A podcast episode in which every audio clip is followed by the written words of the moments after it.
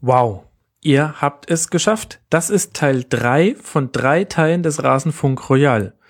Beziehungsweise ich hoffe, ihr habt es geschafft, denn das würde bedeuten, ihr habt euch auch Teile eins und zwei angehört. Diese Sendung, unser Saisonrückblick auf die Saison 2014-2015, war mit 18 Gästen ein bisschen viel für eine Episode und deshalb mussten wir aufteilen in drei Teile. Das hier ist der dritte. Es geht jetzt um den Abstiegskampf und jene Vereine, die ihm gerade noch entrinnen konnten. Und sollte euch diese Ansage doch überrascht haben, dann empfehle ich euch dringend, hört euch auch noch Teil 1 und Teil 2 an. Es lohnt sich und seien wir mal ehrlich, es ist Sommerpause. Ihr habt auch Zeit. Und damit übergebe ich an mich und es geht los mit dem dritten Teil des Rasenfunk Royal. Vielen Dank, Max, für diese einführenden Worte. Ich habe wieder drei Gäste, mit denen ich über die Bundesliga-Saison 2014-2015 sprechen möchte. Und zwar betrifft das die Vereine Hannover 96, VfB Stuttgart und Hertha BSC. Mit mir in der Runde begrüße ich Klaas Rehse, den ihr alle kennt als Ed Sportkultur bei Twitter und dem ihr alle zuhört im hervorragenden Schiedsrichter-Podcast Colinas Abend. Hallo Klaas. Ja, wunderschönen guten Abend. Sehr schön, dass du hier bist. Außerdem stellvertretend für VfB Stuttgart Andreas Zweikle vom hervorragenden Blog vertikalpass.de. Hallo Andreas. Ja, hallo, Servus. Freut mich, dass ich dabei bin. Ich freue mich auch sehr. Und als dritten Gast haben wir einen Journalisten, der mir so dermaßen ans Herz gelegt wurde von verschiedenen Hertha-Fans, dass ich umso glücklicher bin, dass wir ihn für diese große Rückblick-Folge gewinnen konnten. Uwe Bremer von der Berliner Morgenpost und ihr kennt ihn vielleicht von seinem Hertha-Blog immerhertha.de. Hallo Uwe, schön, dass du da bist. Ja, guten Abend. Ich sage Dankeschön für die Einladung und bin sehr gespannt auf die nächsten Minuten. Diese Spannung teilen wir uns. Ich glaube, alle vier. Aber das Schöne ist, dass sich diese Spannung wenigstens nicht mehr auf die Bundesliga-Saison erstreckt. Da ist alle Spannung raus. Alles ist geklärt und ich glaube, Klaas, vor allem du, wirst im Nachhinein erleichtert ausatmen. Ja, ach, sieht doch ganz gut aus. Platz 13 für 96 ist ja nichts passiert diese Saison. ja, ich hatte auch nicht mehr als fünf Minuten für deinen Blog eingeplant.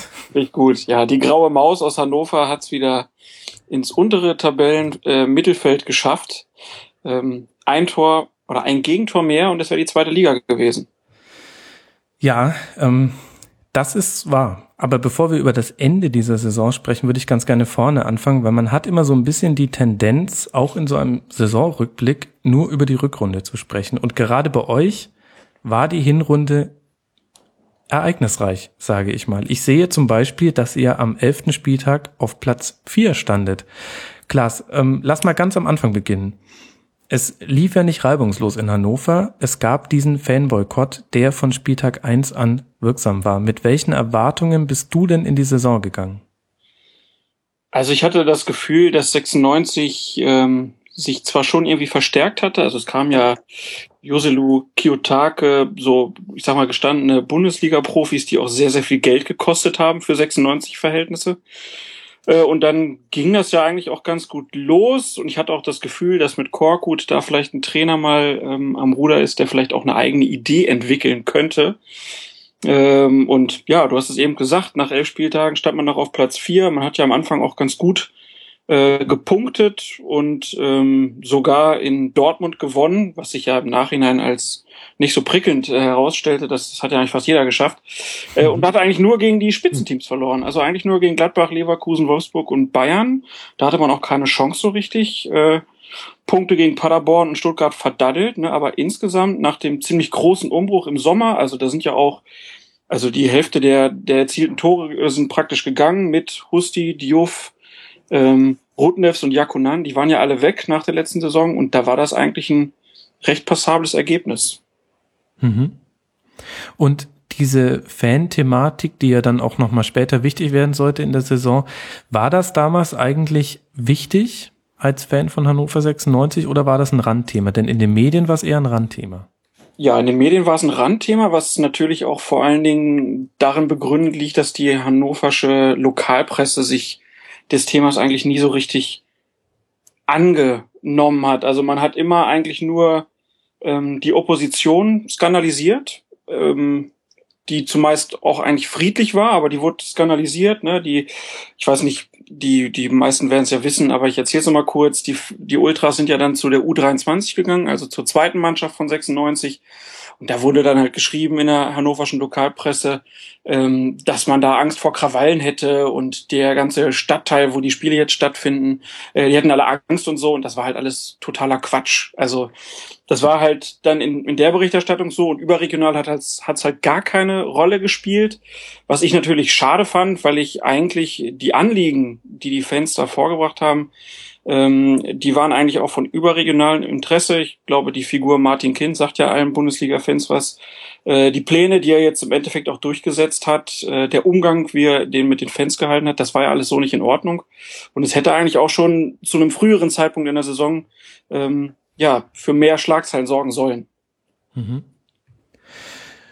Woher kommt diese einseitige Berichterstattung der lokalen Medien. Gibt es da Abhängigkeiten von eurem Präsidenten oder wie schätzt du das ein? Ja, das ist immer schwer zu formulieren, ne, weil man ja nie da irgendwie ganz genau weiß, wer da mit wem wie was zu tun hat, aber es gibt auf jeden Fall Verflechtungen da irgendwie. Also 96 arbeitet da ganz geschickt auch mit Medienvertretern in Hannover zusammen. Und was aber jetzt so exakt die Hintergründe sind, wer da wem sagt, dass man vielleicht nicht allzu kritisch gegenüber der Vereinsführung berichten soll, das kann ich dir leider nicht sagen. Schade, aber es ist äh, schon mal interessant festzustellen, dass dem so war.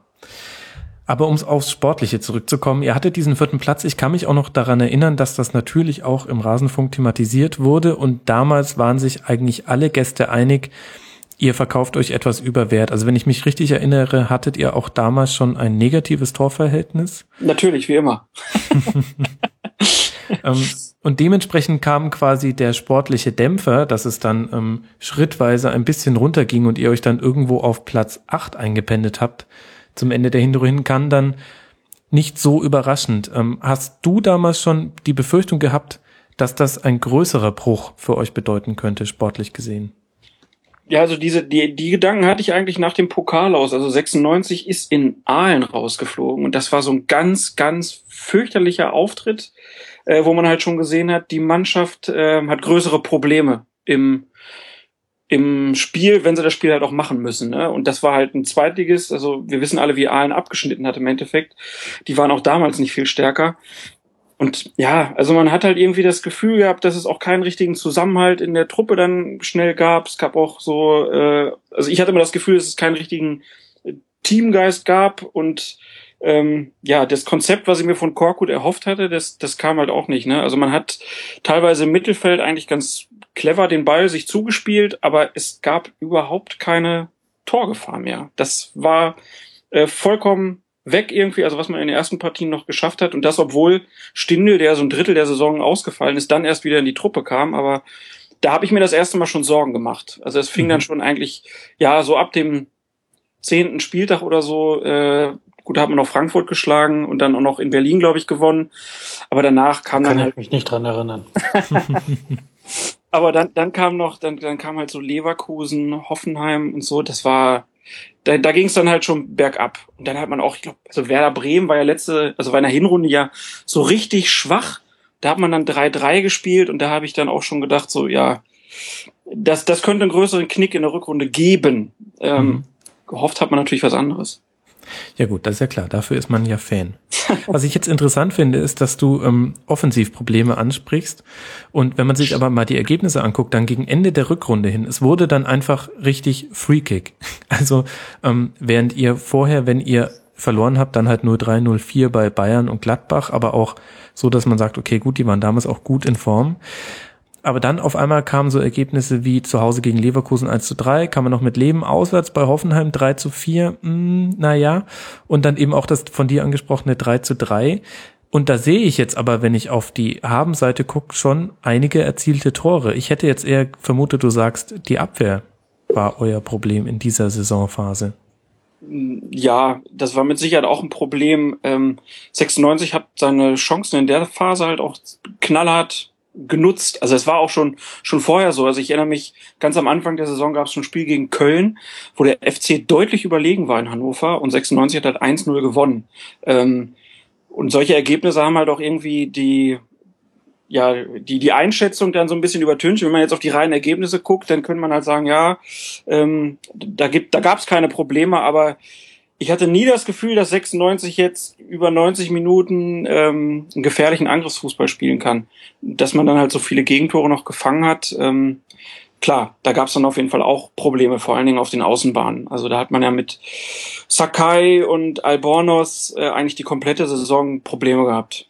Mhm. Dann noch mit Pereira, den man noch in der in der, äh, in der Winterpause geholt hat, portugiesischer Nationalspieler, der eigentlich nie eine, eine gute Rolle spielen konnte für 96. Das war schon, war schon abenteuerlich teilweise. Und wie war dann damals so gegen Ende der Hinrunde hin äh, die Stimmung unter den Fans? Also jetzt nicht nur im Stadion, da weiß man ja, dass die Ultras gefehlt haben, das heißt kein monotoner Singsang, unabhängig vom Spielstand, aber ich hatte immer so das Gefühl, dass auch Korkut in dieser Phase schon ganz schön hinterfragt wurde. Stimmt dieser Eindruck? Zumindest von extern gab es so die ersten Fragen nach dem Trainer. Ähm, was von Duffner und Kind kam, war ja halt immer eigentlich bis kurz vor knapp, dass man gesagt hat, wir halten an dem Trainer fest, was ja auch eigentlich begrüßenswert ist, so zumindest meine Sicht, dass man ja auch mal mit dem Trainer auch durch eine kritische Phase gehen kann.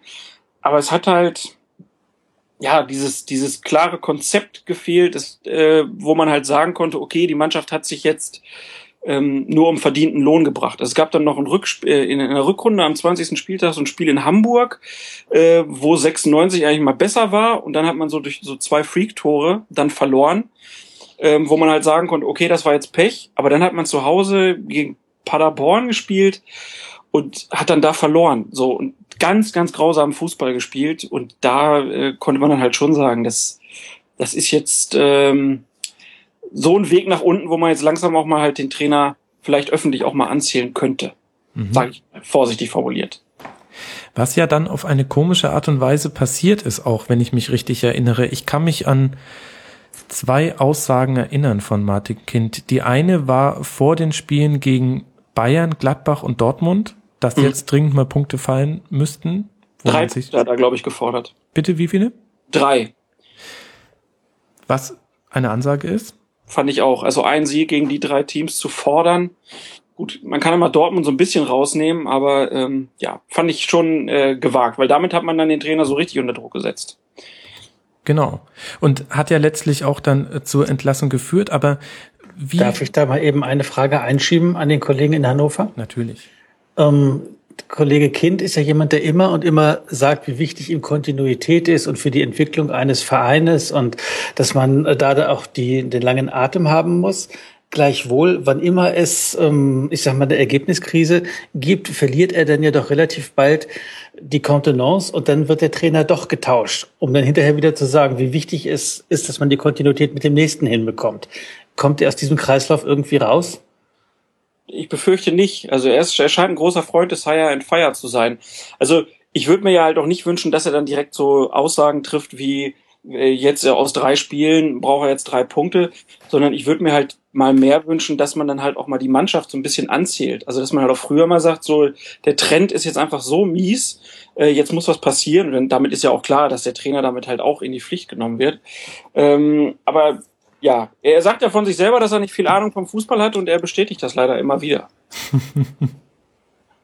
Aber wenn man halt mal so guckt, also ich, ich habe, es gab jetzt zum zum Klopp-Abschied gab es irgendwie so die Statistik. Der war ja sieben Jahre in Dortmund äh, und äh, in der Zeit hatte 96 von den Vereinen, die jetzt seitdem die ganze Zeit Bundesliga gespielt hat, immerhin die drittwenigsten Trainerwechsel. Das heißt immer noch fünf, aber so viele sind es dann gar nicht, wie man dann zwischendurch mal denken könnte. Mhm.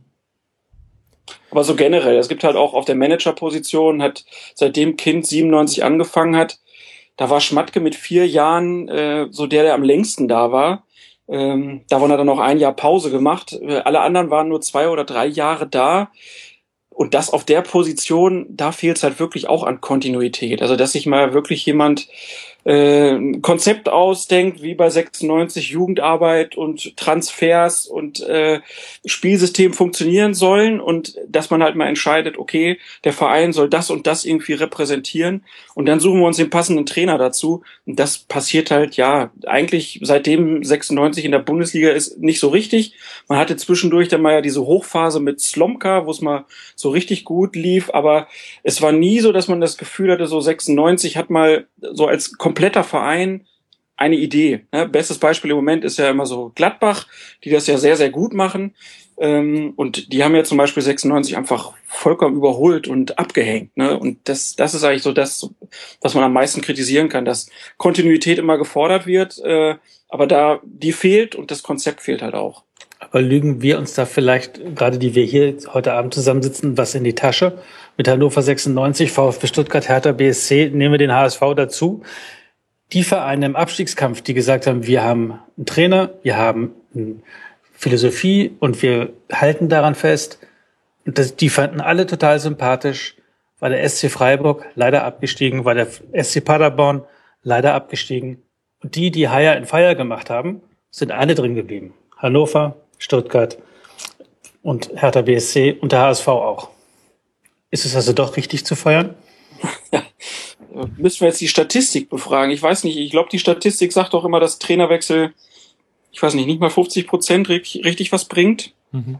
Also von daher, das sieht natürlich in dieser Saison jetzt, das spricht gegen die These, dass man die Leute da lassen sollte. Ähm, man kann ja auch immer mal fragen, ob Paderborn und Freiburg vielleicht auch aus monetären Gründen die Trainer halt behalten haben oder weil sie gesagt haben, wenn wir jetzt absteigen, dann haben wir wenigstens zwei gute Trainer, die dann direkt weitermachen können. Also da sind ja die Beweggründe auch bisschen anders vielleicht noch. Ähm, aber klar, Uwe, hast ja natürlich recht. Das, für unsere Argumentation ist das jetzt schlecht in dieser Saison. Entschuldigung. Wobei mich da ganz ehrlich auch mal interessieren würde, ob nicht langsam die Abfindungszahlungen beim HSV die Gehaltskosten des Kaders übersteigen. Also das monetäre Argument von Klaas kann man da schon auch anführen. Also die Gehaltskosten vom HSV haben dieser Saison wieder bei 55 Millionen Euro gelegen. Ich glaube, egal was die Herren, wer war da alles, äh, wer da alles auf der Payroll der Trainer war, so viel kriegen die nicht. Okay. Aber kommen wir noch mal kurz zurück zu eurer Rückrunde, Klaas, auch wenn es weh tut. Denn der letzte Sieg war am 16. Dezember, das war noch in der Hinrunde gegen Augsburg. Und mhm. man hätte es vorher nicht für möglich gehalten, aber es sollte dann tatsächlich bis zum Rückspiel in Augsburg am 33. Spieltag dauern, bis ihr wieder gewinnen konntet. Also vorher nur Niederlagen und Unentschieden. Und egal wie man jetzt Hire and Fire bewertet und das Festhalten am Trainer, fand ich, dass Kind mindestens zwei oder drei Momente verpasst hat, in denen er Korkut hätte feuern können, wo es sportlich durchaus vertretbar war. Ja, auf jeden Fall. Also es gab halt wirklich so Auftritte, ne, wie der Rückspiel, auch, auch also ich hab's ja gesagt, gegen Paderborn, ne, was ganz schlimm war. In Köln hat man dann gespielt, so 22. Spieler, das war noch okay, da hat man sogar noch, ja, äh, fast unglücklich äh, noch das, den Sieg aus der Hand gegeben. Aber danach war wirklich äh, ganz, ganz fürchterlicher Fußball. Ja, und äh, wenn man zum Beispiel, also klar, in Leverkusen kann man verlieren mit 96, ich glaube, das ist keine Frage. Aber wenn du dann da 4-0 untergehst zum Beispiel, dann kann man halt äh, ja nichts anderes mehr machen als ein Trainer vorher. Und da hat das dann ja endlich gemacht. Aber ähm, ja, vorher halt die, die Auftritte waren halt, wie ich es jetzt schon mehrfach gesagt habe, so, dass man nie das Gefühl hat, dass 96 diese Spiele gewinnen konnte, wirklich. Also war halt ganz, ganz, ganz schlechter Fußball auch. Mit Ausnahme des Dortmund-Spiels würde ich sagen, wenn sich da Bittencourt nicht ne? die ja, Gebote ja, holt. Ja. Und ich kann mich auch erinnern, danach folgte ja das Spiel in Frankfurt, wo Hannover 0-2 zurücklag und dann noch zum 2-2 gekommen ist. Also, ja. Es war sportlich nie überragend, aber ganz ehrlich, wenn man sich die Konkurrenten angeguckt hat, mit denen ich ja heute auch noch sprechen werde, da war auch wenig überragend. Ja. Ja, ja, klar. Das äh, sieht jetzt, wenn man den 2-0 noch in Frankfurt aufholt, dann hat man natürlich die Argumente auf seiner Seite, aber es war halt immer auch dann nur ein Punkt, ne? Also, mhm sie haben halt nicht mehr gewonnen, die komplette Rückrunde durch und äh, jetzt fünf Spieltage vor Schluss dann ähm, den Trainer zu wechseln, äh, das, das war halt sehr, sehr knapp. Also das hätte auch nach hinten losgehen können. Da hat man ja auch wieder schon gesagt, nee, jetzt müssen wir es auch durchziehen. Ähm, Und dann hat man ja auch Neururer auf dem Zettel auf einmal wieder gehabt und holt dann Fronzek, wo ja auch keiner gedacht hat, dass das noch klappen würde. Ähm, aber also ich fand es auch zu spät, muss ich ehrlich sagen, weil der Fußball einfach zu schlecht war mittendrin. Mhm. Gut, es hat ja dann auch nur mit ähm, einem Gegentor äh, zu wenig dann auch nicht für den Abstieg gereicht. Also diese zu spät These kann man auch sportlich untermauern. Aber das war ja dann tatsächlich ähm, der sehr leicht auszumachende Knackpunkt in der Rückrunde. Ähm, Hannover verliert in Leverkusen 0 zu 4 und Martin Kind feuert nicht nur den Trainer, sondern er geht auch dieses Fanszene-Problem an gleichzeitig. Ich habe damals im Rasenfunk gesagt, dass es mich gewundert hat, dass er zwei Patronen am vorm selben Spiel abgefeuert hat. Man, wenn es ich habe damals geurteilt, dass es ähm, bei diesem Trainerwechsel vor allem darum geht, nochmal einen Impuls zu setzen, quasi einfach ein, ein verzweifelter Rettungsversuch. Und ähnlich, finde ich, kann man auch diese Fangeschichte einsetzen aus Sicht von Martin Kind. Wie hast denn du das empfunden, dass da beide Fliegen an einem Tag erschlagen wurden? Ist jetzt eine schlechte Metapher, aber du weißt ja, was ich meine.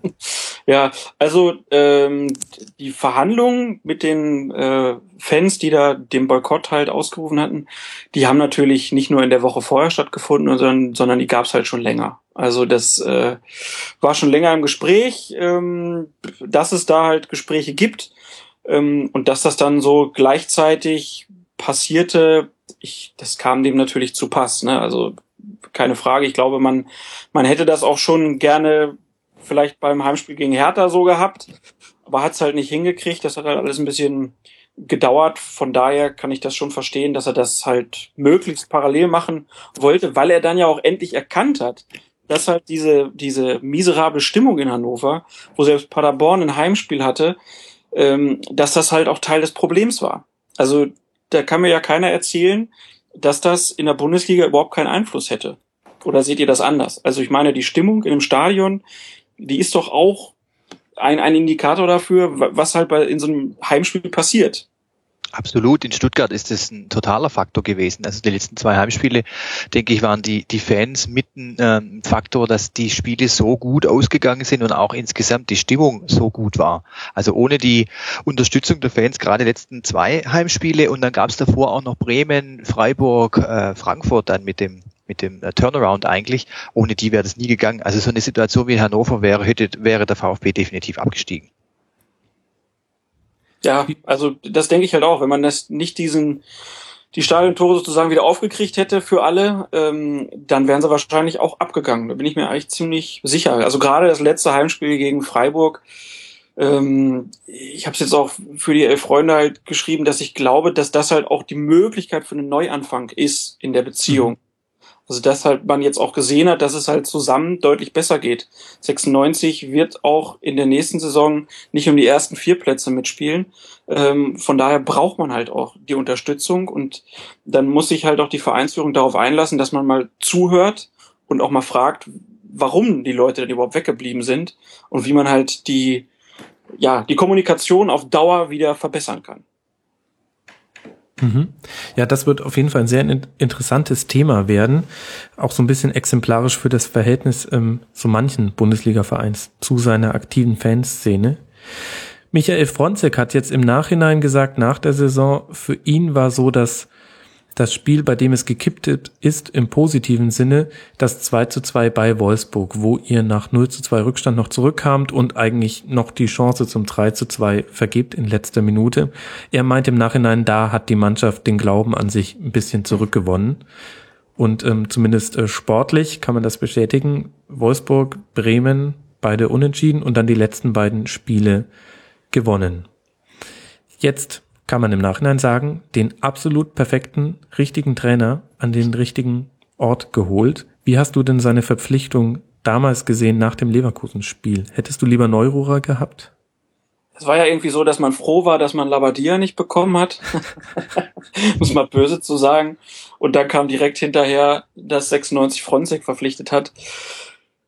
Also wenn ich behaupten würde, ich wäre positiv überrascht gewesen, äh, dann wäre das eine glatte Lüge. Also ich habe ich habe es nicht verstanden. Ich habe auch diese Verhandlungen mit Peter Neurohrer nicht verstanden. Ähm, ich hätte jetzt auch nicht aus dem Stand jemanden gewusst, den man auf jeden Fall hätte verpflichten sollen. Aber zu dem Zeitpunkt dann den Trainer, ich war schon sehr überrascht. Ich muss ja sagen, dass ich Fronzek so als Typen, ne, also wenn er so vor den Kameras ist und sich äußert, dann hat das ja irgendwie auch alles Hand und Fuß, ist ja ein sympathischer Typ irgendwie. Aber wenn man dann so guckt, was er in, wo war er, Aachen, Bielefeld, Gladbach, was er da so halt erreicht hat, dann habe ich nicht gedacht, dass das der richtige Mann ist. Er hat es dann aber halt irgendwie geschafft, wieder Teamgeist hinzukriegen. Also die Mannschaft hat dann wieder das, was ich ja vorhin sagte, was man so schmerzlich vermisst hat, dass man sich auch auf dem Platz mal wieder angefeuert hat irgendwie und dass man das Gefühl hat, die Mannschaft gibt sich 90 Minuten so als Team. Das hat er geschafft. Er hat Jose Lu rausgenommen, wo man bei Korkut nie verstanden hat, warum der immer gespielt hat, obwohl er eine miserable Rückrunde hatte. Äh, und ja, auf einmal, es gab sehr, sehr viele Torchancen wieder. Und ich meine, in Wolfsburg hat man natürlich eine Truppe getroffen, die zu dem Zeitpunkt in der Liga jetzt auch nicht ähm, so gespielt hat wie die Wochen vorher. Da war irgendwie so ein kleines Zwischentief, würde ich sagen. Wettbewerbsverzerrung, äh, würden andere sagen. Könnte man vermuten, aber ich glaube bei Wolfsburg und 96, naja, ich glaube dass sie das wollten. Ähm, ja, war schon sehr überraschend. Meine, hätte Edgar Pripp, du hast es vorhin gesagt, ja sogar noch das 3-2 machen können. Ja, und dann gewinnst du halt in Augsburg, ne, was äh, auch nicht unbedingt zu erwarten war. Also als ich da vor dem Spiel getippt habe, dass 96 gewinnt, äh, wurde ich ausgelacht. Ähm, ja, es war halt, es war halt sehr, sehr, sehr, sehr knapp und man kann, glaube ich, Fronzek dann nur gratulieren, dass er es irgendwie gekriegt hat, da wieder ein Team zu formen und ein paar Umstellungen zu treffen, die dann halt irgendwie gegriffen haben. Und natürlich Lars Stindl, der in den letzten paar Wochen dann nochmal gezeigt hat, dass ihm 96, obwohl er weggeht, nicht total egal ist. Das fand ich schon auch recht stark. Darf ich noch mal eine Frage stellen? An Klaas in Hannover. Eine Sache, die ja noch wichtig war in dieser Saison, zum Ende der Saison hin, war die Umwandlung jetzt die komplette in diese, ich weiß nicht, ist es eine Form von Aktiengesellschaft, die Kind gemacht hat? Nee, es ist, glaube ich, keine richtige. Also es ist eine Kommanditgesellschaft auf Aktien? KGAA ist es genau. Gut, was ich daran nicht verstanden habe, also Hertha BSC hat das gleiche ähm, Anfang 2014 gemacht, der HSV hat es im vergangenen Sommer gemacht und dem zugrunde liegt ja immer eine externe Wirtschaftsprüfungsgesellschaft, die fragt, was ist so ein Verein eigentlich wert? Mhm. Bei Hertha BSC ähm, ist die Wirtschaftsprüfungsgesellschaft zu dem Schluss gekommen, das sind 220 Millionen Euro minus der Verbindlichkeiten, die damals vorhanden war, dann bleibt da eine bestimmte Summe von 180 Millionen über. Beim HSV waren das 250 Millionen Euro, woraus sich die Kühne Anteile errechnet haben.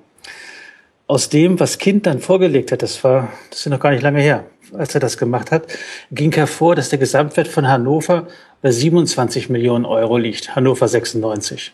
Und hm. dementsprechend hat er seine Anteile bezahlt. Also fast zehnmal so wenig wie der HSV. Das habe ich überhaupt nicht verstanden und auch, dass das nicht thematisiert worden ist in der Öffentlichkeit, weil das äh, ja vom Vorgang her ein sehr extrem wahrgenommenes Thema war in Hannover. Auf jeden Fall. Nee, ich kann auch meine Verwunderung war, war auf jeden Fall auch da. Und ich habe es bis jetzt noch nicht rausgefunden, wie das jetzt so exakt gelaufen ist. Also das Konstrukt in Hannover ist ja auch so ein bisschen ähm, verschachtelt. Das ist ja nicht Kind alleine, der den Verein übernommen hat, sondern hat es ja mit einer Investorengruppe gemacht. Da gibt's ja diese Regel, dass man nach 20 Jahren irgendwie, ja. wenn man so lange den Verein unterstützt, dann übernehmen kann. Woher jetzt da diese, ja, ich weiß nicht, es waren irgendwas um drei Millionen, die dann so den, den letzten Happen noch bedeutet haben, der dann verkauft wurde. Wo das jetzt genau herkam, ich ich weiß es bis heute auch noch nicht, aber das wäre auf jeden Fall nochmal was, was zu untersuchen gilt eigentlich. Um es ein bisschen aktuell zu machen, das riecht ein bisschen nach Blatter-Style, finde ich. ja, weiß nicht, ob das, ob das so zutrifft. Also er hat sich ja nach und nach sozusagen den Verein einverleibt, hat das sehr, sehr clever gemacht. Das ja, und zwar für ähm, gemessen an dem, was in der Branche also wie der Wert von einem Verein wie Hertha HSV eingeschätzt wird, wenn du sagst, Hannover ist in so einer ähnlichen Größenordnung zu sehr, sehr günstigen Konditionen. Auf jeden Fall. Ja. Äh, und das, also, aber das liegt halt auch wieder daran, dass das in Hannover, also Martin Kind ist bei den allermeisten so, sagen wir, den normalen Stadionbesuchern, hat er halt immer noch diesen Status, der hat den Verein damals in der dritten Liga übernommen, hat es geschafft, äh, den Verein wieder in die erste Liga zu bringen und äh, er weiß schon genau, was man macht. Da gibt es so eine gewisse Hörigkeit und wie gesagt, so einen besonders kritischen Journalismus äh, gibt es in der Hinsicht leider nicht. Erstaunlich, weil Hannover ja eigentlich als Medienstadt gilt und ähm, mich wundern diese Zahlen jetzt auch gerade sehr. Wurde denn wenigstens darüber in den äh, lokalen Medien berichtet oder Nicht wirklich, weil dann war ja der Abstiegskampf so mhm. äh, Hauptthema. Ne? Also das war nur so ein ganz kurzer äh, Augenblick, wo dann gesagt wurde, oh, der Verein ist auf einmal jetzt so in einer Reihe mit Wolfsburg und Leverkusen zu nennen. Äh, und dann verschwand das aber auch ganz schnell, auch überregional, ja, direkt wieder aus den Medien. Dazu ist dann Fußball auch ja leider wieder zu oft Tagesgeschäft. Aber vielleicht mhm. kommt da ja irgendwann ja noch mal was. Warten wir mal ab. Gut. Ich würde gern noch kurz das Thema Trainer zumachen. Ich finde, da waren wir noch nicht am Schlusspunkt angekommen, denn Michael Fronzek wurde geholt als Fünf-Spiele-Lösung und ähm, angeblich, korrigiere mich, wenn es anders ist, ist es wohl anscheinend mit Peter Neurohrer auch deshalb gescheitert, weil sich der Verein nicht für länger festlegen wollte. Ja, wird zumindest so kolportiert, ja. Genau, also ist das, was man vermuten kann zumindest. Ich fand das Übrigens sehr zum Ärger vom VfL Bochum, den Peter ja dann verklagt hat. Stimmt. Ich weiß, gar, ich weiß, gar, nicht, ob das jetzt so direkt zusammenhängt, aber das fand ich schon auch wieder sehr bezeichnend. Sein Herzensverein wird dann da von Cardi gezogen und äh, die wollten er nicht bezahlen, weil er bei Sport 1 so viel war. Also da war ich schon ganz froh, dass sie den wenigstens nicht geholt haben. Ein drittes Mal wäre es ja gewesen. Ach, Wahnsinn. Wobei damals die Stimmung, na gut, aber man lebt auch in seiner Twitter-Blase, man weiß auch nie, ob die Leute sarkastisch sich freuen oder ehrlich.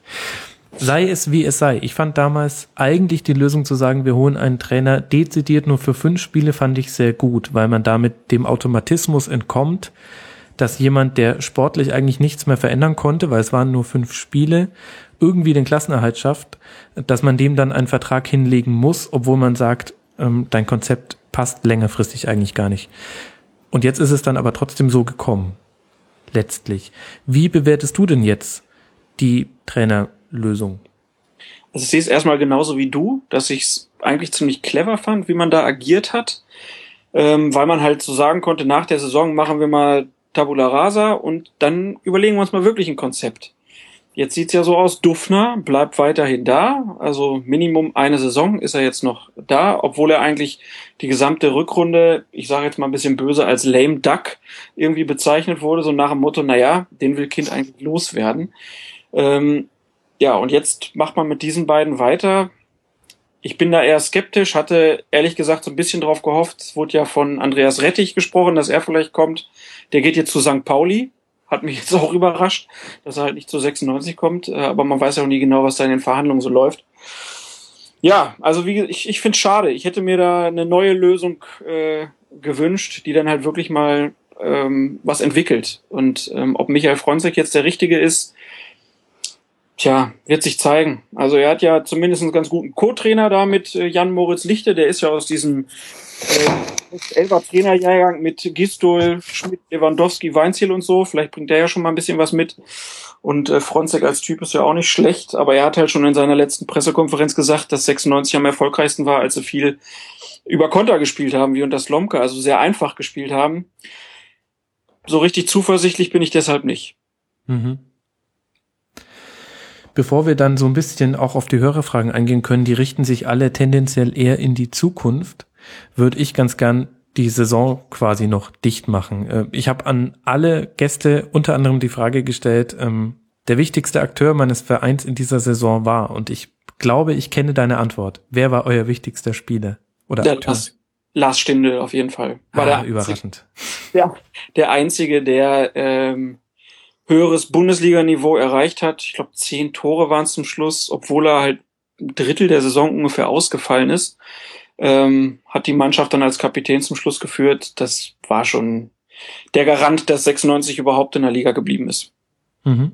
Ich fand auch, dass Stindl eine Art von Spieler war, in dessen Umfeld auch alle Mitspieler noch ein Stückchen besser wurden. Also ich fand zum Beispiel auch Brion in den letzten Spielen sehr, sehr gut und von dem habe ich vorher, ehrlich gesagt, eigentlich gar nichts mitbekommen in positiver Hinsicht. Er wurde halt mal anders eingesetzt auch, das muss man auch dazu sagen. Und aber du hast schon recht, dass Stindl halt auch immer einer ist, der dann immer anspielbar war und so die Leute drumherum, äh, so, so ein Schmiedebach zum Beispiel, da hat man gemerkt, dass er dann auch Bock hatte, wenn Stindl Bock hatte.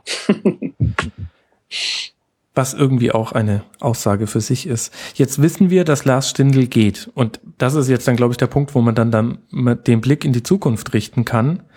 Der Akteur, von dem wir beide sagen, wichtigster Spieler in der Saison geht. Was wird denn jetzt bei euch im Kader passieren und was werden die Ansprüche von Hannover 96 sein? Wird es wieder gegen den Abstieg gehen? Wird das kommuniziert werden als Saisonziel erstmal Klassenerhalt? Da bin ich sehr gespannt. Also man kann erstmal sagen, dass angekündigt wurde, dass man drei bis fünf Spieler verpflichten will. Man hatte in der letzten Saison wohl äh, das Gefühl, dass zu viele Spieler da sind. Da waren 29 äh, Profis dann auf dem Trainingsplatz. Das soll man so ein bisschen verringern, laut Frontsec. Ähm, da braucht es natürlich irgendwie Nachfolger für äh, Stindel. Man muss auch mal gucken, was man auf den Außenbahnen, hab ich ja vorhin auch schon mal angesprochen, äh, macht. Und man muss auch mal gucken, ob Joselu dann wirklich bei 96 bleibt oder ob man halt vielleicht auch im Sturm ähm, dann vielleicht sogar zwei Leute holen muss. Ähm, was die Ansprüche angeht, ich denke mal, dass 96 oder die Führung von 96 jetzt auch gemerkt hat, dass man ähm, nicht mehr das Ziel Europa League formulieren muss für die nächste Saison. Und äh, ich hoffe so ein bisschen, dass man halt erstmal sagt, komm, wir versuchen dieses platte 40-Punkte-Ziel, was man ja nicht mehr braucht, aber es, es klingt immer so schön, äh, erstmal 40 Punkte holen und danach kann man wieder gucken, was man macht, weil alles andere ist, glaube ich, utopisch. Wenn man so guckt, was in der Liga so drumherum passiert, dann kann man nicht davon ausgehen, dass 96 nächstes Jahr, äh, ja, ich sag mal, zwischen 6 und 8 landet, sondern es wird dann halt eher im unteren Tabellenmittelfeld hoffentlich sein. Mhm. Und dann mutmaßlich mit Konterfußball, da bin gespannt. Da kann man schon vorab mit der Zunge schnalzen und sich freuen auf jedes Hannover-Spiel. Und daran anschließend möchte ich eine Hörerfrage an dich stellen. Ein namenloser Hörer fragt, geht's nur mir so oder mausert sich die Mannschaft nach dem Weggang von Stindl zu einer gesichtslosen Mannschaft? Das ist so ein Punkt, den ich halt auch die gesamte Saison halt gedacht habe, diese Mannschaft ist so, das sind irgendwie sympathische Jungs dabei, so, aber es ist nicht so, dass man jetzt denkt, so, ja, ähm, keine Ahnung, da ragen so ein paar Leute raus, auch als Typen irgendwie. Also die Durchmischung der Mannschaft, ähm, keine Ahnung. Ich wünsche mir manchmal so einen Drecksack wie Pinto zum Beispiel mal zurück oder so. Ne? Also Spieler, den alle anderen nicht leiden können, aber man ist froh, dass man eine eigene Mannschaft hat. Ähm, und das stimmt schon, die Mannschaft ist sehr... doch sehr Blatter. ja, als Stürmer, ne? Ähm, ja, also es ist eine Gesicht, es ist eine gesichtslose Mannschaft auf jeden Fall im Moment. Und da muss ich auch was tun auf jeden Fall. Also mhm. das, das stimmt schon irgendwie. Ähm, Darf ich mal kurz lachen? Wir hatten ja, ein Interview gerne. mit Michael Preetz gemacht äh, nach Ende der Transferperiode, ganz Anfang September vergangenen Jahres. Und da sagte er, wir sind sehr froh, dass wir auch Typen in der Mannschaft haben wie John Heitinger und Salomon Kalou. Zitat Ende. Ja, das sind vielleicht nicht die Typen, die ich mir dann wirklich wünschen würde. Also. Naja, aber in die Kategorie namhafte Spieler fallen die ja schon. Ja, das stimmt auf jeden Fall, aber ähm, man kann sich auch äh, aggressivere Spielertypen vorstellen, die vielleicht nicht äh, nur zum Verein kommen, um letztes Mal irgendwo die Hand aufzuhalten. Böse. aber du hast ihm nicht widersprochen. Das möchte ich nur nee, festhalten. Nee, Theater kommen wir ja später noch, deshalb alles gut. Mhm. Klaas, ich bin sehr gespannt. Die Saison deines Vereins in einem Tweet. Ach, in einem Tweet. Ähm, puh.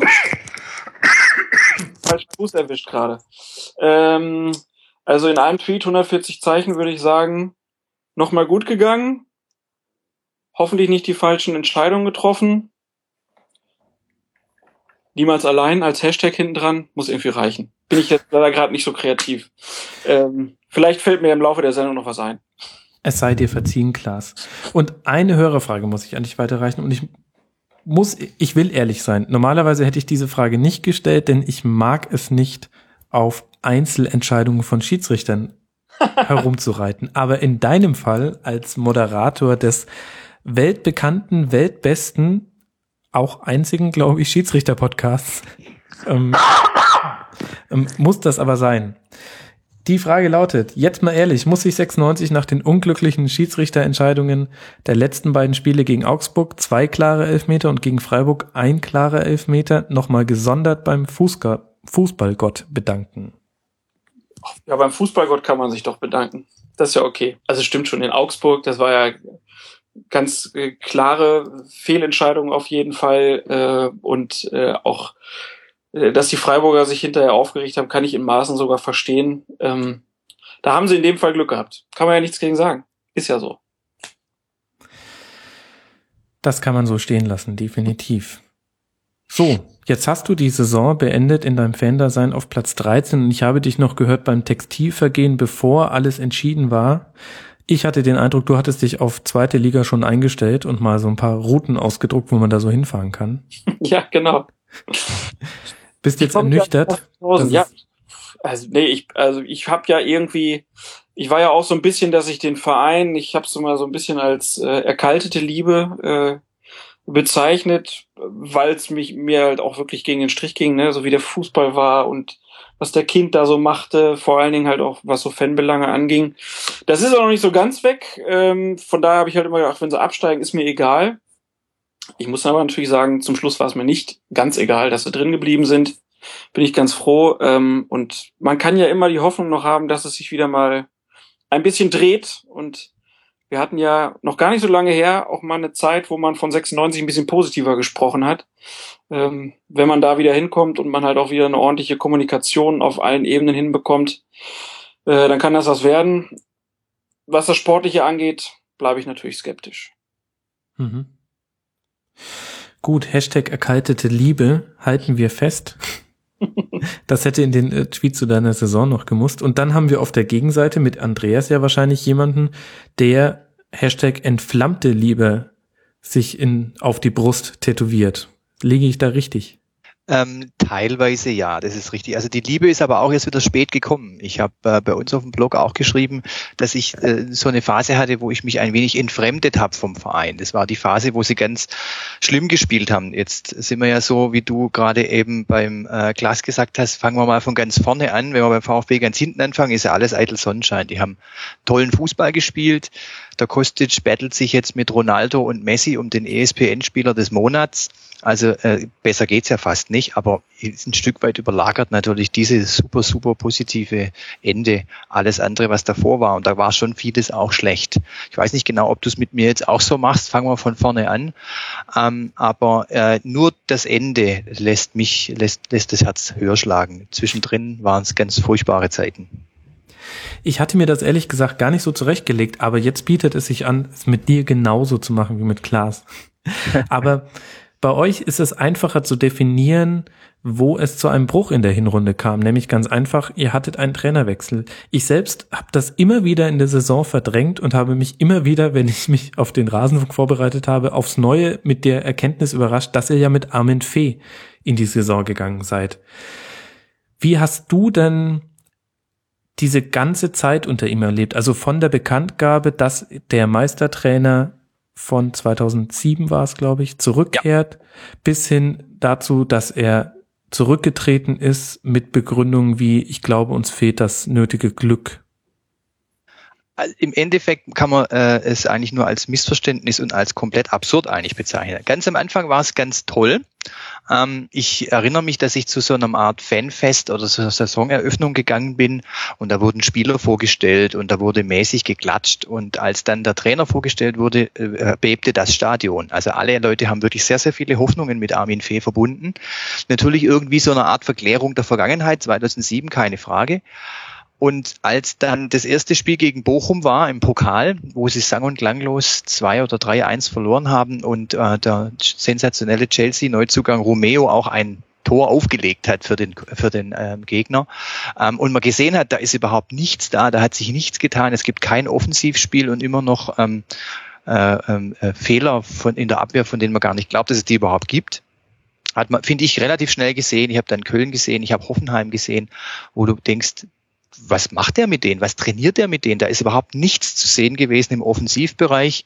Ähm, es war weder, weder ähm, ein ähm, Positionsspiel zu sehen, noch war ein ähm, Konterspiel zu sehen. Also wir waren eigentlich alle ziemlich enttäuscht und es hat sich relativ schnell gezeigt, dass auch Herr Fee sehr enttäuscht war, weil er hat geglaubt, äh, mit guter Laune eigentlich den Verein führen zu können, so mit diesem, diesem leicht grummeligen, freundlichen, Leute auf die Schulter klopfen, Spieler in den Arm nehmen, hat er geglaubt, führen zu können. Und ihm hat meines Erachtens Erachtens ganz klar ein spielerisches Konzept gefehlt, ähm, um von vornherein die positive Stimmung ähm, dann auch in positive Ergebnisse äh, zu bringen.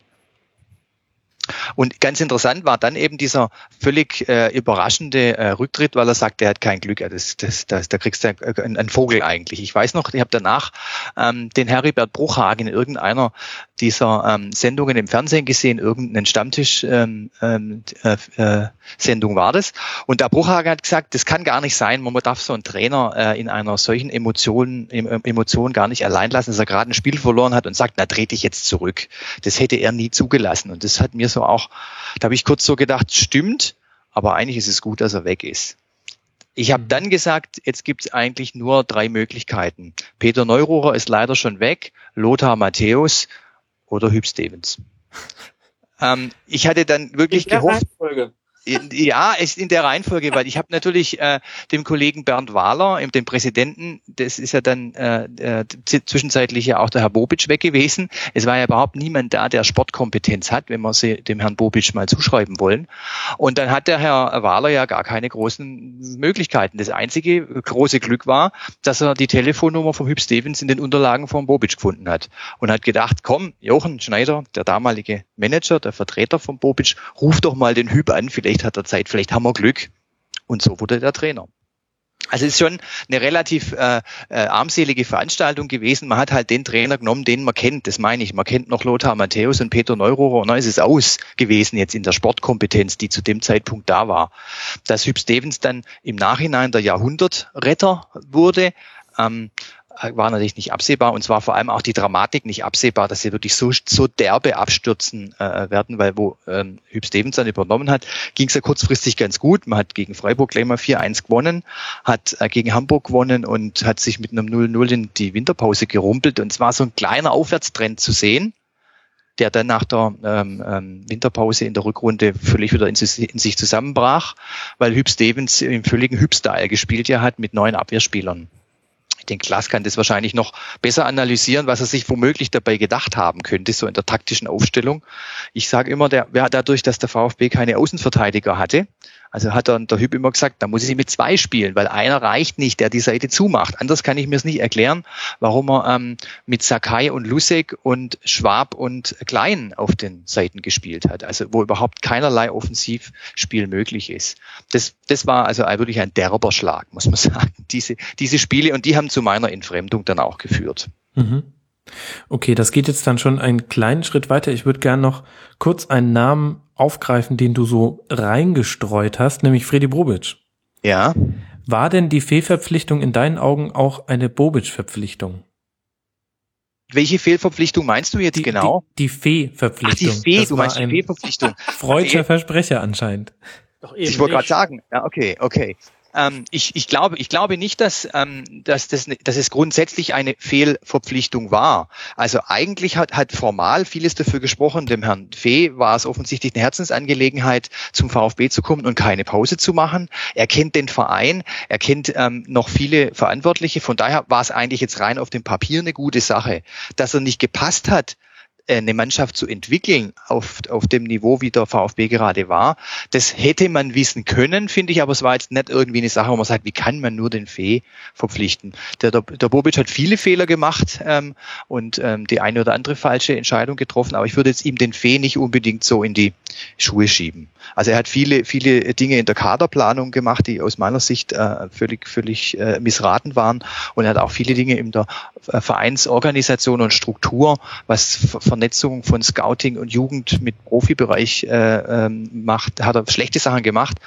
Vor allem, weil er auch viele Kumpels ähm, dann auch reingesetzt hat. So gesehen, finde ich, würde ich mal Bobic und Fee, würde ich mal den Mantel der Barmherzigkeit äh, drüberlegen.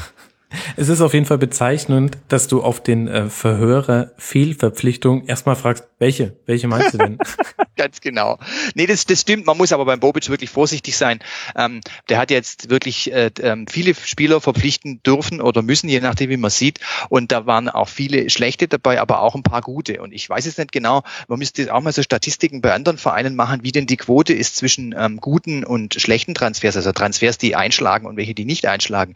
Zum Beispiel Klaus Allofs hat ja lange Zeit mit dem, mit dem Thomas Schaf da Superquoten gehabt hat sie aber gegen Ende seiner Bremer Zeit auch ähm, ziemlich vermiest. Jetzt klar, bei Wolfsburg wurden sie ein bisschen besser. Also von daher finde ich, ich habe jetzt bin kein Bobic-Freund und er hat viel, viel kaputt gemacht äh, im Verein, aber er hat auch den einen oder anderen Spieler geholt, der wirklich gut war und immer noch gut ist.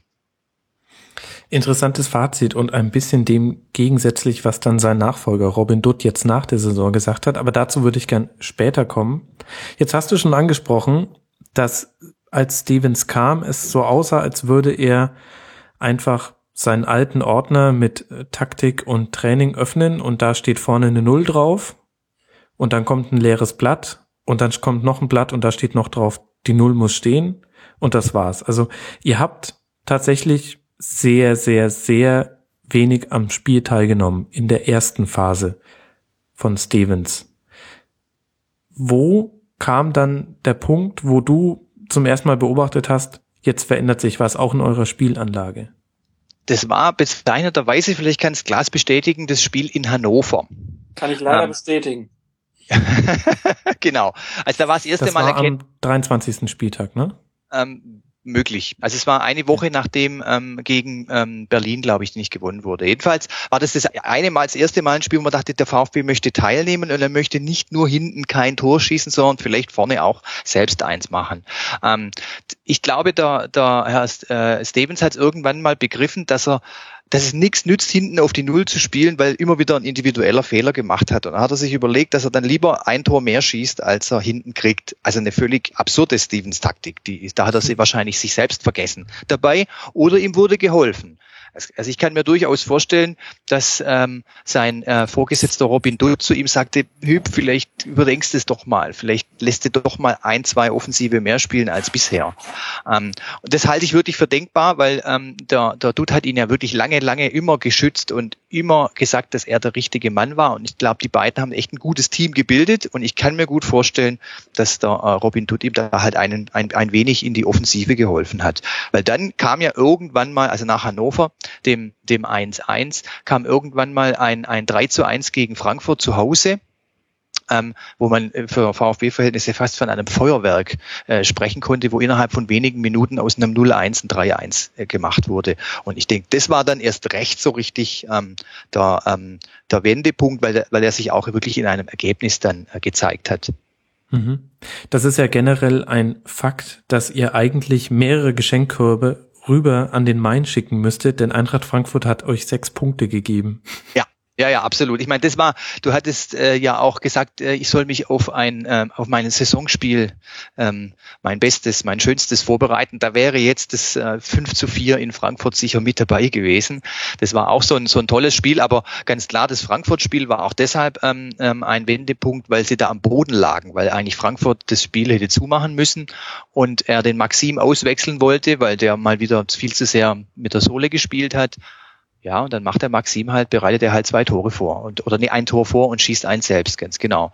Und das war so, glaube ich, der, der Wendepunkt, weil sie ja dann viele Spiele nochmal gedreht haben. Sie sind ja ganz gern mal zurückgelegen und haben dann trotzdem äh, noch ähm, das Unentschieden oder gar den Sieg äh, hinbekommen. Und deshalb glaube ich, dass Frankfurt äh, wirklich so eine Art, ja, ich glaube, Geschenkkorb verdächtig, verdächtiger Verein ist, keine Frage. Ja, interessanterweise, wenn man sich taktisch anschaut, dann habt ihr ein Offensivkonzept dadurch erreicht, dass ihr euch defensiv kompakter aufgestellt habt. Wenn ich es richtig mir notiert habe und meine Beobachtungen stimmen, dann habt ihr sehr lange in einem 4-1-4-1 gespielt und dann zum ersten Mal gegen Dortmund ähm, auf eine Doppelsechs wieder zurückgestellt, was ihr vorher in der Saison schon mal hattet. Ja. Und das Dortmund-Spiel ging ja unglücklich verloren durch ähm, zwei individuelle Fehler. Ja. Und ähm, ab dann habt ihr 4-2-3-1 gespielt mit ähm, vielleicht zwei der Schlüsselspielern, Gentner und Die. Würdest du mir da zustimmen? Ich würde dir unbedingt zustimmen, weil du auch jetzt wieder eine Vorbereitung von mir sozusagen triffst. Ähm, welches ist der ähm, interessanteste und wichtigste Spieler äh, gewesen? Da würde ich Seret Dier, die Neuverpflichtung aus von der Elfenbeinküste zum Winter absolut dazuzählen. Der hat ähm, relativ schnell ähm, Zugriff zum Team gefunden und das kann man wirklich sagen, dass Zugriff das richtige Wort ist, weil er ähm, die Leute eben auch ein Stück weit animiert hat mit seiner Art zu spielen. Das ist ja ein sehr körperlicher Typ, ähm, und alleine wie der läuft, ist schon ähm, furchterregend teilweise. Und wie der in Zweikämpfe geht eben auch. Und es ist durchaus ein Vorbild gewesen. Und er hat dem Herrn, dem, dem Christian Gentner viel, viel Raum gegeben zur Entfaltung, die er davor nicht hatte. Also es, es ist dann aus dem 4-2-3-1, dann hat dann eben doch der Gentner dann nochmal einen Schritt nach vorne machen können. Und von daher glaube ich, dass der Die äh, ganz, ganz wichtiger, äh, wichtiger äh, Faktor war, ähm, obwohl er am Anfang viel Füße in Gegentore drin hatte, also immer wieder hat er einen Fehlpass dann noch gehabt oder hat gern mal einem Mitspieler äh, auf, auf Knie oder Hüfthöhe einen Ball zugespielt, aber gegen Ende der Saison war er absolut auf dem Punkt und für mich, für mich ein ganz, ganz wichtiger Faktor. Erinnere ich mich richtig, dass sich Robin Dutt damals für die Verpflichtung im Winter verteidigen musste, auch vor dem Hintergrund, dass die noch den Afrika Cup spielen musste? Das ist richtig. Vor allem haben alle in Stuttgart gesagt, wie kann man nur jemanden holen für 500.000, der bei Basel aus welchen Gründen auch immer gar nicht mehr spielt. Also man hat dem Spieler gar nichts zugetraut. Es hat ihn auch niemand gekannt. Also nur ein paar ähm, Versprengte haben gewusst, dass er bei der WM, bei der Hymne geweint hat davor, ähm, äh, ein halbes Jahr davor. Aber ansonsten waren die, die, die Zuschauer und Fans ein bisschen enttäuscht, dass eben so ein Unbekannter kommt und dann auch noch ein Sechser. Man hatte ganz andere Baustellen, die es immer noch gibt, also Innenverteidigung, Außenverteidigung ähm, hat man hat man eher gesehen und dann nur einer, ne? nur ein einziger Spieler, der dann auch noch kaputt kommt. Also Robin Dutt hat sich absolut äh, entschuldigen müssen, so wie der Robin Dutt von Anfang an ja in, äh, in, in sta sich starker Kritik ausgesetzt äh, sah. Ähm, warum auch immer. Also der hat, äh, er hat ja eigentlich beim VfB noch gar nichts Schlechtes gemacht. Man hat ihm nur seine Vergangenheit bei anderen Vereinen oder beim DFB eben vorgeworfen. Also der Robin Dutt hat einen schweren, schweren Stand gehabt und dazu hat auch seine geringe Aktivität ähm, in der äh, Wintertransferperiode beigetragen. Mhm. Kann man da vielleicht auch sagen, dass das so ein ähnliches Gefühl bei der Verpflichtung war wie äh, Labadia beim HSV und Fronzek in Hannover? Oder warst du begeistert vom ersten Tag an? Äh, begeistert vom Dier oder begeistert? Nee, vom, vom, vom, vom Dutt meine ich jetzt. Also als ähm, ich gehört habe, dass der praktisch vom Trainerstuhl wieder auf den Managerposten ging, den er ja eigentlich gar nicht mehr haben wollte, da habe ich gedacht, naja, das ist jetzt auch wieder eine wilde Entscheidung vom VfB. Ja, das, das, das stimmt. Das ist eine, eine schöne Analogie. Ähm, ich glaube, dass er sich auch äh, entwickelt hat. Also so wie, wie du gerade sagst, man hat es dem Frontsec nicht zugetraut und dem Labadia unter Umständen auch nicht. Und man hat so eine hm -hm Einstellung dazu gehabt. Ich war ähm, der Meinung und bin es immer noch, dass man Robin Dutt ja nicht absprechen kann, dass er ähm, äh, äh Sportkompetenz äh, hat, dass er Fu Ahnung von Fußball hat, dass er Mannschaften schon erfolgreich trainiert hat, auch auf verschiedenen Niveaus. Also er hat bei Leverkusen lange Zeit auch nicht so einen schlechten Job gemacht, bis zum 7-1 dann eben gegen Barcelona damals. Aber ähm, er, er, hat, er hat viele Dinge schon in, seiner in seiner ähm, Karriere richtig gemacht und ich fand ihn jetzt auch, ne, er kommt ein Stück weit aus Stuttgart in der Nähe von Stuttgart, seine Frau hat einen Friseursalon in Zuffenhausen, er ist einer von uns. Ne, nein, da hat man also wirklich, ich habe jetzt nicht so ähm, große Berührungsängste ähm, äh, gehabt äh, mit ihm, wie vielleicht viele andere. Ich glaube, ich habe die Frage jetzt nicht richtig beantwortet, oder? Doch, doch, du hast schon gesagt, dass du nicht so schockiert warst, wie ich gedacht hätte, dass du schockiert gewesen wärst. Habe ich das richtig ah, formuliert? Ja. Ich hoffe. Okay. da merkt man den an Alex Feuerherd äh, geschulten Rhetoriker. Klasse. Gut. Jetzt habt ihr den Klassenerhalt geschafft. Es lief letztlich sage ich sogar wie wenig überraschend, denn ich glaube schon ab dem dritten Spieltag haben hab sowohl ich als auch alle Gäste im Rasenfunk gesagt, die letzten beiden Heimspiele gegen Mainz und den HSV und dann das Auswärtsspiel bei Paderborn werden entscheiden. So kam es auch. Man vergisst allerdings sehr leicht, finde ich, dass ihr vorher auch noch mal zwei, drei Rückschläge hinnehmen musstet. Ähm, gegen Freiburg den Ausgleich noch kassiert, auf Schalke vollkommen unverdient verloren. Also auf Schalke hat ja jedes Team in der Rückrunde unverdient verloren, wenn es dort verloren hat. Ähm, ich hatte ein bisschen das Gefühl, dass ihr in dieser Phase der Saison aber schon so weit war, dass euch nichts mehr stoppen konnte. Und da sehe ich als Außenstehender auch die Fans in einer wichtigen Rolle. Für mich als jemanden, der nicht in der Fanszene aktiv ist, wirkt es so, als hätte es schon seit Jahren beim VfB Stuttgart keinen so guten Zusammenhalt mehr zwischen Mannschaft und Fans gegeben. Ist das richtig? Ich würde sagen, das ist richtig, ganz genau.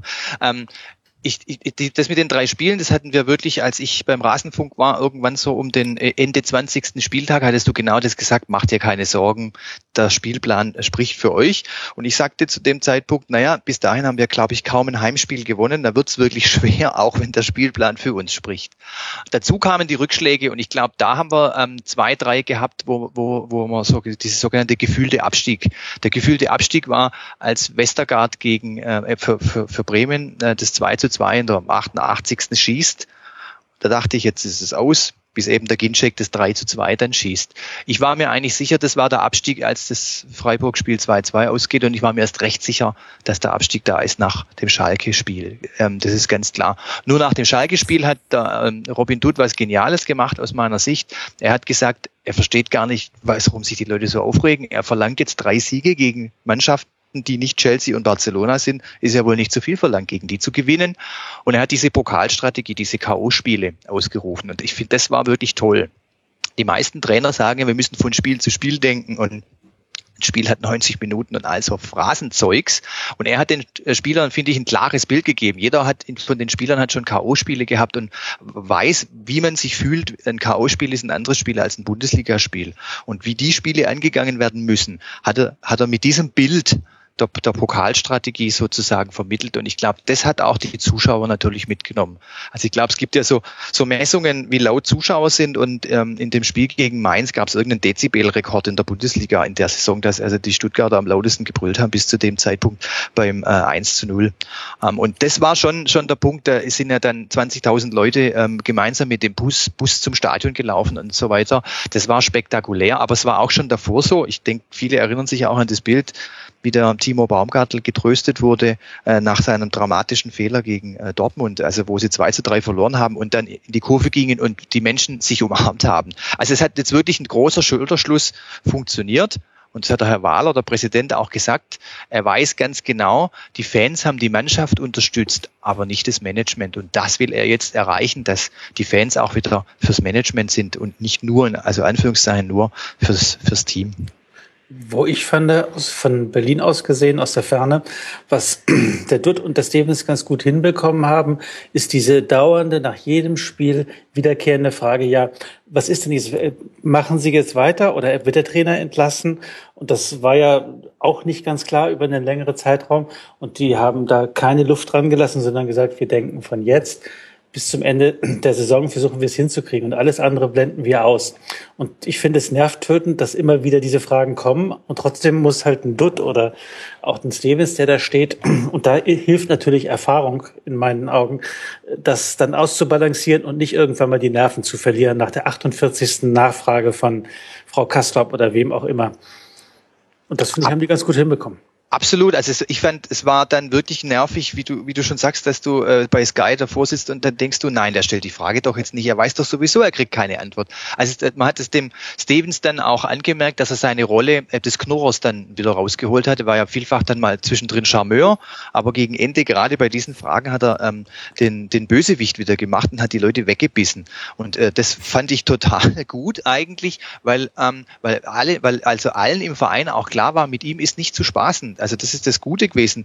Der Stevens hat zum Schluss die Mannschaft wirklich, und da ist er der alte Hase und hat in den alten Taktik und auch Führungsprinzipien nachgeschaut, wie man den Mannschaften so hinter sich bringt. Die hat er total im Griff gehabt. Wenn man sieht, wie ähm, nach dem 2 zu 1 in Paderborn ähm, der, der Rüdiger ähm, den, den Stevens ähm, mehr oder weniger durchs Stadion getragen hat, und ich glaube, die waren kurz vor einer Adoption, ähm, dann, dann muss man sagen, der hat die total im Griff gehabt und das ist, das äh, ist wirklich seiner Erfahrung geschuldet, meines Erachtens, auch mit diesen Situationen umzugehen.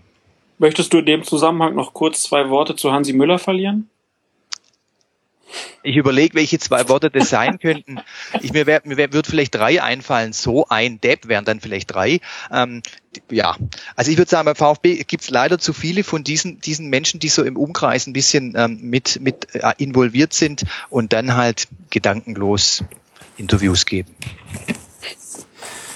Gut, ich glaube, wir sind uns alle einig, wie man das zu bewerten hat, dass dieses Zorniger Thema so behandelt wurde, wie es dann eben behandelt wurde.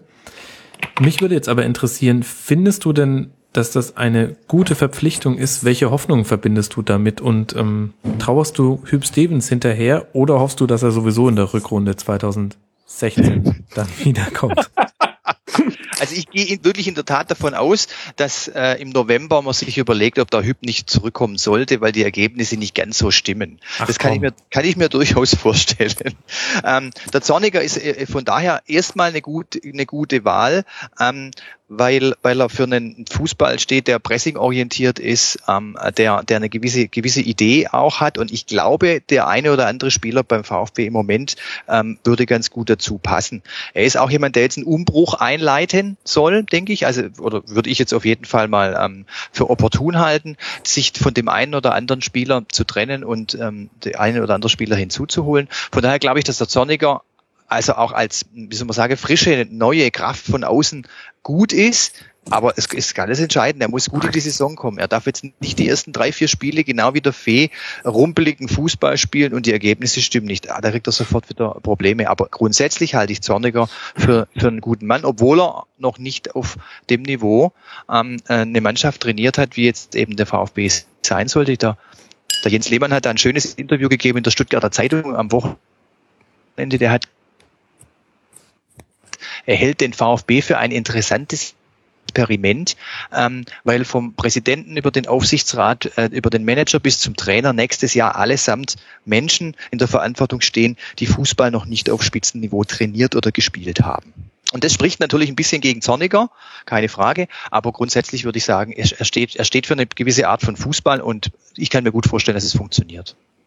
Ehrlich gesagt finde ich, dass so ein Interview eher gegen Jens Lehmann spricht, aber das ist meine persönliche Meinung. nein, nein, ich habe das genau, ich habe das jetzt nur als Beispiel genannt, dass Alles es gut. eben viele gibt, wie, wie, wie, wie die gegen Robin Dutt am Anfang ja in, ähm, äh, in der Rückrunde gesprochen haben, so gibt es natürlich jetzt auch viele, die sagen, der Zorniger, ich, ich weiß gar nicht, was wir mit dem wollen, der hat Sonnenhof äh, Groß Asbach trainiert, der hat äh, in Leipzig äh, von der dritten in die zweite Liga führen dürfen und jetzt soll er den VfB unseren, VfB, der internationale Ansprüche hat, also diese alten Ansprüche, wie sie der HSV auch hat, das kann ja nicht gut gehen. Das war jetzt meine Analogie, war das ähm, mhm. Jens Lehmann äh, Interview. Ähm, das, das wird dem Zorniger ähm, sicher, das wird, das wird, das Päckchen muss er erstmal mittragen, dass er noch nicht nachgewiesen hat, dass er ähm, eine, eine, eine Bundesligamannschaft trainieren kann. Und das wäre jetzt aber genau meine Frage gewesen. Wird das tatsächlich so sein, dass die Ansprüche zumindest von Fanseiten wieder so hoch sein werden? Du hast selbst jetzt internationales Geschäft genannt. Ich hatte den Eindruck, dieser Abstieg, also vermiedene Abstieg, der ja dramatischer nicht hätte sein können, war. Und nicht der erste in Folge war. Genau. Die zweite beschissene Saison in Folge. Das war ähm, für den VfB das, was es für viele andere Vereine in solcher Situation sein sollte, nämlich wie ein reinigendes Gewitter. Es hat ähm, zu Umbrüchen in vielen Positionen geführt, gleichzeitig aber die Mannschaft und die Fans nicht auseinandergetrieben. Und ich hatte schon den Eindruck, bei euch hätte sich jetzt im Großen, zumindest gibt es das Potenzial, dass sich im Großen etwas verändert. Und damit verbinde ich auch einen realistischeren Anspruch der realistische Anspruch ist, glaube ich, ist, ist glaube ich schon da. Also ich, das ist nicht nicht missverstehen. Ich weder ich noch irgendwelche anderen Leute, die es ernsthaft meinen, glauben, dass der VfB jetzt um die Plätze machen wir mal fünf bis acht spielt. Überhaupt gar nicht. Ich sehe ihn eher um die Plätze neun bis zwölf oder so. Also tendenziell knapp knapp einstellig vielleicht. Aber grundsätzlich ist es schon so, dass alle sowohl im Verein als auch Fans, wenn die sich überlegen, wir spielen morgen gegen Augsburg da sagt man, ja, Augsburg, die müssen wir schlagen. Und genauso gegen Köln und gegen Hoffenheim und gegen Mainz. Ne? Und da gibt's die Hälfte der, der Liga vom Anspruch her, vom Denken. Und das kommt von der Vergangenheit, naja, die müssen wir eigentlich schlagen, die haben wir doch im Griff. Hm. Und dann gibt's die andere Hälfte, klar, da kommt Wolfsburg, da kommt Schalke, Bayern, Leverkusen, ähm, die, von denen man das nicht denkt. Aber äh, grundsätzlich, das ist das Grundproblem. Man denkt halt, ja, Augsburg, die, die, die, die spielen wir schnell mal an die Wand. Das ist ja gar keine Frage. Und dann ist man hoch enttäuscht, dass eine gut strukturierte Mannschaft eben dann den VfB ähm, schlecht aussehen lässt. Aber es ist, es lässt sich aus den Köpfen meines Erachtens nicht rauskriegen, dass man glaubt, diese Mannschaften immer noch mehr oder weniger locker schlagen zu können. Okay. Das wird definitiv dann auch eine der Aufgaben von Robin Dutt werden, der in bemerkenswerter Art und Weise nach dem 34. Spieltag einen Umbruch verkündet hat. Ich habe selten jemanden in einer verantwortlichen Position bei einem Bundesligisten innerhalb von fünf Minuten so sehr seinen Arbeitsplatz zerreden hören, im Sinne, dass er gesagt hat, hier ist einfach alles schlecht, vom Kader über die Strukturen in der Nachwuchsabteilung bis hin zum Scouting und wir werden jetzt jeden umdrehen. Dass er damit sich selbst auch in die Verantwortung genommen hat, das ist, denke ich, unstrittig. Er muss jetzt abliefern, sonst wird das schwierig. Was waren denn deine Gedanken, als du diese PK mitbekommen hast? Mein erster spontaner Gedanke war, endlich sagt's einer. Weil das, es sind, das sind viele, viele Dinge, die ähm, ähm, man sich selber schon so überlegt hat. Also gerade was Kaderplanung und äh, Strukturen innerhalb des Vereins hingeht, dachte ich mir immer, das kann doch, das muss doch jeder sehen. Das ist doch unglaublich, was da vonstatten geht. Ähm, und in der, in der Aufarbeitung von Problemen wurde immer so managermäßig gesagt, wir werden das äh, tiefgründig analysieren, wir werden einen Entscheidungsstab gründen und wir werden das Ganze evaluieren. Da hat man geredet und geredet und geredet, so ein bisschen ähm, Business-Deutsch, wie es auch Martin Kind ab und zu spricht. Und aber passiert ist nie was.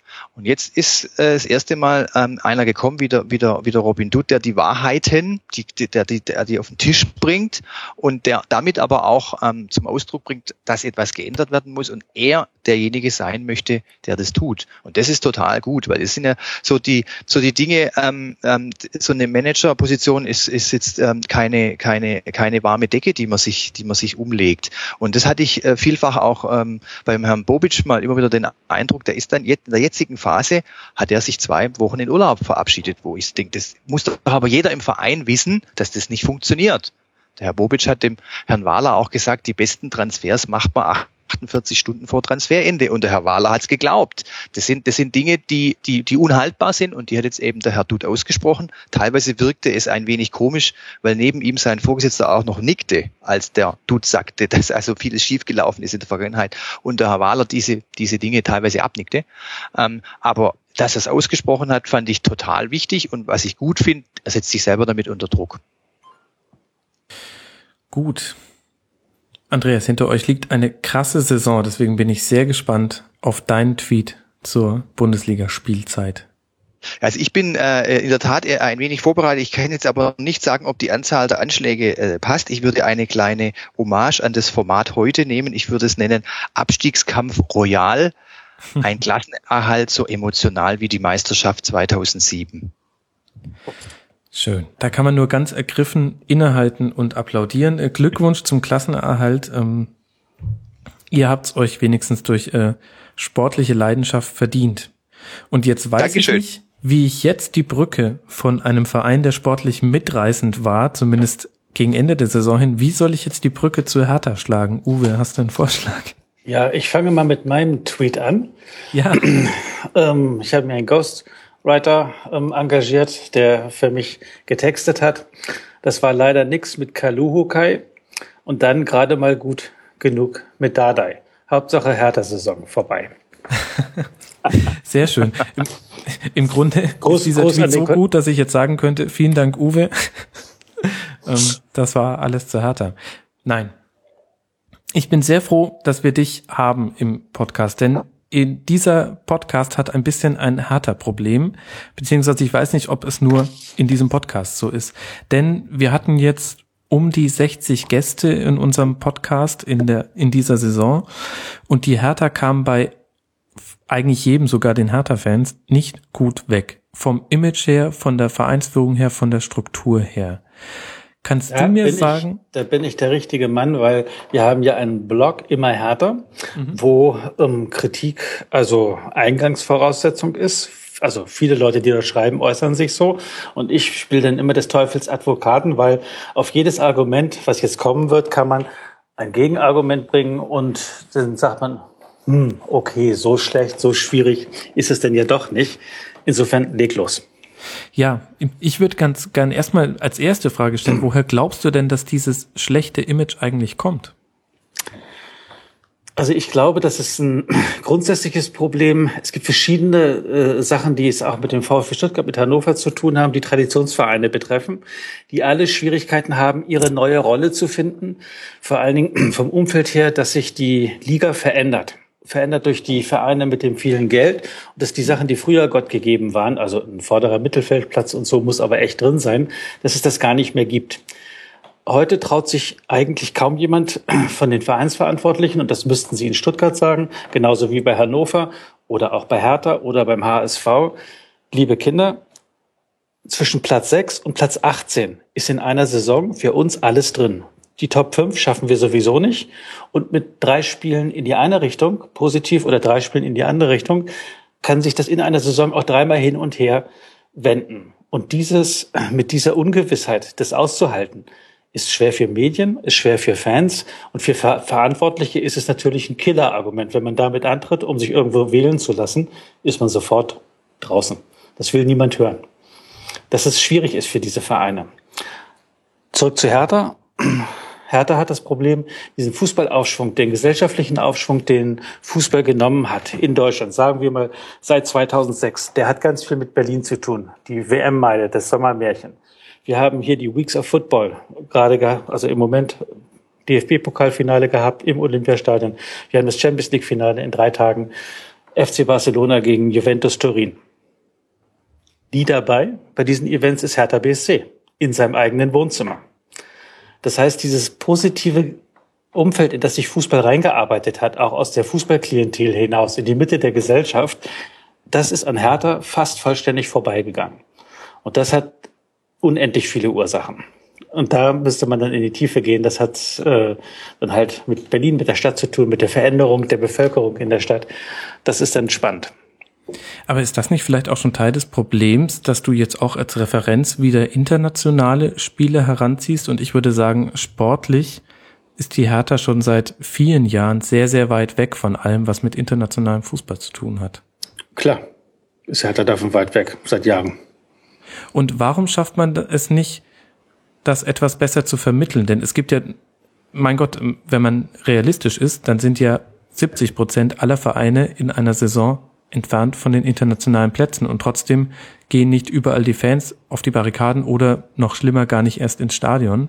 Warum kann man eben das, was du ja auch schon am Anfang angesprochen hast, nicht besser vermitteln? Ist das ein so, Kommunikationsproblem? Jetzt kommt, jetzt kommt der Teufelsadvokat um die Ecke. Wo gehen die Fans in Berlin nicht ins Stadion? Hertha BSC hat einen Zuschauerschnitt, der im europäischen Vergleich mit 51, 52.000 Zuschauern an Nummer 9 ist im gesamteuropäischen Vergleich. Also die Behauptung, dass der Berliner sich ja eigentlich nicht für Hertha interessiert, wie das gerne mal bei Elf Freunde oder in der Süddeutschen zu lesen ist, weil die Kollegen halt in ihrem Szenekiez sitzen und sich Borussia Dortmund oder den VfB Stuttgart angucken. Wenn man rechts oder links einen Kiez nach oben, nach Norden, nach Süden, nach Westen geht, da hast du überall echte Hertha-Fans. Und mhm. ich meine, es wird ja niemand gezwungen, da diese über 50.000 ins Stadion zu gehen. Übrigens in der zweiten Liga, Hertha hat zwei Zweitliga-Jahre hinter sich, lag der Zuschauerschnitt bei 43.000 und 47.000. Die Behauptung, in Berlin interessiert sich ja kaum einer für Hertha, kannst du mit den Zuschauern nicht so richtig aufrechterhalten. Da hast du ein absolut wichtiges Argument genannt. Ähm, und warum transportiert das der Verein nicht? Also andere schaffen es ja, sich eine ist ein doofes Wort, aber letztlich geht es hier um Markenidentität. Warum kann Hertha das nicht vermitteln? Also das ist, das hat bei Hertha zu tun. Das ist wie mit einem großen Uhrenpendel, stelle ich mir das immer so ein bisschen vor. Dass wenn das Pendel extrem in die eine Richtung geschwungen ist. Hertha hat in der Phase von 2000, nee, 1997 an, als Dieter Höhnes gekommen ist, bis 2009. Davon die ersten zwei Drittel extrem auf dem Gaspedal gestanden, die Entwicklung voranzutreiben, so die Mannschaft war dann so ganz okay, Nummer vier, fünf, sechs, sieben in Deutschland. Man hat viel Geld ausgegeben für die Jugendakademie, dass es überhaupt so ein Home of, Her of Hertha gibt, dass Leute zusammengesammelt werden können. Das war aber immer auf der Überholspur, Ellenbogen raus. Das war selten sympathisch und selten mitreißend, sondern das war erfolgsorientiert. Und das ging ab irgendeinem Punkt nicht mehr. Erstens aus finanziellen Gründen und zweitens war es von der Art her. Hertha war bei den Schiedsrichtern unten durch. Hertha war schwierig nach draußen hin zu vermitteln. Das neue Führungsduo, was dann angetreten ist mit Michael Preetz und dem nicht neuen, sondern auch dem damaligen Präsidenten schon, Werner Gegenbauer, haben gesagt, Pendel in die andere Richtung, total zurückgenommen, Emotionen runterschrauben, nicht so die dicke Welle machen. Dann bist du aber gleich im ersten Jahr abgestiegen, 2009, 2010, das war natürlich schlecht und bist du zurückgekommen, dann bist du nochmal wieder abgestiegen in der Relegation, damals gegen Düsseldorf. Das sind alles Sachen, die die natürlich alles konterkarieren, was du versuchst aufzubauen. Und wenn es dann heißt, intern der Führungsstil sei echt total viel besser als früher, sagen die Leute, ja, ist mir doch egal. Was ich im Stadion sehe, ist ein Rumpelfußball seit Jahren, der halt niemandens Herz erwärmt. Das ist vielleicht dann der nächste interessante Punkt. Also der Spielstil der Hertha ist ja wirklich nicht mitreißend. Zumindest war es in dieser Saison in weiten Teilen nicht. Liegt das am Kader? Liegt das an der Ausrichtung des gesamten Vereins, ähm, auch in den Jugendabteilungen? Liegt das an der Trainerwahl? Ähm, also da muss man dann, sage ich mal, die Zusammenhänge sehen. Hertha BSC ist unter Mitjas Luhukai aufgestiegen mit Rekordpunktzahl aus der zweiten Liga. Das erste Jahr, also die vergangene Saison, äh, ist Hertha relativ gut abgeschnitten und hat dann durch den Einstieg von dem Investor KKR im Januar 2014 relativ viel Geld in die Hand bekommen. Das hat man nicht für Spieler ausgegeben, man hat die Finanzen umstrukturiert, aber das hat dazu geführt, dass man im vergangenen Sommer relativ viel Mittel hatte, die man investieren konnte, weil man Adrian Ramos und Pierre-Michel Lasogga verkauft hat. Und das musste nicht genommen werden, das Geld um Schulden abzubezahlen, wie das sonst in den zurückliegenden Jahren war. Das konnte in den Kaderumbau fließen. Und da hat Hertha eine Kombination gehabt aus, man hat neun neue Leute geholt. Das ist eigentlich etwas zu viel für eine zweite Saison, wo du ganz ordentlich abgeschnitten hattest. Dann hattest du von den Leuten, die du geholt hast, nachdem du im Jahr davor 100% Trefferquote hattest, hast du diesmal ein Drittel neuer Spieler haben geholfen, ein Drittel waren so lala und ein Drittel war überhaupt nicht. Also John Heitinger haben wir genannt, Jens Hegler, Bayer Leverkusen, eine absolute Enttäuschung und Salomon Kalou letztendlich auch unter den Erwartungen drunter durchgeflogen. Das geht zusammen mit einer Entwicklung, dass dir deine wichtigen Schlüsselspieler verletzt ausfallen. Also der Abwehrchef Sebastian Langkamp fällt verletzt auf, aus. Fabian Lustenberger, Abwehrchef, hat eine schwere Verletzung gehabt, kommt die ganze Hinrunde nicht in Saison, äh, nicht in, nicht in, in kommt nicht in, auf die Spur. Denkst du, okay, dann haben wir den Heitinga und stellst fest, hm, der hat ja gar kein Bundesliganiveau. Dem fehlt ja jegliche Geschwindigkeit. Da hast du ein Defensivproblem. Dann hast du eine Offensivposition, nach vorne Fußball zu spielen und stellst fest, das soll der Hegler machen. Uff, der gewinnt ja keinen Zweikampf. Dem fehlt ja jegliche Dynamik.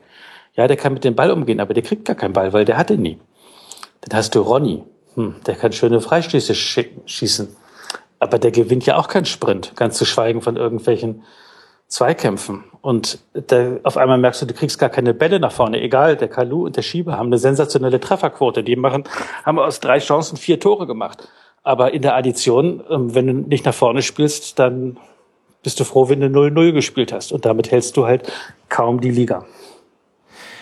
Aber wenn du jetzt sagst, man verpflichtet die Spieler und dann stellt man fest, ach, Heitinga hat ja gar kein Bundesliga-Niveau, muss man da das Scouting oder die sportliche Führung, die die Transfers gemacht hat, in die Verantwortung nehmen? Oder ja, kamen da jetzt halt auch viele unglückliche Umstände zusammen?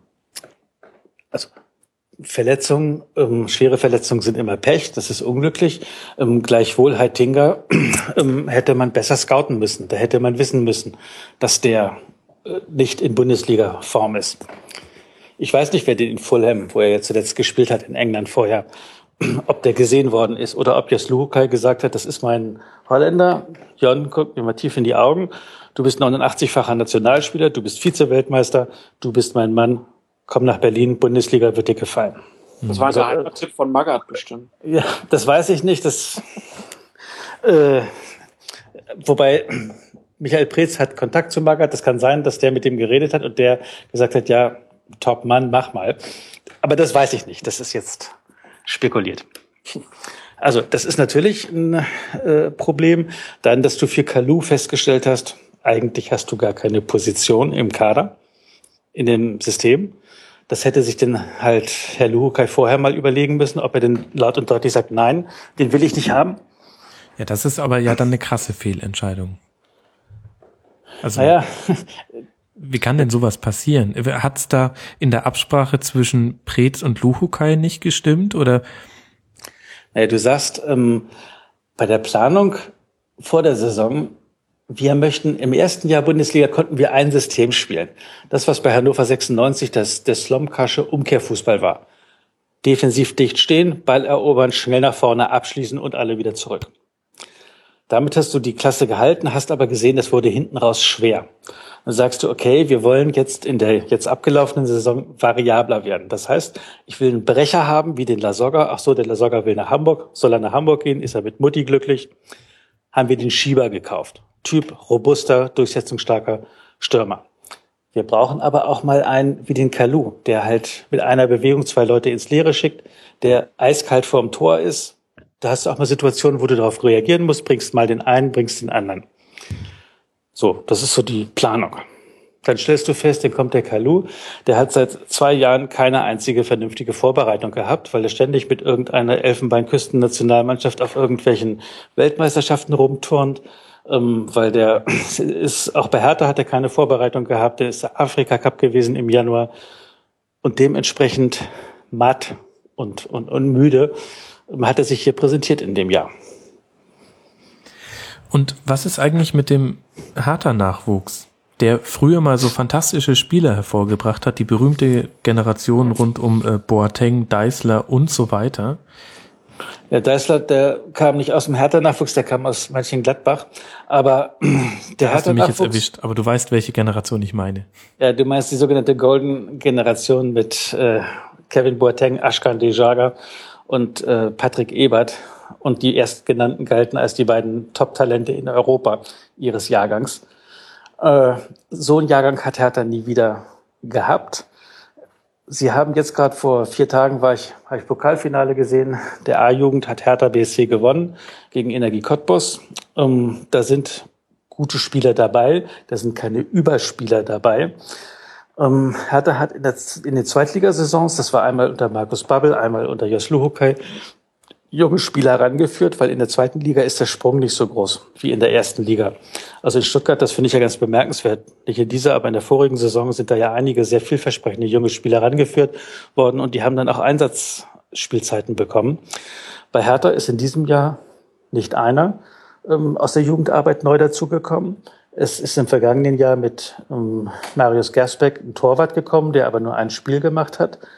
Und jetzt aktuell aus der eigenen Jugend sind John Brooks und Nico Schulz, die jetzt aber auch 21 und 22 sind. Also die sind auch schon jetzt ein bisschen unterwegs in der Bundesliga.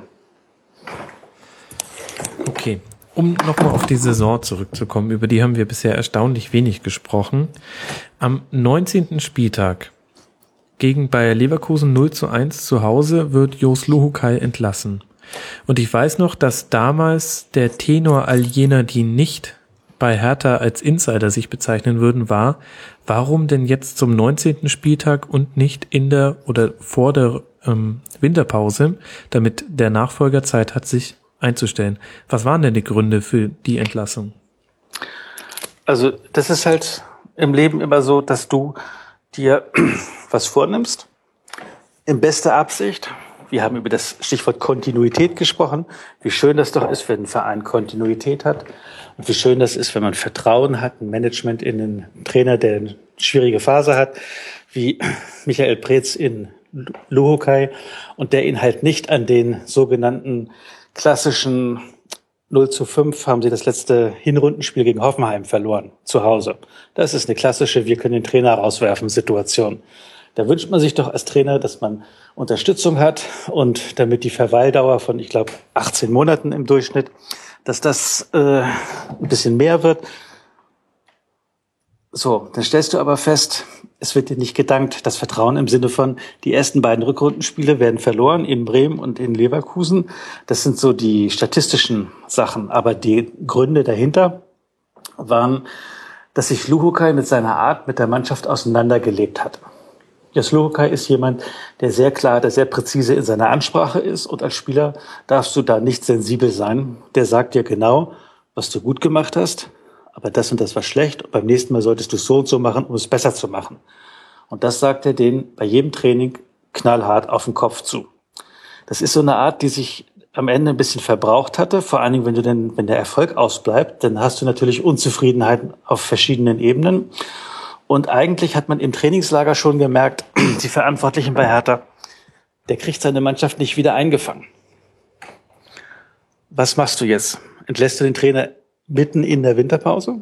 im Trainingslager in der Türkei? Oder sagst du, jetzt machen wir die Augen zu und hoffen? Erstes Spiel war in Bremen, die waren damals noch nicht so glorios weg, unten aus der Abstiegszone, wie sie es denn gemacht haben im Laufe der Rückrunde. Aber dann liefert Hertha da wieder ein Spiel ab, wo sie in 90 Minuten nicht einmal auf das gegnerische Tor schießen. Und dann weißt du, jetzt geht es darum, einen neuen Trainer zu finden. Kannst aber natürlich sagen, zwei Wochen, zu, äh, also zwei Spiele zu spät und das wäre dann sechs Wochen vorher gewesen. Mhm. Aber Und? du wolltest, du wolltest Vertrauen setzen. Das ist das, was die Absicht war. Das ist nicht aufgegangen. Mhm.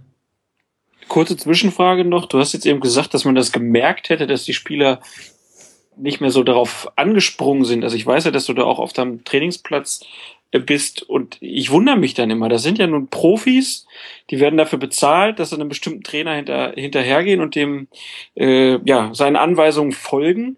Äh, hast du eine Erklärung dafür, warum das dann nicht mehr funktioniert hat? Ich meine, Hertha war ja nun auch nicht unerfolgreich unter Lu keine ganze Zeit. Ja, also mit dieser, ich sage mal, rustikalen Art, die Luhukai ähm, drauf hat, also mit diesen klaren Ansprachen. Übrigens, Lucien Favre hat das auch, nur ein bisschen anders. Aber da sind Spieler wie Arne Friedrich und Joe Simosic mit Tränen in den Augen aus dem Trainerzimmer gekommen, nachdem die Videoanalyse hatten. Äh, das muss man als Spieler irgendwie das trägt man mit, wenn man merkt, man hat Erfolg. Dann sagt man, okay. Wenn der Erfolg natürlich ausbleibt, dann ist es schwierig und also wir selber am Trainingsplatz, wie die trainiert haben, das äh, war immer professionell und okay in meiner Beobachtung. Da wurde nicht sich untereinander angeschrien oder so. Aber intern ähm, hieß es dann im Nachhinein, hätte es extreme Auseinandersetzungen gegeben. Und ich sage mal, wenn dann Sachen in den Zeitungen stehen, dass der Luhukai seinen Kapitän anmacht, Fabian Lustenberger, Fabian, ich hätte gern Kapitän und nicht nur einen, der immer Everybody's Darling sein will, vor der versammelten Mannschaft, dann weißt du, da ist es schon zu spät. Da brauchst du jetzt gar nicht mit irgendeinem Krisenmanagement anzufangen. Da sind die Karten schon gelegt. Die haben sich nichts mehr zu sagen. Und dann ist am nächsten Spiel dann der Luhukai auch entlassen worden. Aber wie gesagt, das hätte man problemlos auch Mitte Dezember machen können, dann hätte es eine Vorbereitung gegeben, eine ganze. Ich finde, dass äh, Trainerentlassungen ein oder zwei Spieltage nach Ende einer Halbserie immer schlecht aussehen fürs Management. Mhm. Wie fandest du denn damals dann die Entscheidung, Paul Dardai als Nachfolger zu verpflichten? Push. Also schwierig.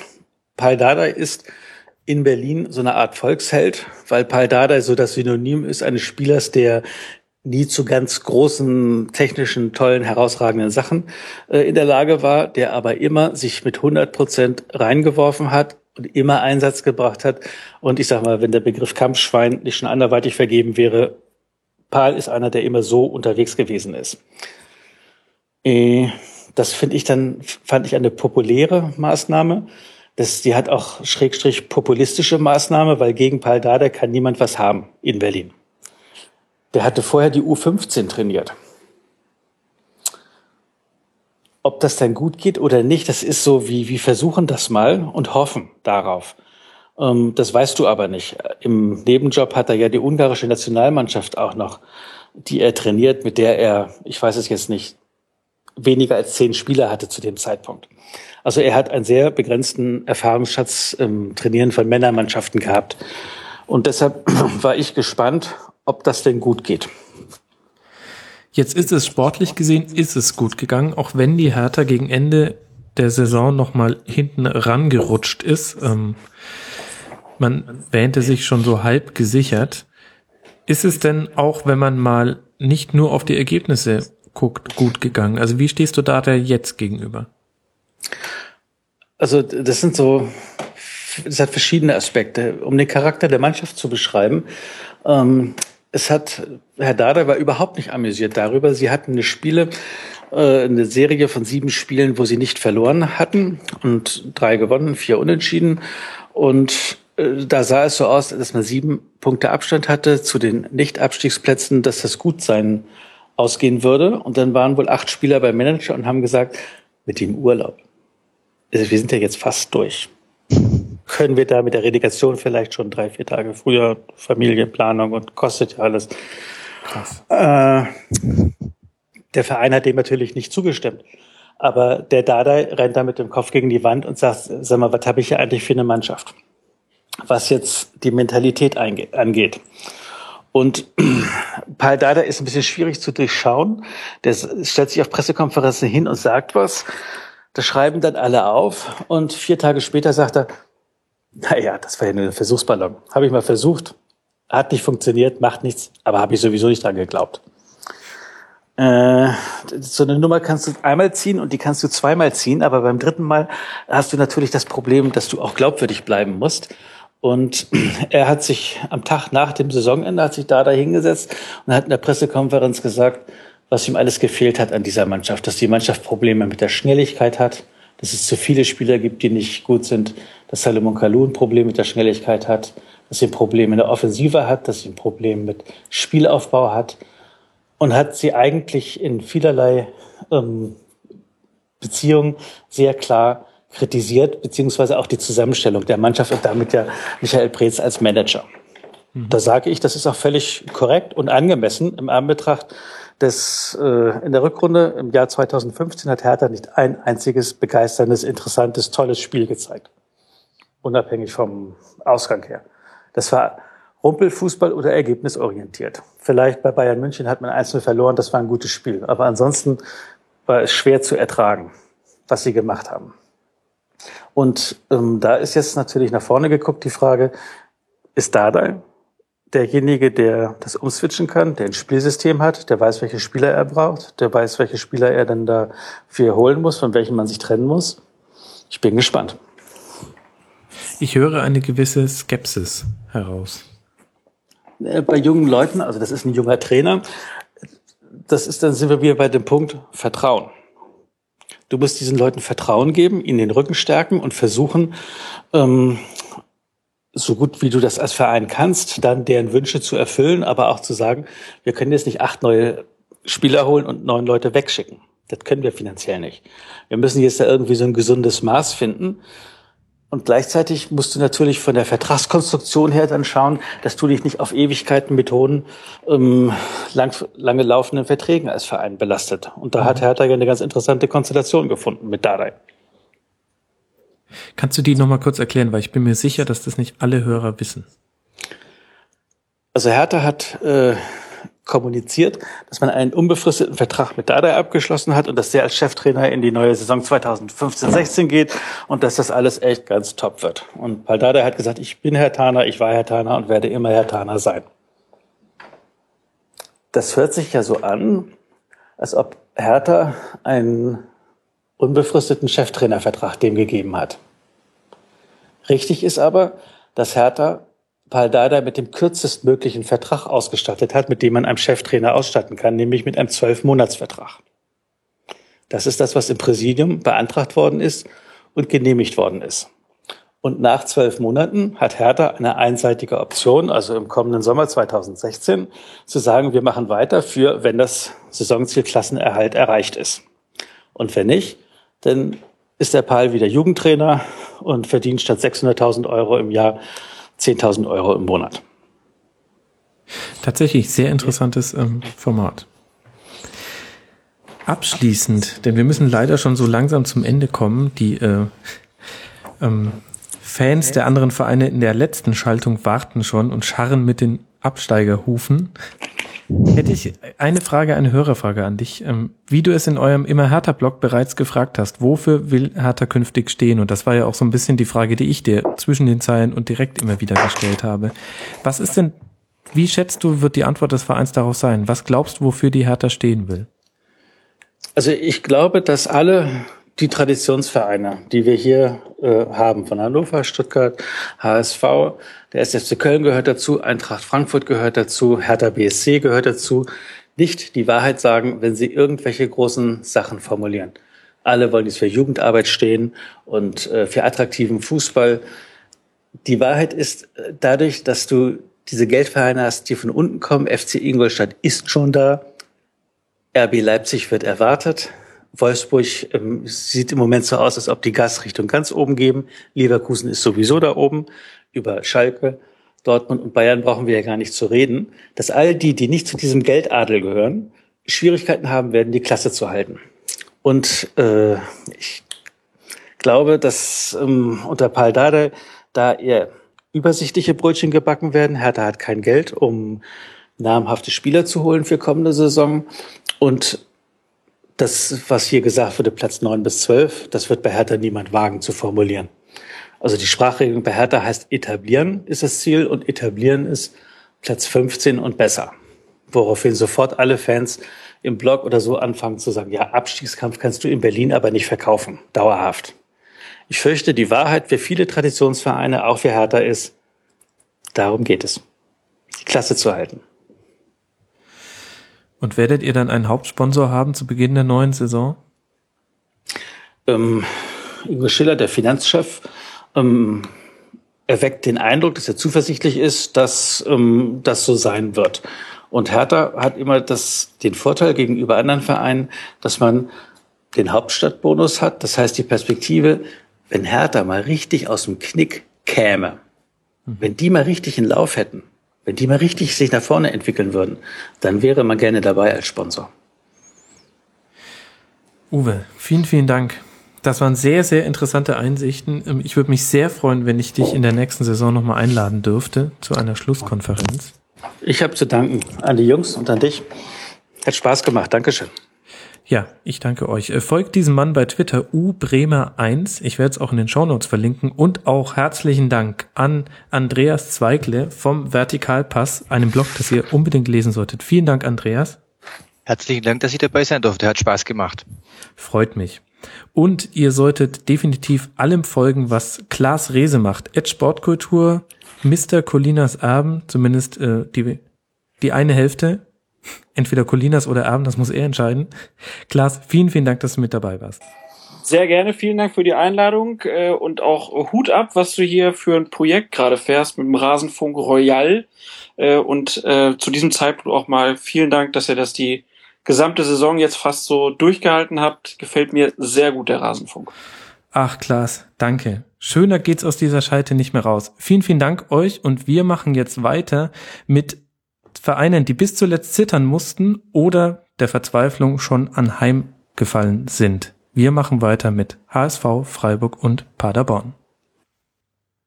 Mit mir in der Leitung sind drei hervorragende Gäste. Zum einen Florian Neumann, euch bekannt wahrscheinlich als Netfuller und von seinem HSV-Blog Netzblog. Hallo Flo, schön, dass du mit dabei bist. Moin. Außerdem mit in der Leitung Sven Metzger, der unter anderem bei meinem Sportradio.de den Füchsle Talk macht und SC Freiburg-Fan ist. Hallo Sven. Hallo Max, den Füchsle Talk mache ich leider viel zu selten. Da sind wir nächste Woche mal wieder dran. Schönen guten Abend. Schön, dass du mit dabei bist und äh, was wäre ich für ein Gastgeber, wenn ich dich so anmoderiert hätte. Außerdem mit dabei äh, Stefan Siemann von Schwarz und Blau so auch bei Twitter vertreten und in der Blogosphäre. Stefan, sehr schön, dass du mit dabei bist. Freut mich sehr. Ja, mich freut's auch. Hallo. Ihr wisst alle, warum wir uns zusammengefunden haben an diesem Dienstag nach dem Ende der letzten Relegationsspiele. Wir wollen über die Bundesliga-Saison 2014-2015 reden. Und der Grund, warum ihr drei miteinander zueinander geschaltet seid, den kennt ihr auch. Wir gehen nach der Abschlusstabelle vor. Und damit wissen wir auch, wir reden mit einem Nichtabsteiger und zwei Absteigern. Der Nichtabsteiger Flo hat die große Ehre, dass wir seine Saison zuerst besprechen. Flo. ja. Ähm, Wie ist es um deinen Gesundheitszustand bestellt? Alles, alles gut, alles gut. Ähm, äh, also letztes Jahr war schlimmer als dieses Jahr, hat andere Gründe, über die wir vielleicht auch noch sprechen werden, aber ähm, es war eher so äh, zugucken, nicht beteiligt sein, ähm, aber dennoch ein bisschen Ahnung haben und äh, trotzdem noch verbunden zu sein. Aber das war nicht so schlimm wie letztes Jahr. Ich glaube, letztes Jahr wäre ich heute nicht ansprechbar gewesen. Dann würde ich damit ganz gerne gleich beginnen, denn das ähm, mag für einige Hörer, die dich vielleicht auch nicht so gut kennen, erstaunlich sein. Magst du uns kurz erklären, warum dich dieser Wahnsinn in dieser Saison ein bisschen kälter gelassen hat als der Wahnsinn in der letzten Saison? Ähm, weil ähm, in der Bundesliga nicht ab, also abgestiegen, nicht abgestiegen ist die HSV AG und nicht äh, der Hamburger Sportverein e.V. Punkt. Ähm, das, äh, für die, die es nicht wissen, am 25.05. letzten Jahres äh, wurde beschlossen, dass ähm, der HSV e.V. ausgegliedert wird, dass es eine Kapitalgesellschaft wird. Und das war für mich eigentlich der Beginn für das Ende meiner ja, Verbindung zum Profifußball. Und deswegen war es dieses Jahr etwas sehr distanziert. Ähm, ich, ich, also ich weiß, wie ich letztes Jahr gefühlt habe, als das Spiel äh, gegen Fürth war. Da war ich im Stadion und äh, das äh, ähm, Auswärtsspiel habe ich auch im Stadion erlebt.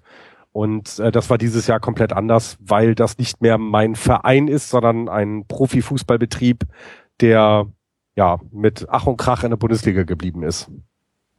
Jetzt hatte ich das letzte Mal, als wir dich zu Gast hatten, das war, ich glaube, rund um den vierten Spieltag herum, allerdings sehr wohl den Eindruck, dass du emotional noch involviert bist.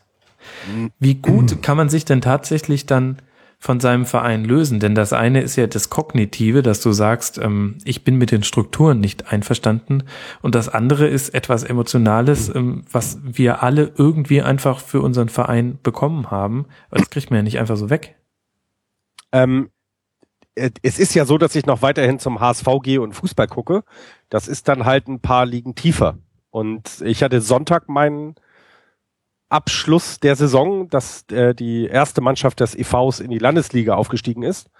Ähm, wie, wie kommt das? Also natürlich kann man sich nicht lösen. Ich gucke natürlich auch noch hin und es, es gibt auch, es, ist, äh, man kann das schwer erklären oder mir fehlen dafür auch die Worte, das zu erklären. Ich bin seitdem, ich weiß es sogar ganz genau, 29.09.1987 ähm, HSV-Fan äh, gewesen oder bin es auch immer noch in irgendeiner Form. Ähm, aber das letzte Jahr hat ähm, gerade die ganzen Dinge mit dem eher strukturellen ähm, hat mich eben hat mich eben überzeugt, dass Profifußball nicht mehr unbedingt das ist, was ähm, was ich sehen möchte, weil als Verein hast du ja immer noch eine gewisse soziale Verantwortung.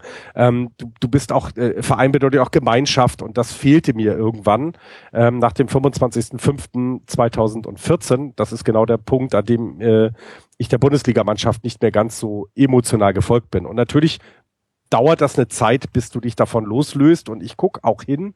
Ähm, ist es halt sehr interessant, wie ich diese Spiele alle erlebt habe. Das erste ähm, Relegationsspiel habe ich mit einem St. Pauli-Fan zusammen geguckt. Ein guter Freund von mir ist St. Pauli-Fan. Ähm, und der hat die ganze Zeit Fußball geguckt und ich habe irgendetwas anderes gemacht. Also ich habe bei Twitter geguckt oder eine WhatsApp-Nachricht geschrieben oder bei Facebook reingeschaut, aber ich war überhaupt nicht so dabei. Und äh, das war schon für mich sehr bedeutend, weil es bewegt mich nicht mehr, ob da ein Tor für oder gegen den HSV fällt. Und ähm, es bewegt mich mehr tatsächlich, ob die Bezirksligamannschaft im letzten Spiel aufsteigt oder nicht aufsteigt. Das äh, ist der Unterschied. Aber du steckst noch tief drin und das ist der Grund, warum wir dich auch eingeladen haben. Wobei ich auch ehrlich gestehen muss, ich finde auch diese Konstellation einfach interessant und wollte mit dir drüber reden, wie diese erste Saison war nach dem emotionalen Austritt, sage ich mal.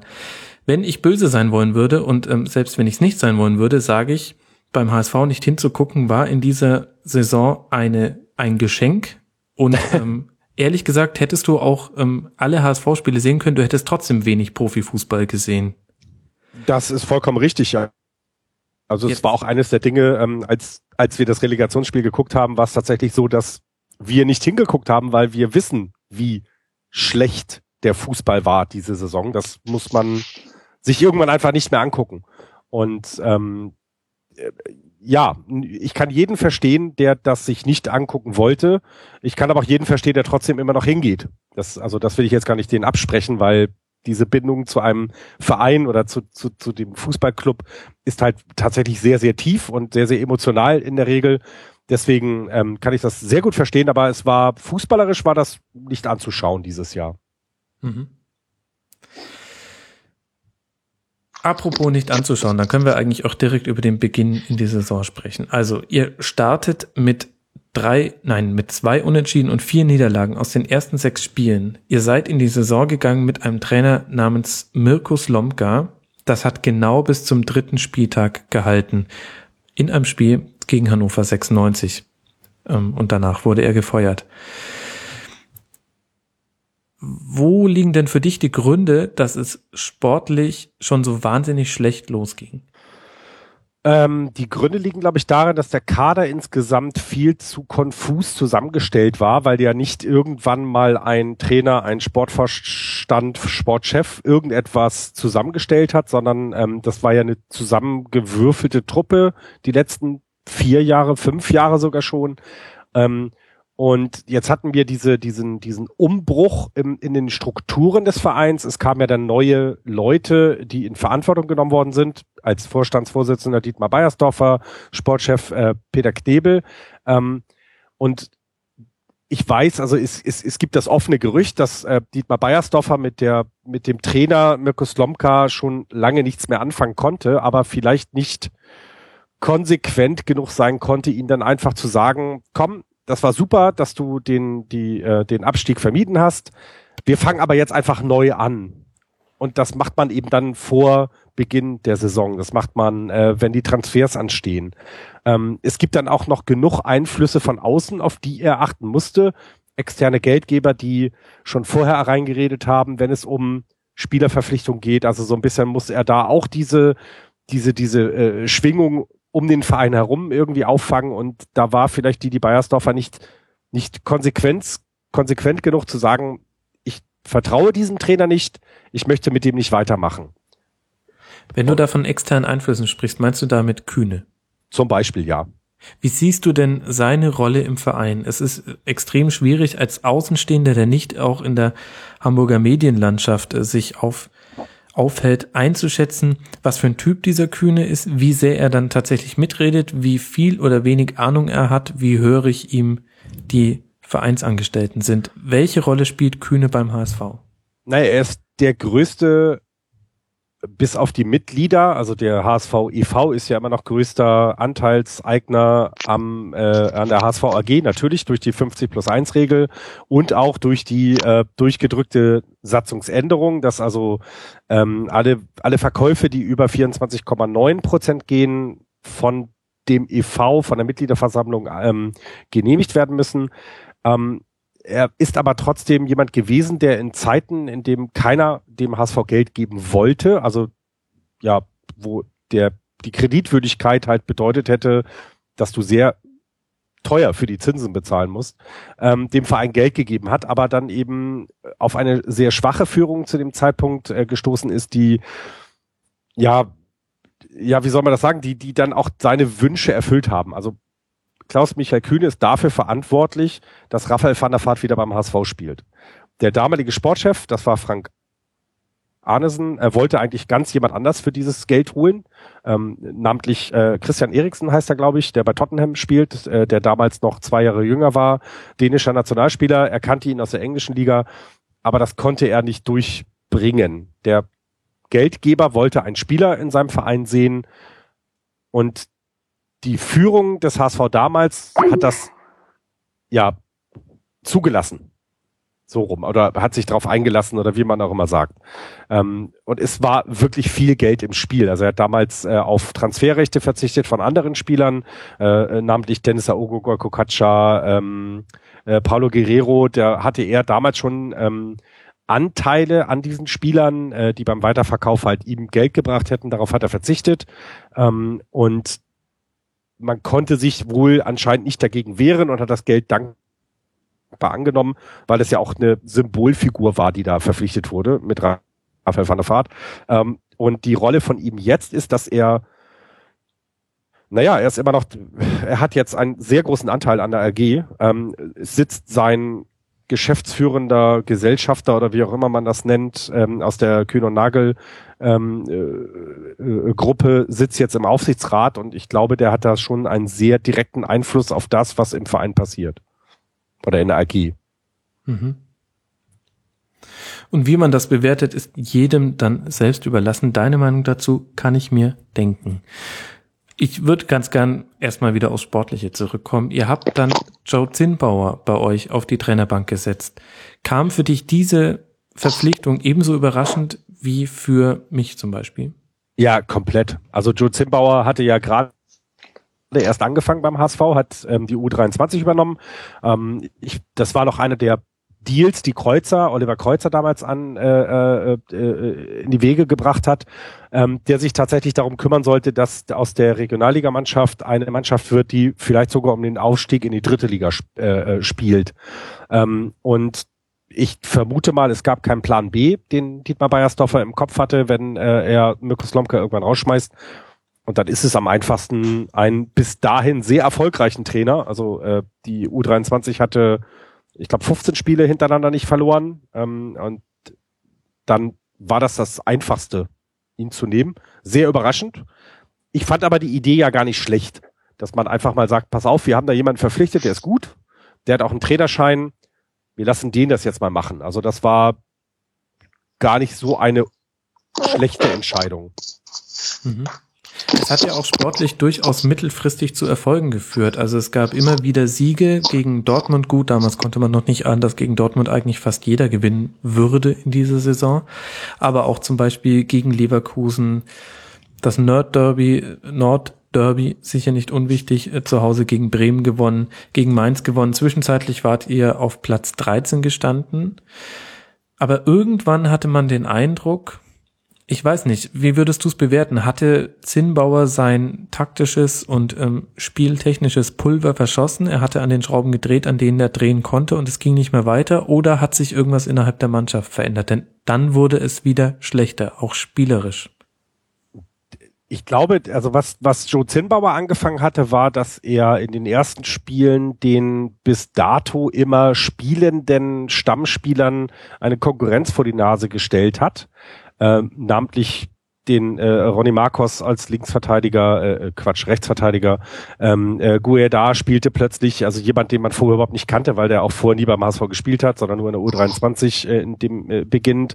Also er hat versucht, ähm, das aufzubrechen, dass du äh, als HSV-Profi genau wusstest, ich habe meinen Namen, ich kann meine Leistung bringen und ich spiele. Egal, ob ich mich noch weiterentwickle, ob ich ins taktische Konzept passe, ich, ich, ich kann einfach spielen, weil die Alternativen nicht da sind. Und plötzlich waren die Alternativen da. Und das hat auch gut funktioniert, haben wir, hast du ja gerade erklärt. Dann gab es aber eben Niederlagen, ich, also, die dann auch nicht so schön waren, wie zum Beispiel gegen Bayern München. Ähm, und plötzlich wurde oder hinterfragt sich so ein Trainer ja auch, war es jetzt richtig, so einen jungen Spieler in so einem wichtigen Spiel aufzustellen? Und äh, versucht sich vielleicht auf die Dinge äh, zu besinnen, um auch den Weg des geringsten Widerstandes zu gehen, ähm, was innerhalb des des Vereins oder der AG dann auch äh, notwendig ist. Du musst dich ja immer rechtfertigen für die Dinge, die du tust. Ähm, aber auch in der Presse, also dass dann eben Spieler verheizt worden sind, in Anführungszeichen, im Spiel gegen Bayern, junge Spieler ähm, wo ich heute immer noch sage, das ist genau der richtige Weg. Wann sollen sie es denn sonst lernen, als gegen die Besten zu bestehen? Ähm, und da hat er dann äh, angefangen, von seinem Weg ein bisschen abzugehen und plötzlich standen wieder Spieler auf dem Feld, ähm, ja, die, die man eigentlich vielleicht gar nicht mehr sehen wollte. Ähm, es kam dann auch noch dazu, dass, dass Spieler, die, die lange keine Chance bekommen hatten, ähm, plötzlich wieder ganz weit weg standen von der Mannschaft, auch so eben so, so gerade als neuer Trainer, der dann reinkommt, der auch keinen, äh, der auch nicht keinen Namen hat und genau weiß, was er machen muss, sondern einfach mal guckt, Mensch, äh, wie sieht es aus mit Golko Katscha? Kann der vielleicht sogar Fußball spielen? Ähm, und das trotzdem sehr ignoriert hat. Das sah für mich so ein bisschen aus. Er hat versucht, ähm, sich in dem ganzen Umfeld des HSV ein, ein Standing zu schaffen, dass er nicht so sehr aneckt. Und daran ist er, glaube ich, dann auch gescheitert. Mhm. Und noch dazu kommt, dass ihr historisch schlecht in der Offensive wart. Also ähm, ihr hattet ähm, in der Phase vom 15. Spieltag bis zum 19. Spieltag, also die Winterpause übergreifend, habt ihr gar kein Tor erzielt. Und ähm, vorher waren es, also gefühlt waren es zwei, insgesamt waren es ein paar mehr, aber es war historisch schlecht. Dann hat er tatsächlich etwas versucht zu verändern, ausgerechnet in Anführungszeichen gegen die Bayern, dann mit äh, einer Doppelspitze anzugreifen. Ging mit dem 0-8 ein bisschen daneben und dann brachen eigentlich alle Dämme. Nur noch zwei Unentschieden und ansonsten nur Niederlagen. Und nach einem 0 zu 1 gegen Hertha wurde dann auch Zinnbauer entlassen. Lass mal kurz auf diese Offensivprobleme eingehen, denn ich habe da auch viel in der Schlusskonferenz mit den Gästen drüber gerätselt, woran das eigentlich liegt. Und ein Argument, was immer wieder kam, war, der Kader ist einfach zu schlecht. Ich glaube, das ist dann auch genau die Begründung, die du anbringen musst. Ähm, es geht, äh, also man muss sich ja die Spiele angucken, die da verpflichtet worden sind und ständig gespielt haben. Ähm, die Aber das sind ja keine schlechten Spieler für sich genommen. Es ist eher das Phänomen, der, dass Spieler, die woanders eigentlich ganz gut sind, Nikolai Müller, Pierre-Michel Lasogga, äh, letztlich auch Holtby. Ähm, Wann war Pierre-Michel Lasogga mal gut? Also hast du dir die Frage tatsächlich schon mal gestellt, wann war der mal gut? Ähm, äh, wann war Louis Holtby mal gut? Also Louis Holtby hat unter Schalke, äh, er hat bei Mainz natürlich eine überragende Saison gespielt, da war aber das gesamte Spielkonzept auf diese drei Offensivspieler, die sie hat mit Scholai, ähm, ähm, ähm, na, wie hieß der andere noch, äh, Holtby und Schürle, ähm, da war das alles auf das aus, ausgerichtet. Und äh, beim HSV hast du ja die letzten drei Jahre überhaupt gar keine Ausrichtung gehabt. Wie wollen wir überhaupt Fußball spielen? Und äh, ich weiß nicht, also da ja, war wie soll man diese Ausrichtung auch haben bei 14 Trainern in drei Jahren? Also Gefühl. Ja, ja, natürlich, genau. Und dann kommst du in diese Mannschaft und, und äh, Nikola Müller ist ja das beste Beispiel. Natürlich hat er in Mainz sehr gut funktioniert, aber man darf auch nicht vergessen, dass er dort derjenige war, der wahrscheinlich am besten Fußball spielen konnte zu der Zeit. Und er kommt jetzt in ein Team, wo Leute sind, die schon seit, keine Ahnung, 35 Jahren Bundesliga spielen ähm, und dem auch das Gefühl, vielleicht das Gefühl geben, na ja, also du bist jetzt hier einer unter vielen. Du bist nicht der, auf den sich alles ausrichtet. Was man bei einem Nikola Müller ja sehr gut machen kann, wenn man äh, ein entsprechendes Spielsystem hat, ist das ein sehr, sehr wertvoller Spieler. Das gab es aber eben nicht. Ähm, und man hat auch in Hamburg tatsächlich immer eher nach Namen verpflichtet. Jetzt kann man dich nicht mehr hören, Florian. Man hat nach Namen verpflichtet, eher als nach sportlicher Leistung. Sollte wahrscheinlich kommen. Das kann ich nur vermuten.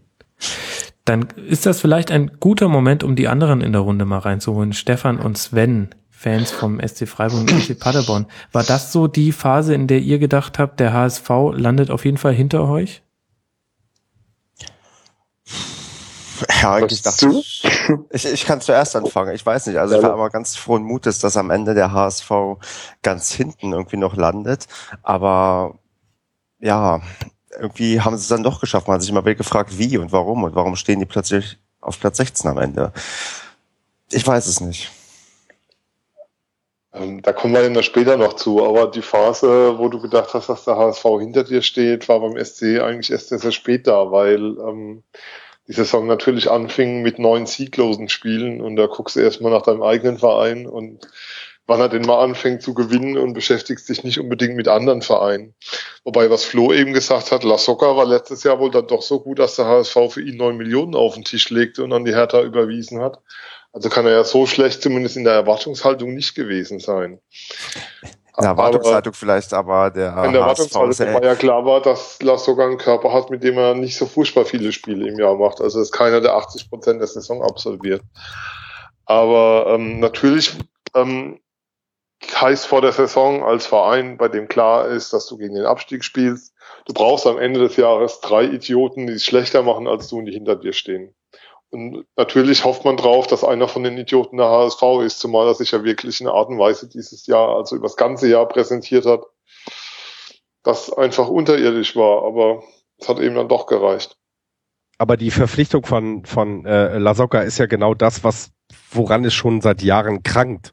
Ähm, der hat eine Saison gespielt, in der er ja, in der er den Verein vom Abstieg gerettet hat, weil er, es war, es waren zwölf Tore. Und äh, die, die haben dann achteinhalb Millionen Euro nach Berlin überwiesen. Ich glaube, Michael Preetz ruht sich immer noch auf diesen Geldschein aus. Zusammen um, mit den Geldscheinen für Adrian Ramos, ja. Das ist wie ein Breaking ja, Bad. Ja, ja, ja, wirklich. Also der liegt da und äh, äh ruht sich aus. Und ähm, die, also so gut das auch war, was er in dem Jahr gemacht hat, muss man ja auch ein bisschen langfristiger denken. Und bei Pierre Michel Soccer gibt es kein Entwicklungspotenzial. Das wurde von ganz, ganz vielen Vereinen, das ist ja nicht der erste Verein, zu dem er wechselt. Das wurde ja schon ausprobiert. Er ist ja in vielen anderen Vereinen ob, aufgrund seiner Verletzungshistorie, aber auch natürlich aufgrund seiner beschränkten spielerischen Mittel durchgefallen. Und dann wird der für so viel Geld verpflichtet. Das ist, das, das, das macht man nicht. Das gibt, das ist keine, das ist keine Strategie. Das ist nichts. Ähm, und wenn man Pierre Michel sogar hat in seiner Mannschaft, dann muss man auch so spielen, dass man ihn einsetzt. Und wenn ich jetzt auch in den Relegationsspielen gesehen habe, dass Pierre-Michel Lasogga sich teilweise an der Mittellinie den Ball holen muss, dann denke ich immer, nein, park den vorne und dann tankt er den Ball irgendwie rein. Aber diesen Fußball wollte anscheinend keiner spielen, konnte keiner spielen, ich weiß es nicht. Also du kannst es ja machen. Du, ich meine, du kannst mit Luca Toni, wird mit 38 Jahren in der Serie A Torschützenkönig.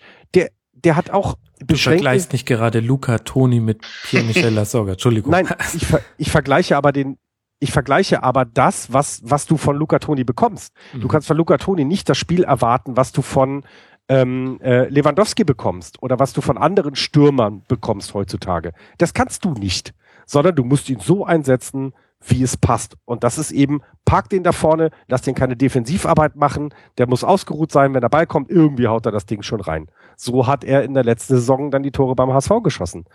Dieses Jahr war er immer verletzt. Okay, das ist dann schon mal doof. Hätte man vielleicht vorher wissen sollen, vorher wissen können. Aber wenn er dann auf dem Platz ist, hat man auch nie das Gefühl, die Mannschaft spielt jetzt für Pierre-Michel Lasogga. Oder wenn Nicola Müller auf dem Platz ist, spielt die Mannschaft für Nikolai Müller. Wenn, äh, wir haben Soltan Stieber gekauft. Ich glaube, das ist ein echt guter Fußballer. Aber niemand hat sich darum gekümmert, wie setze ich den richtig ein. Wir schleppen seit zwei Jahren Raphael van der Vaart durch die, durch die Gegend und niemand weiß, wie setze ich den eigentlich richtig ein. Der ist, ich, bis auf Torwart hat er, glaube ich, jede Position schon gespielt in der letzten Saison. Und dann wird das nix. Dann, dann trotten da elf Leute auf dem Platz rum und keiner weiß, was er tun soll. Und das eigentlich Interessante ist, obwohl sich das gerade anhört, als wärt ihr abgestiegen, hat der HSV mal wieder den Kopf aus der Schlinge gezogen. Und wer hat's gemacht? Nach einem kurzen Intermezzo von Peter Knäbel, der vor allem auffiel durch ein ähm, 0 zu 4 in Leverkusen und ein 0 zu 2 gegen VfL Wolfsburg und dann war er schon wieder weg. Beziehungsweise hat gesagt, ach, ich habe festgestellt, ich kann's doch nicht. Habt ihr Bruno Labbadia verpflichtet? Und ich weiß noch, dass ich damals einen ein Tweet abgesetzt habe in der Art, der HSV ist wie der betrunkene Kumpel auf der Party, liegt stundenlang im Eck, um dann den Brüller des Abends zu bringen. Sehr gute Umschreibung, was soll ich dazu noch sagen? Ja, natürlich. Also Aber A, wurde ich nicht Lügen gestraft? Nein, natürlich nicht. Ähm, ich, ich glaube auch, wenn jemand Geld verdienen möchte in der nächsten Saison, ist es darauf, dass Bruno Labbadia der erste Trainer ist, der gekündigt wird. Also das ist doch klar, weil. Ich glaube nicht, dass man dafür eine Quote über 1,05 bekommt. Ja. Generell für HSV-Trainerentlassung. Okay. HSV-Handicap, Trainer größer 4, 1, 1, 1 höchstens. Ja, und das zeigt es ja auch. Ich finde es immer sehr, sehr schwierig. Ich habe da das erlebt eben mit der Rückkehr von Raphael van der Vaart. Wir hatten es damals ja schon, wir haben es ja alles schon durch. Jörg Alberts ist wieder zurückgekommen und der hat nun wirklich keine gute Leistung mehr gebracht. Und plötzlich kommt halt genau der Trainer, den sie mal vor drei Jahren rausgeschmissen haben, nee, waren fünf Jahren äh, äh, rausgeschmissen haben, weil er die Mannschaft nicht mehr weitergebracht hat. Und genau der soll jetzt für Umbruch stehen. Also für mich steht er dafür, ja, er hat den HSV gerettet. Ob ich mir jetzt dafür dankbar bin, ich kann den einfach nicht, also ich, ich wollte eigentlich zum letzten Saisonspiel gegen Schalke im Stadion sein. Als aber Bruno Labbadia verpflichtet wurde, war mir klar, ich werde dieses Stadion nicht betreten, solange der, an der, äh, an der äh, äh, auf der Bank sitzt. Das geht nicht. Also irgendwann ist ernsthaft mal vorbei. Irgendwann ist Schluss. Du kannst nicht ständig irgendwelche Blödsinnsentscheidungen treffen und die Leute folgen noch. Na gut, die Leute folgen noch, das ist auch völlig okay. Ich tue es aber nicht mehr, weil das war für mich tatsächlich, also nach Ivica Olic, der Verpflichtung von Ivica Olic, auf die du noch nicht zu sprechen gekommen bist, war das für mich wirklich so dieses so, nee, da will ich nicht mehr hin. Das ist, das ist jetzt völlig skurril. Und natürlich hat er sie gerettet. Aber das hat ja nichts damit zu tun, dass er so ein guter Trainer ist. Das hat einfach damit zu tun, dass der KSC, wie auch Fürth letztes Jahr eben der Zweitligist ist und eben kein Ivo Ilicevic im Kader hat oder keinen äh, Nikolai Müller im Kader hat, die dann in den entscheidenden Situationen de, den Tick besser sind als ein Rufen Hennings oder ein ähm, Jabo oder wie sie alle heißen und das Ding dann einfach reinmachen. Mhm. Das okay, ist, das ist die Relegation, da will ich auf jeden Fall definitiv auch noch mit dir drüber sprechen. Man kann aber Bruno Labbadia schon zugute halten, dass er das geschafft hat, was sage und schreibe drei Trainer vor ihm in, nur in der laufenden Saison beim HSV nicht geschafft haben, ähm, Spiele zu gewinnen. Gegen Augsburg 3 zu 2, in Mainz 2 zu 1, gegen Freiburg 1 zu 1, es ist jetzt erstmal egal, wie das zustande gekommen ist, ähm, auch gerade dieser Freiburg-Sieg und dann vielleicht auch das letzte Spiel. Ähm, Grüße nochmal nach Gelsenkirchen. Gekämpft bis zuletzt, hat leider nicht sollen sein. Immerhin hat er das geschafft. Also tust du ihm nicht vielleicht auch aus Gründen, die jetzt dann doch in der Vergangenheit liegen, ein bisschen Unrecht? Äh, äh, nein. Ich glaube. Klar, würde ich auch sagen. Ja, naja, äh, du hast gerade, du hast gerade gesagt, ich soll nicht sagen, wie die Siege zustande gekommen sind.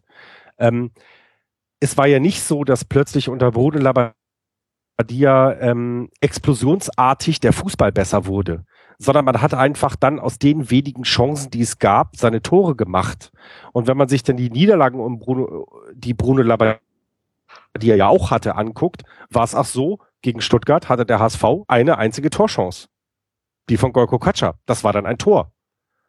Und dann hat man das Spiel verloren. Also es wurde ja nicht jetzt so schlagartig besser, sondern die wenigen Chancen, die man hatte, hat man äh, gemacht, hat man reingemacht und das reicht dann manchmal eben auch trotz, dass es dann Augsburg ist oder trotz, dass es dann Mainz ist. Wenn man sich das dann äh, äh, selber betrachtet, in welcher Lage waren oder in welcher Situation waren die Mannschaften gerade. Mainz war zu dem Zeitpunkt, als wir sie gegen sie gespielt haben, jetzt auch nicht die Mannschaft, die so zäckig und so, so unheimlich schwer zu bespielen ist, sondern es fühlte sich schon so an, dass die in, auch in einer sehr schwierigen Phase waren. Äh, äh gegen Augsburg war es auch jetzt nicht, dass da das Offensivfeuerwerk abgebrannt worden ist, sondern man hat einfach seine Dinger reingemacht. Und gegen Schalke du hast es ja gerade gesagt, also Schalke hat fantastisch gegengehalten. Die haben ja 90 Minuten Druck gemacht.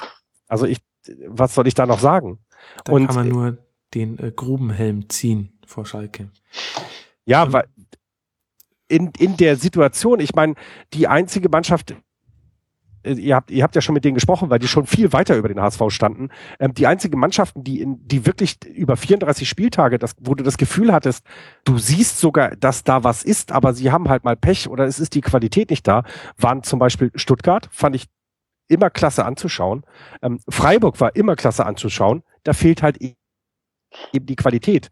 Paderborn fehlt sie ja noch mehr wenn man mal jetzt anfängt, wieder Dinge zu vergleichen, die man nicht vergleichen soll, den Etat von Paderborn und den, den Etat von HSV, vom HSV und denn die Punkteunterschied, dann muss man doch sagen, dass der, SC Paderborn dieses Jahr eine fantastische Saison gespielt hat und der HSV nicht. Du hörst keinen Widerspruch von Stefan. Richtig, ich glaube, genau, er den, gerade. Richtig, das interessiert genau, nur am Ende keinen. Aber es ist doch, es ist doch, also ja, es gab ja viele genug Fragen, die, äh, die, ähm, die ja gesammelt worden sind. Da ging es auch darum, hat der HSV nicht endlich einfach mal den Abstieg verdient? Und da würde ich immer sagen, nein, natürlich nicht. Sie sind ja nicht abgestiegen. Jeder, der ein Fußballspiel gewinnt, hat das verdient. Wie auch immer das zustande kommt. Andererseits muss man sagen, haben es andere Mannschaften verdient, vielleicht drin zu bleiben. Und da muss man eben genau diese, diese Fragen stellen, dass Freiburg an seinem Trainer festhält, schon seit 48.212 Jahren. Und dass Paderborn eben nicht in Panik verfällt im Winter und Ivica Olisch verpflichtet. Ähm, natürlich ist das doof und ungerecht. Ja, aber am Ende entscheidet eben ein Nikolai Müller, der wahrscheinlich so viel kostet wie acht Spieler von Paderborn, weil er die Qualität eben hat. Er bringt sie 34 Spieltage nicht. Es reicht aber am 36. für dieses eine Ding. Und der wird eine Vertragsverlängerung bekommen. Ha. Ja, ich meine, du sprichst ja schon die Grundhaltung vieler Fußballfans dem HSV gegenüber an. Und ähm, ich finde den, das Argument gerechtfertigt zu sagen, wer sportlich nicht absteigt, der hat es auch verdient, sportlich nicht abzusteigen. Ich glaube, was immer noch so mitschwingt in dieser Kritik auch jetzt daran, dass äh, der HSV wieder nicht abgestiegen ist, ist einfach eine Kritik auch an dem System. Ich frage mich, sind Relegationsspiele gerecht? Denn sie bevorzugen eben dann doch denjenigen Verein, der aus der höheren Liga kommt. Und vorher gab es 34 Spieltage lang Zeit, einen Abstieg sportlich zu verhindern. Und jetzt wurde wieder ein System neu eingeführt, also wieder eingeführt, das auf 34 Spieltage einfach pfeift und sagt, okay, 180 Minuten, lass nochmal 30 draufpacken, aber da, das ist alles, was entscheidet. Und damit wird auch jede Schiri-Entscheidung nochmal aufgewertet und so weiter und so fort. Ich bin, also ich, bin, ich bin ein absoluter Gegner der, der Relegation. bin ich schon immer, weil wir sind uns darüber einig, dass in der letzten Saison mit 27 Punkten und 75 Gegentoren du diese Chance eigentlich nicht bekommen darfst. Dieses Jahr waren es mehr Punkte. Ich weiß tatsächlich aktuell nicht, wie viele Punkte der 35. HSV 35 Punkte. Ähm, aber eben nur knapp über 20 Tore geschossen. Auch das sind mhm. Dinge, wo man sagen muss, dann hat man es nicht verdient. Aber diese Sicherheitsmechanismen sind ja exakt deswegen eingeführt worden, damit solche Teams, die sich nicht fangen können über 34 Spieltage, doch noch aufgefangen werden. Denn wir sind uns ja doch tatsächlich darüber einig, es ist schöner, wenn äh, am letzten Spieltag oder auch den Spieltag davor, das letzte Heimspiel, 57.000 Menschen in das Volksparkstadion ähm, ah nee, wie heißt es jetzt? Egal. Ähm, wenn sie da hinpilgern oder du guckst eben die Aufstiegsfeier vom FC Ingolstadt und denkst, ja, äh, okay, ja, schön, dass sie nächstes Jahr in der ersten Bundesliga sind. Hoffentlich sind sie gleich wieder weg, weil es kommen halt nur 300 Leute zum Auswärtsspiel. Das, das möchte natürlich auch die DFL verhindern, dass genau die Stuttgarts, die HSVs, die Herthas, die äh, Bremens, die, man, die waren ja auch lange dabei, dass die, dass die wegfallen, weil da sind äh, im Schnitt, habe ich jetzt gerade irgendwie 40.000 Zuschauer und äh, 3.000 Auswärtsfahrer angesprochen im Schnitt. Das wirst du bei Ingolstadt und Darmstadt wahrscheinlich nicht haben die aber halt auch nicht in die Relegation mussten. Aber ich glaube, ja. dein, dein Punkt kann man so stehen lassen. Es ist zu vermuten, dass das einer der Hintergedanken war, zusätzlich zum Schaffen von exklusiven Live-Spielen, die nochmal die TV-Rechte aufwerten. Darf ich noch einen, einen Satz zur Relegation bringen? Jeder hat gesehen, dass nach dem 0 zu 1 ich weiß nicht, 1500 Polizisten vom Fanblock des HSV aufge, äh, sich aufgestellt haben. Jeder hat das gesehen. Das war deutlich zu sehen. Und das Spiel wurde auf 19 Uhr vorverlegt, weil die Polizeiführung in Karlsruhe gesagt hat, uns ist das zu gefährlich. Was genau muss man jetzt noch gegen, also für eine Relegation sagen? Weil man stelle sich nur vor, dass nicht der HSV in der Relegation gestanden hätte gegen den KSC, sondern der VfB Stuttgart. Und dann wäre das, dann wäre das eine Woche gewesen, in der man eigentlich immer wieder sagt, ach, das ist die negative Fratze des Fußballs, das will doch keiner sehen, hat Steffen Simon auch gesagt, als die Fans über den Zaun geklettert sind. Die DFL will aber ja genau das. Die will diese Emotionen. Und es gibt genug Idioten, die das Ganze dann eben einfach zu ernst nehmen oder zu sich nicht im Griff haben und dann passiert so etwas. Mhm. Und das war für mich das erschreckendste Bild der Relegation waren diese Hundertschaft von Polizisten, die sich nach dem 0-1 vor dem HSV Black aufge aufgestellt haben. Und wenn die DFL diese Bilder gerne in die Welt tragen will, ja, sollen sie machen, aber ganz ernsthaft, dann bitte nicht mehr mit mir. Dann äh, ist es vorbei. Aber ähm, ganz kurz dazu, die DFL ist nicht schuld dran, wenn Fans sprühen, wenn ihr absteigt, hängen wir euch auf oder sowas. Also es geht natürlich auch darum, sozusagen die Spieler dann zu schützen in dem Moment. Was die Polizei angeht, kann man durchaus geteilter Meinung sein. Ähm, mich regt auch auf, was jetzt passiert, ähm, wie mit Offenbach umgegangen wird, die in der Regionalliga 17 Spiele lang Schnitt hatten von 6.500 Zuschauern, 30 Leute rennen auf den Platz und du hast das Gefühl, die Welt geht da unter. Ähm, aber man muss da schon auch die Fans mehr in die Verantwortung nehmen, als man es tut. Ähm, also das ja, ist schon, ich würde es ungern so durchgehen lassen an der Stelle. Völlig in Ordnung, aber als, das, als der Ausgleich fiel, sind die Polizisten nicht Richtung KSC-Fanblock gelaufen. Was sie auch ähm, hätten eigentlich machen sollen, weil plötzlich war das Momentum war anders und bis zu dem Zeitpunkt gab es ein bisschen Pyrotechnik im, im HSV-Block, kann man zu stehen, wie man will, und es gab ein, zwei Leute, die nach dem äh, äh, Tor über den Zaun geklettert sind. Entschuldigung, ich bin in den 90er Jahren im mhm. Fußball groß geworden oder Ende der 80er. Äh, das war noch nie ein Problem. Und die zwei ja, Leute gut, können. Aber jetzt driftet es ehrlich gesagt ein bisschen okay, weg. Sorry. Wenn wir jetzt ja. mit solchen ja. Beispielen kommen. Jetzt vergleichen wir dann wirklich Dinge, die nicht mehr vergleichbar sind. Und vielleicht nur ein ganz kurzer, kurzer Einwurf, vielleicht als Argument, das jetzt nicht zu hoch zu hängen. Vielleicht also ich kenne die Gründe nicht, warum die Polizisten aufmarschiert sind. Ich könnte mir aber vorstellen, dass eine der Überlegungen war, wenn nach Abpfiff von den Heimfans der Rasen gestürmt wird, was zu erwarten war, dann müssen die HSV-Fans geschützt werden. Ich weiß es nicht, ob das so war. Das hat man aber ja gesehen. Nikola Müller hat, nachdem er das Tor geschossen hat, erstmal zwei Polizisten zur Seite gedrückt, damit er in die Fankurve kam. Also so sicher waren die da auch nicht aufgestellt. Aber ja, du hast recht. Natürlich sind das alles Überlegungen. Genau. Und ich möchte jetzt hier auch keine Vorwürfe machen. Ja, klar. Ja. Genau. Ich wollte jetzt einfach nur nicht, dass wir dieses singuläre Ereignis in einem singulären Ereignis, nämlich in einem Relegationsrückspiel, dann zu sehr überhöhen. Lass uns vielleicht ein bisschen auf die Tatsachen zurückkommen. Die Tatsachen sind, ähm, gefühlt gönnt eigentlich niemand dem HSV den Nichtabstieg. Und das hat auch ganz viel damit zu tun, wie die Unabsteigbarkeit dieses Vereins penetriert wird. Und jetzt ist meine Frage, und das ist auch eine höhere Frage, mehrmals gewesen, wird das auch von, vom Verein und den Fans so penetriert oder ist das nicht vielleicht eher so ein Mediending, was sich eben an dieser Uhr aufhängt? Also ich fand es total klasse, als wir letzte Saison äh, war das das Auswärtsspiel gegen Berlin, äh, ist die Uhr auf 50 00000 umgesprungen, weil das die 50. Bundesliga-Saison des HSV ist. Das fand ich tatsächlich, das war ein schöner Moment. Wir haben es nicht live miterleben dürfen, aber es gab genug Fotos, die das dann äh, ähm, äh, gezeigt haben.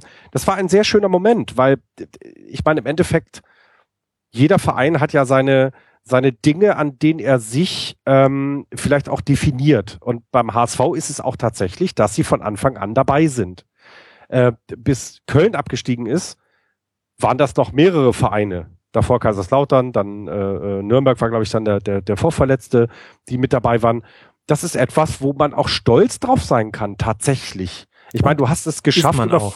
Also es gibt ja definitiv ähm, ein paar Fangesänge mit dem Inhalt, aber ist das auch so, dass man auch als HSV-Fan sagt, die Uhr finde ich geil? Nein, das hat nichts mit der Uhr zu tun. Okay. Die Uhr ist völlig, völlig Wumpe, die ist mir noch nie so aufgefallen, außer bei diesem, sie springt auf 50 um.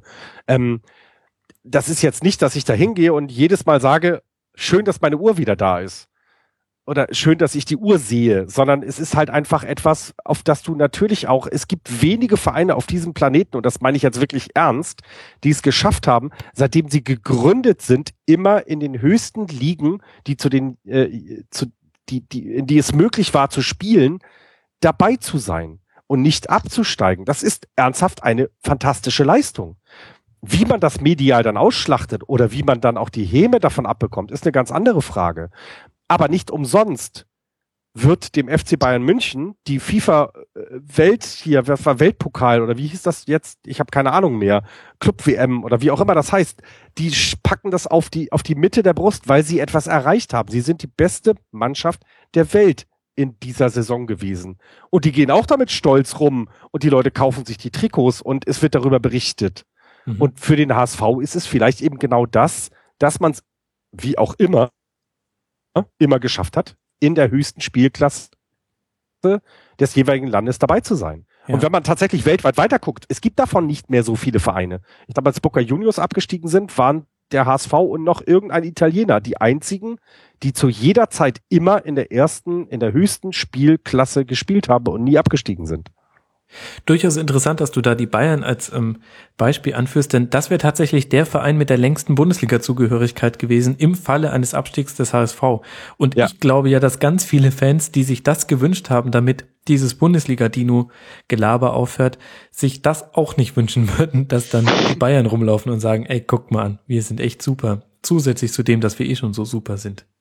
Gut, nächstes Thema. Jetzt habt ihr den Abstieg verhindert. Ich will über die Umstände gar nicht so sehr reden, weil ich finde es auch schwierig, Schiedsrichterentscheidungen zu bewerten. Es ist jetzt halt einfach so. Ich gucke mir euren Kader an und ich sehe auslaufende Verträge bei Raphael van der Vaart, Marcel Janssen, Heiko Westermann, Julian Green, okay, klar, Ivo Ilicevic, Slobodan Rajkovic und Gojko Katscha. Wen davon willst du überhaupt noch wiedersehen und wird es jetzt zu einem Umbruch bei euch kommen? Das weiß ich tatsächlich nicht. Ähm, also wen ich sehen will, ist Boban, also äh, Rajkovic. Ich war schon immer ein Fan von ihm.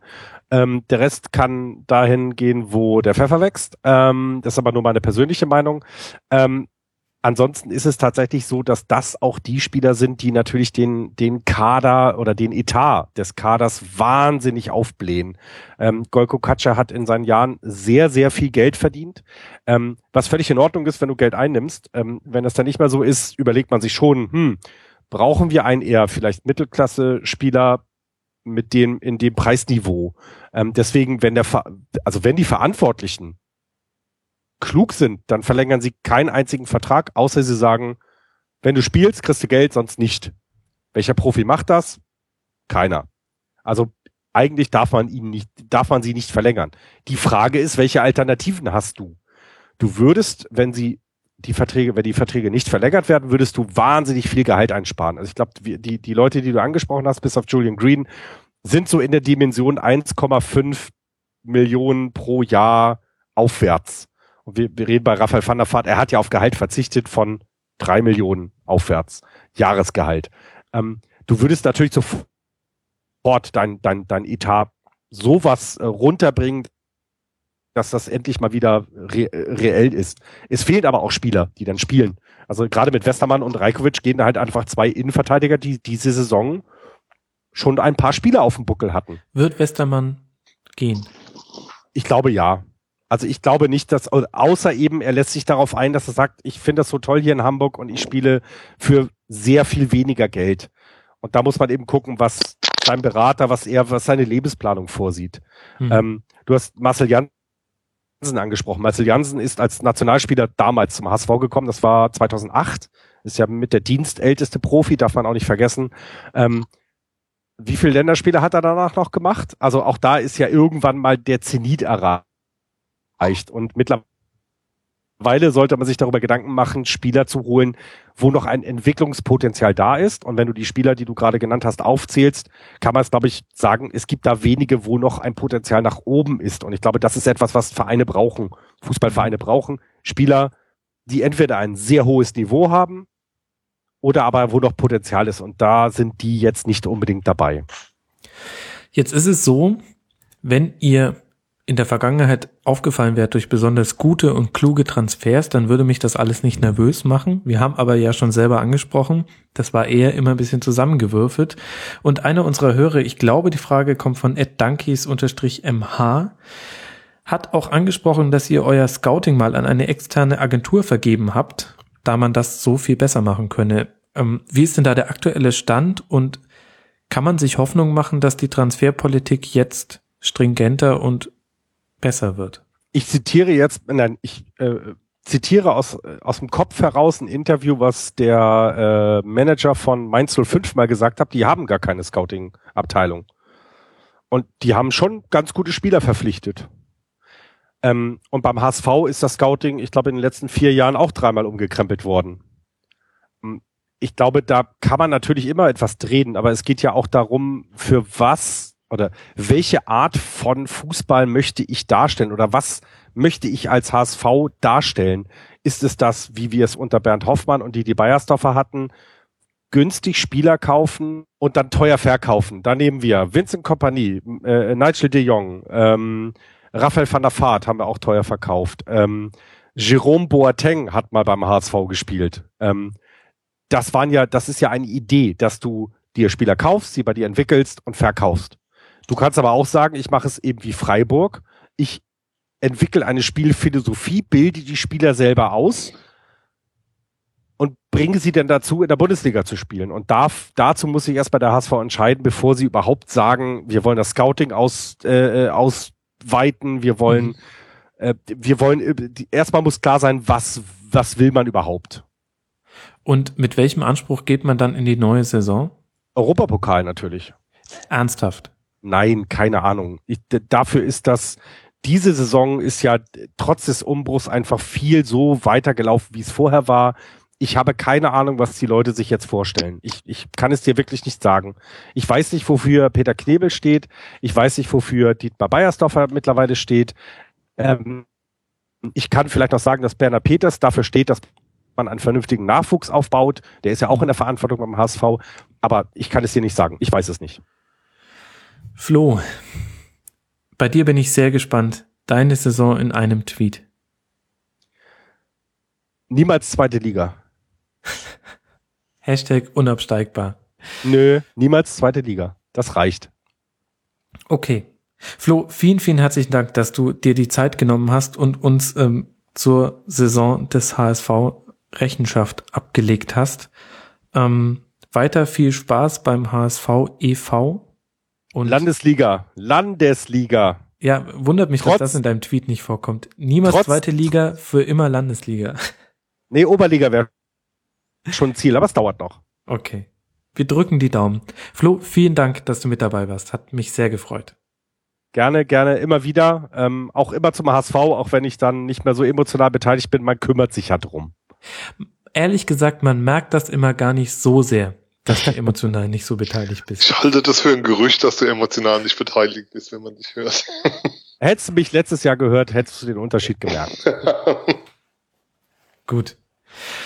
Und damit kommen wir jetzt zu den beiden Vereinen, die sich aus der Bundesliga verabschiedet haben. Und ich glaube, es war Peter Ahrens, der in einem Spiegel Online Artikel geschrieben hat, dass darin die Ungerechtigkeit dieses Abstiegskampfes liegt, dass es ausgerechnet jene Vereine getroffen hat, die eben nicht in Panik verfallen sind, die an ihrem Trainer festgehalten haben. Einer dieser Vereine ist der SC Freiburg, der in einem beispiellosen Saisonfinale noch von, ich glaube, Platz 14 auf Platz 17 durchgereicht wurde. Ein sehr unwahrscheinliches Szenario, das aber eingetreten ist. Sven, wollen wir gleich mit deinem Tweet zur Saison beginnen? Der unnötigste Abstieg aller Zeiten. Ehrlich gesagt hätte ich auf ungefähr so etwas gewettet. Ja. Unnötiger Abstieg. Warum? Ich glaube, dadurch kommen wir schon ganz gut, können wir den Bogen schlagen und über die gesamte Saison sprechen. Du sprichst wahrscheinlich über viele vertane Punkte und Chancen. Ähm, der Witz ist ja, ähm, ich habe das die Tage mal ausgeführt im Gespräch mit Freunden ähm, in unserer Füchsle-Talk-Runde dass dieses Jahr eigentlich extrem wenig gefehlt hat beim SC, um die Klasse zu halten im Endeffekt. Obwohl ganz, ganz viel schief lief und die Mannschaft auch kein besonders gutes Jahr gespielt hat. Also ich möchte nicht schönreden und was anderes sagen, dass Freiburg die Saison so einen guten Fußball gespielt hat und so attraktiv war. Da habe ich relativ wenig von gesehen dieses Jahr. Ähm, aber natürlich, wenn du dir anschaust, wie viele Elfmeter verschossen wurden, wenn du dir anschaust, die späten Gegentore in der letzten Minute, um jetzt nur mal das Spiel beim HSV zu nehmen, wo du bei 89, 25 Katscha das 1-1 macht, wenn das Tor nicht fällt, Freiburg ist 90 Minuten hochgradig überlegen, HSV spielt keinen vernünftigen Fußball, kriegt keinen einzigen Angriffszug in dem Spiel hin. Und du gewinnst dieses Spiel nicht, dann steigst du halt ab am Ende der Saison. Max? Das ist schon eine ganz gute Zusammenfassung, ja. Ja. Ähm, ja, also da, da, da gab es einfach ganz, ganz viele Spiele von. Wenn ich dran denke, du spielst mit 11 gegen 10 gegen Hertha daheim und bekommst in der Nachspielzeit durch einen direkten Freistoß von Ronny von der Freistoß, von der Strafraumgrenze noch das 2 zu 2, wo man dann natürlich über den Freistoß und wie öfters mal die Saison in Freiburg über Schiedsrichterleistungen diskutieren kann. Wobei ich jetzt nicht in eine Diskussion verfallen will, dass es Skandale oder Fußballmafia DFB oder sowas geht, sondern da muss man einfach drüber reden, dass der Freistoß nicht passieren darf, dass man sich als Abwehr anders verhalten muss. Das gleiche hatte man ja auch in Hoffenheim, wo man überragendes Auswärtsspiel macht, führt, hochverdient für in der Nachspielzeit dann noch das 3 zu 3 bekommen. Es gibt massenhaft Beispiele. Man hat insgesamt dreimal beim Stand von 0 zu 0 einen Elfmeter verschossen. Unter anderem in einem Heimspiel gegen eine Mannschaft aus Mönchengladbach, direkt im ersten Heimspiel, wo man die klar bessere Mannschaft war über 90 Minuten, wo Gladbach beherrscht wurde, wo nichts davon zu sehen war, dass diese Gladbacher ähm, in der Rückrunde die Bundesliga durcheinander wirbeln werden und ein überragendes Jahr vor sich haben. Also es gab immer wieder Momente, wo Kleinigkeiten drüber entschieden haben, welche Richtung die Saison geht.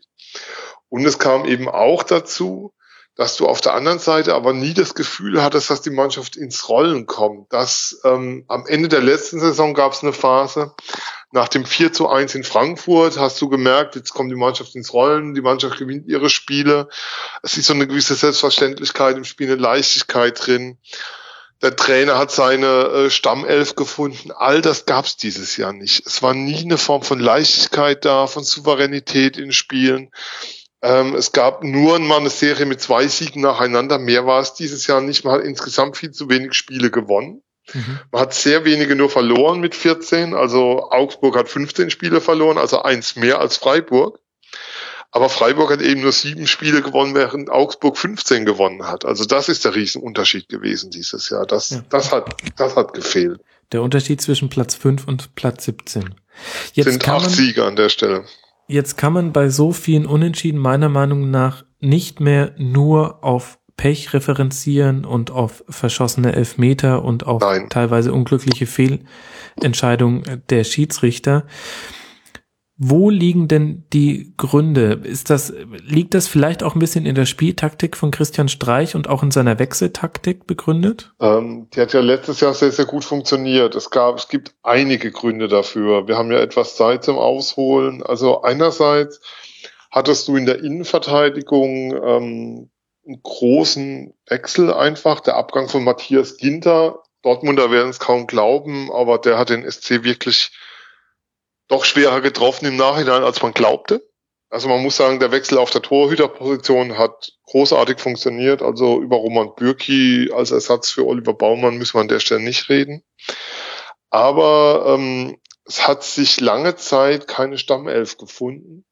Zumal die Transfers, die im Sommer getätigt wurden, aus meiner Sicht ähm, vernachlässigten, dass man im Sturm noch jemanden zur Entlastung von Admir Mehmedi brauchen würde. Also man hatte sich damals mit Mainz auf der Ausleihe von Danny Shahin geeinigt und ich war mir sicher, wir hatten damals eine Sendung kurz vor Saisonbeginn, das war irgendwie so zwei Tage vor Transferschluss, ähm, dass da noch was passiert. Und wir waren uns alle vier einig in der Runde, es gab keinen Zweifel, der SC wird noch einen Stürmer holen. Und das passierte nichts mehr.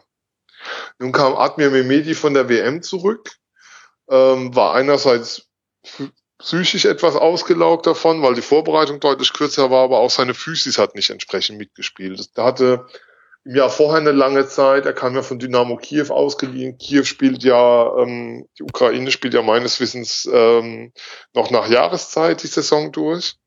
Das heißt, er kam ohne, ohne große Pause nach Freiburg, spielte dann ein, ein wichtiges Jahr, wo es darum ging, mit Europapokal und gleich wieder Abstiegskampf, volle Programm und dann weiter zur WM.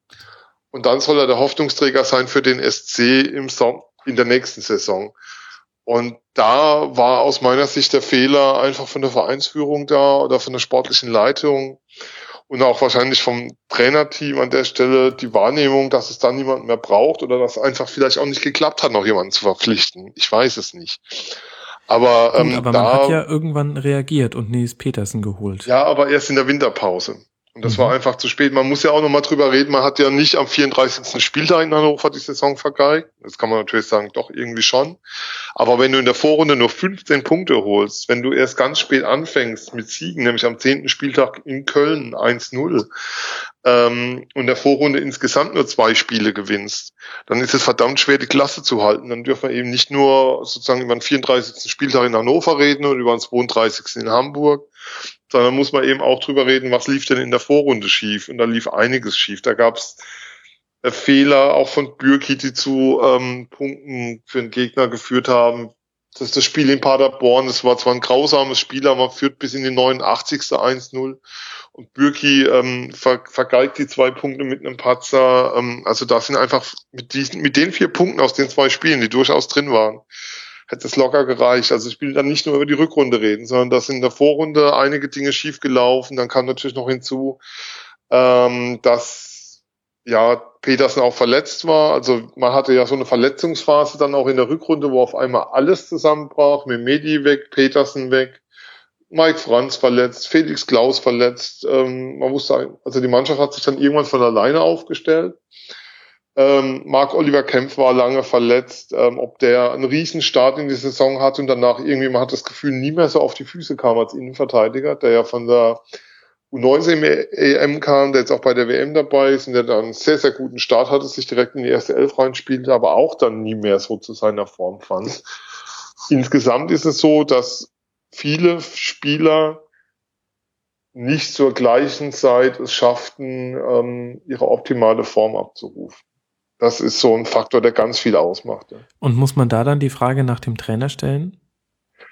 Also die Trainerfrage stellt sich in Freiburg nicht. Die stellt sich an der Stelle definitiv nicht. Ich glaube, ähm, dass nicht alles optimal lief dieses Jahr. Das würde ich, das würde ich auch unterschreiben. Also auch was den Trainer anging. Also es gab schon Phasen, wo man auf Pressekonferenzen, die es ja immer dann so schön in voller Länge zu sehen gibt bei YouTube, ähm, dass man das Gefühl hatte, dass es schon Phasen noch in der Rückrunde gab, wo Streich auch sowas wie Zweifel hatte.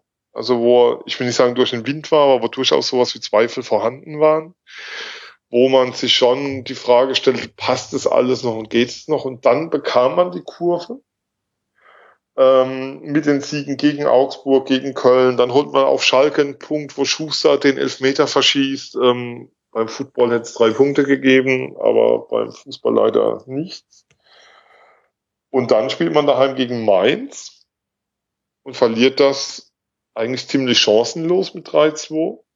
Holt dann in Stuttgart glücklich einen Punkt und spielt dann daheim gegen Paderborn und kann eigentlich den Klassenerhalt, ich will nicht sagen vorzeitig klar machen, aber einen riesen Schritt machen führt 1-0 und verliert dann das Ding 2-1. Also es war, ähm, das war für mich so ein Knackpunkt in der Saison. Eine, eine Heimniederlage gegen Paderborn. Du kannst dir im Abstiegskampf Heimniederlagen gegen die direkte Konkurrenten einfach nicht leisten. Die, die, die kommen dich am Ende verdammt teuer zu stehen und so war es in dem Fall einfach auch.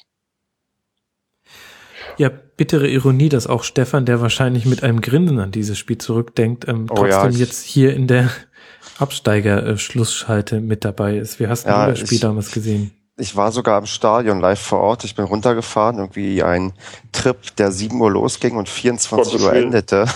Es hat sich aber gelohnt, ähm, aber zumindest an dem Tag. Aber das war so ein Punkt, wo ich dachte, ja, das wird noch mal was. Jetzt geht's noch mal bergauf. Jetzt kommen Spiele, jetzt, wo wir noch mehr Punkte holen. Das Selbstbewusstsein war wieder da und na, am Ende hat es halt auch nicht gereicht. Aber es war gerade so ein Spiel, wo man tatsächlich dachte, ja, okay, weil gegen die direkte Konkurrenz hat Paderborn ja sehr oft gut ausgesehen. Man sieht zum Beispiel gegen Hannover haben wir zweimal gewonnen, gegen Hamburg einmal gewonnen, einmal verloren. Man hat echt oft Punkte geholt und man dachte dann gerade am letzten Spieltag gegen Stuttgart, wenn es dann zum Showdown kommt, dass man da irgendwie sich noch rettet. Aber ja, es ist leider nicht so gekommen. Ähm, wenn ich da kurz einhaken darf, Stefan, was du gerade ja. sagtest. Freiburg hat gegen Paderborn ein Unentschieden in zwei Spielen geholt. Freiburg hat gegen Hannover in zwei Spielen ein Unentschieden geholt. Freiburg hat gegen HSV nur zweimal Unentschieden gespielt. Ähm, das kannst du fortführen. Gegen Stuttgart gab es ein Unentschieden in Stuttgart und zu Hause eine 4 zu 1 Niederlage. Also du hast gegen die Mannschaften unten kein einziges Spiel gewonnen in der Saison. Okay, jetzt ist die Hertha noch auf 15 gerutscht und da hat man zumindest das Auswärtsspiel gewonnen, aber ähm, gegen die Mannschaften, die bis zum nach dem 33. Spieltag noch direkte Konkurrenten waren, auf die man zuerst schaute, hat man kein einziges Spiel in dieser Saison gewonnen. Man hat auswärts von diesen 17 Spielen ganze zwei gewonnen. Das ist, das war einfach zu wenig. Ähm, also da hat dieses Jahr einfach, ja, es waren im Endeffekt Kleinigkeiten, die nicht gepasst haben, die dann aber ausgereicht haben. Ein anderes Beispiel. Ähm, letztes Jahr in der entscheidenden Phase war die Achse auf der Doppelsechs mit Darida und Schuster wirklich ein Garant für einen Klassenerhalt, weil beide eine überragende Phase hatten. Julian Schuster hat dieses Jahr eine, eine ordentliche Vorrunde gespielt, Darida auch. Und da hatte man auf einmal Darida, äh, Schuster Höfler auf der Sechs und Darida war draußen. Und dann kam auf einmal Oliver Sorg während der Rückrunde auf die Sechs vorgerückt und als Außenverteidiger wechseln dann Menzo Muica ab mit äh, Sascha Rita. Und dann war wieder Sorg Außenverteidiger und da hat man da Rita Höfler in der Mitte gehabt. Höfler hat dann mal Innenverteidiger gespielt. GD war mal draußen mal drin. Du hattest nie das Gefühl, dass es sowas wie eine Stabilität in der Mannschaft, im System, in ihrem Spiel gibt, dass so ein, dass sowas wie was Selbstverständlichkeit Einzug hält. Das, was Streich eigentlich über die Jahre immer geschafft hatte, mhm. Automatismen im Spiel zu etablieren. Also wenn ich Freiburg ist, also der hätte es mir die Mannschaft blind zeigen können, nur anhand der Spielzüge und ich hätte dir sagen können, das ist der SC Freiburg, der da spielt. Das ist, finde Das war dieses Jahr nicht der Fall. Das finde ich ist ein entscheidender Punkt. Ich hatte den Eindruck, dass ähm, das, was den SC Freiburg auszeichnet, nämlich eine feste Spielidee, die von den Jugendmannschaften bis die Profimannschaft durchgezogen wird, ein 4 für 2 mit einer Doppel-6, dass das immer mehr zu einer Art Korsett wurde. Also ich kann mich an keinen taktisch entscheidenden Wechsel von Christian Streich erinnern in der gesamten Saison. Und ich kann mich an kein Spiel erinnern, in dem durch taktische Umstellung eine andere Art von Spiel aufgezogen wurde. Das Ballbesitzspiel von Freiburg hat immer funktioniert in dem Sinne, dass Freiburg den Ball hatte. Aber gerade die Ergebnisse gegen die spielerisch eher schwachen Teams zeigen, dass die Durchschlagskraft gefehlt hat. Freiburg hatte ganz toll den Ball und aber dann hat es nach vorne drin hat sich dieser ja, Ballbesitz wobei, nicht beim Ballbesitz, das, das ist gar nicht so furchtbar toll. Ähm, du stehst in der Saison auf Tabellenplatz 12, was Ballbesitz angeht, über die Saison verteilt. Viel dramatischer finde ich, ähm, wenn ich mir die Zweikampfbilanz anschaue, dann steht Freiburg auf Platz 18. Mhm.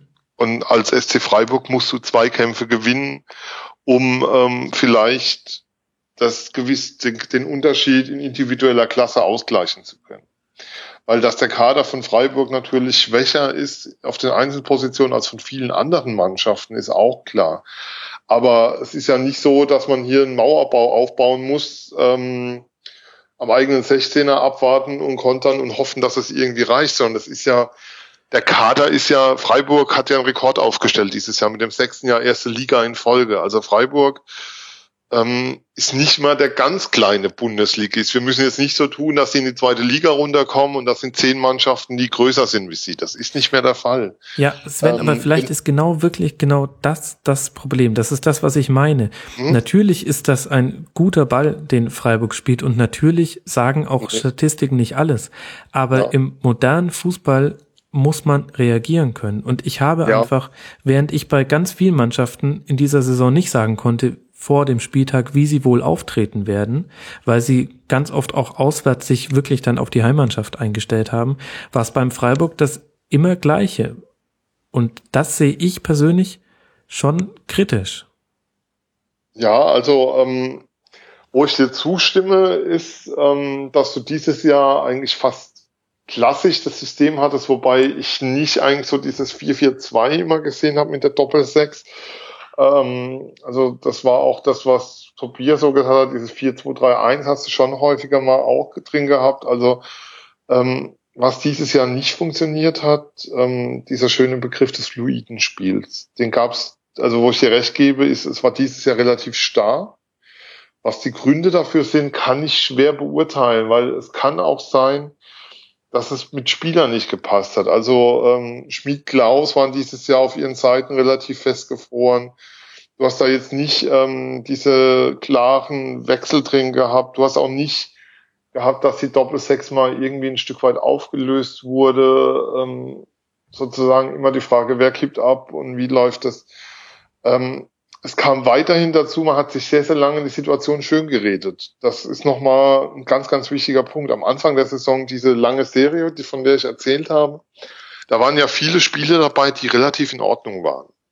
Und man hat sich immer, also mir ging es auch so nach dem ersten Spiel, du verlierst in Frankfurt 1-0, äh, kriegst in der 20. Gegentor und hast dann Gegner eigentlich 70 Minuten im Griff.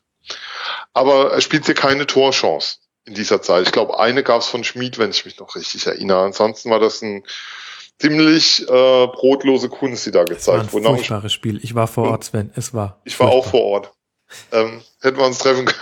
Aber ähm, das war auf alle Fälle so, dass, dass ich dachte, na ja, also Sorgen würde ich mir jetzt als SC-Fan noch keine machen nach dem Spiel. Aber es ging ja weiter. Es ging ja, ähm, ich will nicht sagen, Genügsamkeit ist nicht der Punkt, aber wie soll ich sagen, das ist, das ist, glaube ich, genau, war vielleicht so ein Punkt, wo es Freiburg auch mal gut tun würde, ein anderes Umfeld zu haben, als das der Fall ist. Also im Sinne von ein kritischeres Umfeld. In Freiburg ähm, ist es auf der einen Seite großartig, was mittlerweile an Heimpublikum da ist. Du kennst es ja noch von früher, von früheren Jahren, Max also ich finde, die Stimmung ist in den letzten, seitdem ich hingehe, sind es ungefähr zwölf Jahre und ist in den letzten fünf, sechs Jahren nochmal deutlich besser geworden, als sie früher war. Also früher musste sie als Gastverein nicht unbedingt Angst haben, dass sich die Stimmung irgendwie im Stadion erdrückt. Das ist anders geworden. Und die bedingungslose Unterstützung nicht nur der Fans, sondern die Ruhe im Umfeld, dass sozusagen die Mannschaft auch begrüßt wurde, nachdem sie abgestiegen war, mit, ähm, mit Applaus und freundlichen Worten und Fans, die Plakat gemalt hatten, scheißegal und wir kommen weiter nächstes Jahr ist sozusagen das eine, aber die Frage ist ja immer, ist das Leistungsfördern? Das ist interessant, und, weil das ist genau eine Frage, die uns Ed Andreas Schmund, der Marius aus Karlsruhe, gestellt hat.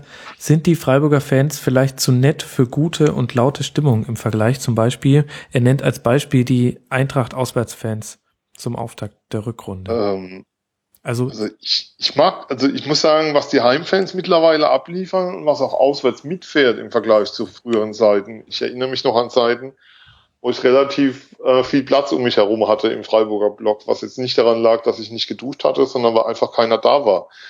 Ähm, also da hat sich viel, viel zum Positiven entwickelt. Ich würde jetzt immer noch nicht in die erste Kategorie einordnen, wie jetzt was Stimmung angeht, was die Frankfurter abreißen, wenn sie auswärts unterwegs sind. Aber ähm, es ist einfach in der Stadt immer noch so, ähm, man kennt es aus früheren Zeiten, ähm, du reist dahin und als Spieler hast du eigentlich einen schönen An, also du kannst in Ruhe deinem Job nachgehen und das ist toll.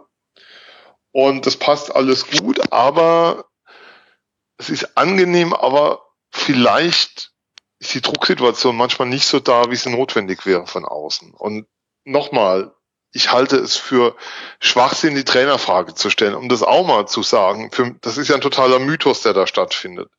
Ähm, Freiburg hat unter Stocker bis zur Verpflichtung von Finke ich glaube, mehr Trainer verbraucht als Eintracht Frankfurt in den letzten sechs Jahren, als der HSV in den letzten zehn Jahren, was auch immer. Also Stocker, da gingen die Trainer, äh, konnten gar nicht gucken, so schnell hatten sie ihren Stuhl wieder vor der Tür, wenn man sich nochmal die Bilanzen von damals anschaut.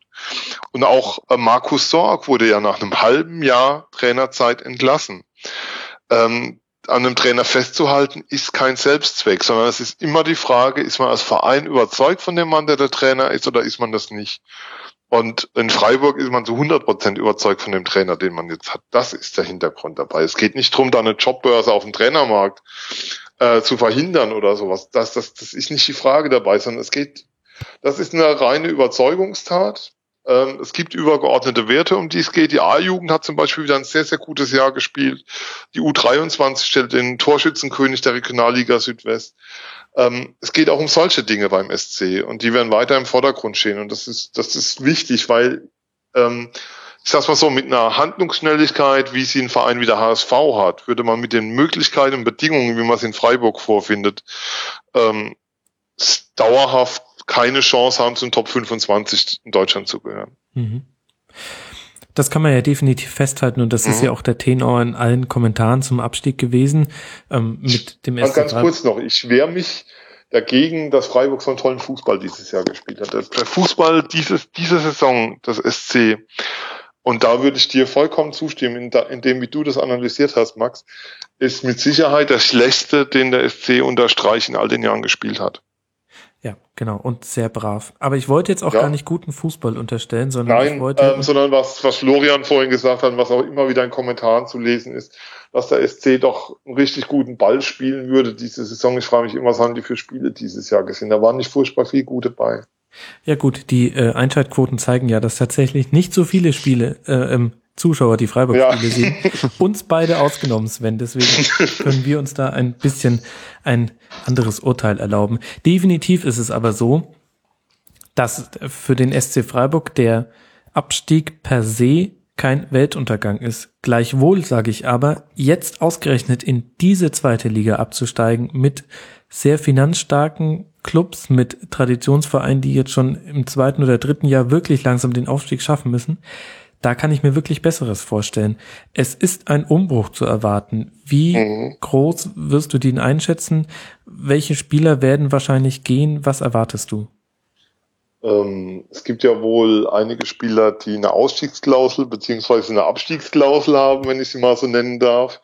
Ähm, soll heißen, dass sie bei Abstieg ihren, den Verein verlassen können. Also heute wurde ja bekannt gegeben, dass Jonathan Schmid offiziell jetzt nach Hoffenheim geht.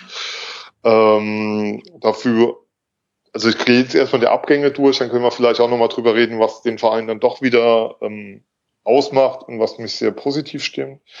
Ähm, ich gehe davon aus, dass Oliver Sorg nicht zu halten sein wird. Ich gehe davon aus, ähm, weil Oliver Sorg einfach eine, das war der beste Spieler beim SC diese Saison. Der ist einfach zu vielseitig verwendbar, zu stark. Ähm, man muss auch einen Spieler mal ziehen lassen, der dann einfach zu gut ist für die zweite Liga. Ähm, ich gehe davon aus, dass ein Admir Mehmedi Freiburg verlassen wird, was ich sehr schade finde, aber das ist auch ein Spieler, von dem ich nicht glaube, dass er in die zweite Liga gehen wird. Ähm, angeblich soll da ja Leverkusen Interesse haben, wenn sich ein Abnehmer für Trimic findet. Ähm, weiterhin Roman Bürki ist natürlich klar, dass er gehen wird. Also ähm, bei, bei der Qualität, die der hat, da wäre, glaube ich, die Bundesliga ziemlich mit Klammerbeutel gepudert, wenn da keiner zugreifen würde. Zumal die Summe, die im Raum steht, ähm, noch sehr überschaubar ist mit angeblich sechs Millionen.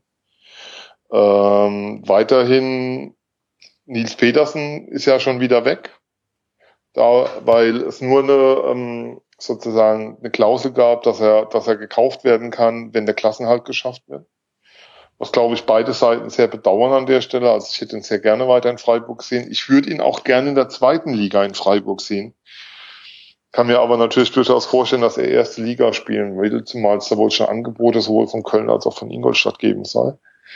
Ähm, weiterhin muss man abwarten, was passiert mit Marc Oliver Kempf, der relativ wenig Einsatzzeiten hatte, der aber auf der anderen Seite jetzt bei der U20 WM dabei ist, wenn er da eine starke WM spielt. Ähm, okay, er ist bei der WM, das heißt schon mal, er geht nicht nach Leipzig, aber ansonsten kommen ja vielleicht noch andere Vereine in Frage.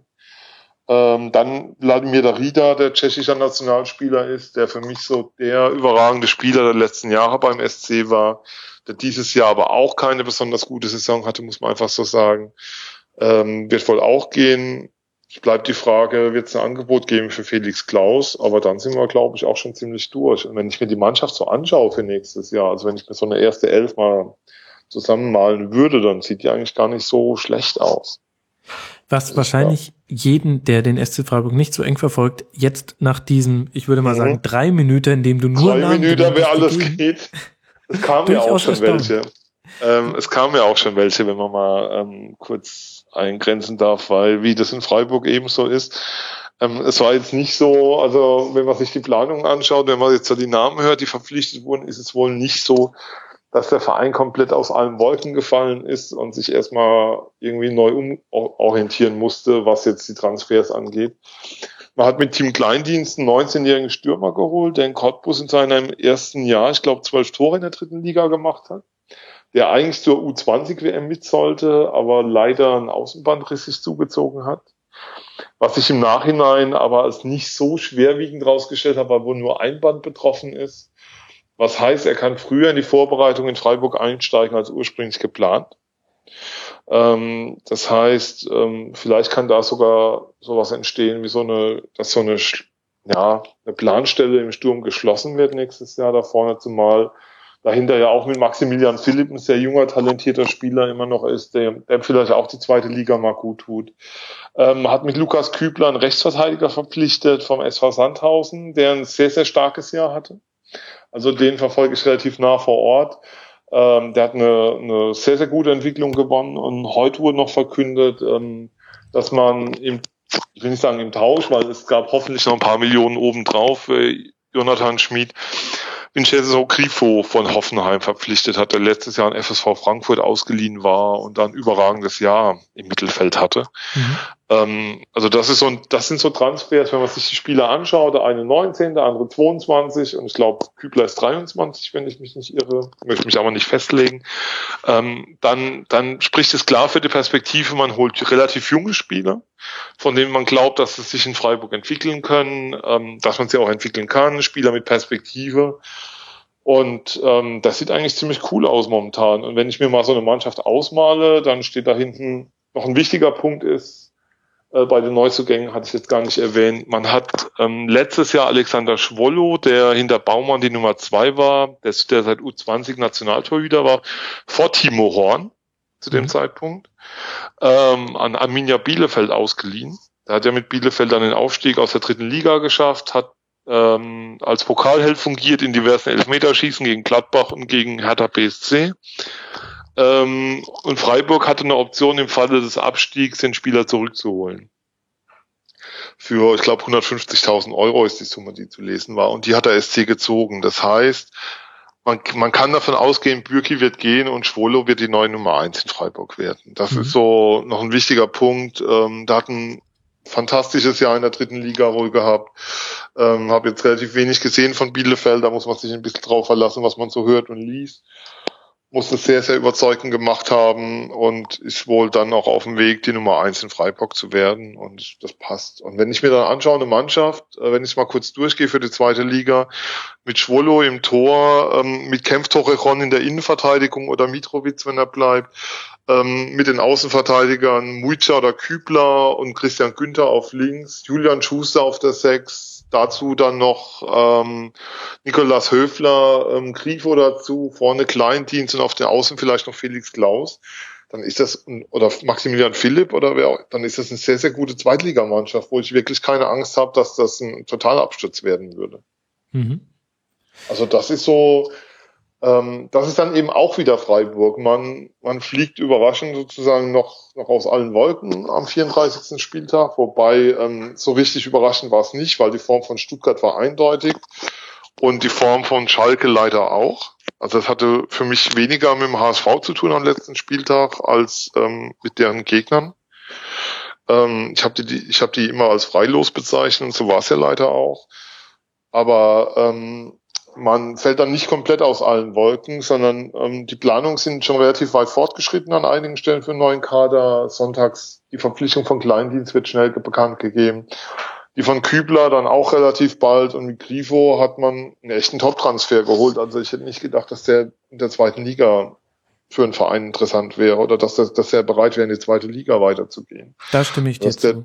Das, da ging ich eigentlich echt fix davon aus, dass er den Sprung in die erste wagen will. Und also ich bin sehr, sehr angetan von dem, was da passiert und von dem, wie da gearbeitet wird. Und was man natürlich auch sagen muss, Freiburg geht's finanziell sehr, sehr gut. Also der SC hat, ähm, es ist zwar jetzt die Phase mit Stadionbau und da wird natürlich jetzt gemunkelt, reicht das? Ja, es wird reichen, ähm, auch finanziell. Also zum einen wird durch die Transfers einiges an Geld eingenommen werden. Zum anderen hat der SC letztes Jahr, das war noch vor dem Verkauf, also vor den Transfers mit Ginter und Baumann, und all den Transfers, die dann auch noch in der Winterpause folgten, man hat ja dann noch einiges verpflichtet, ähm, ein Plus gehabt letztes Jahr, ein Geschäftsjahr von 14 Millionen Euro.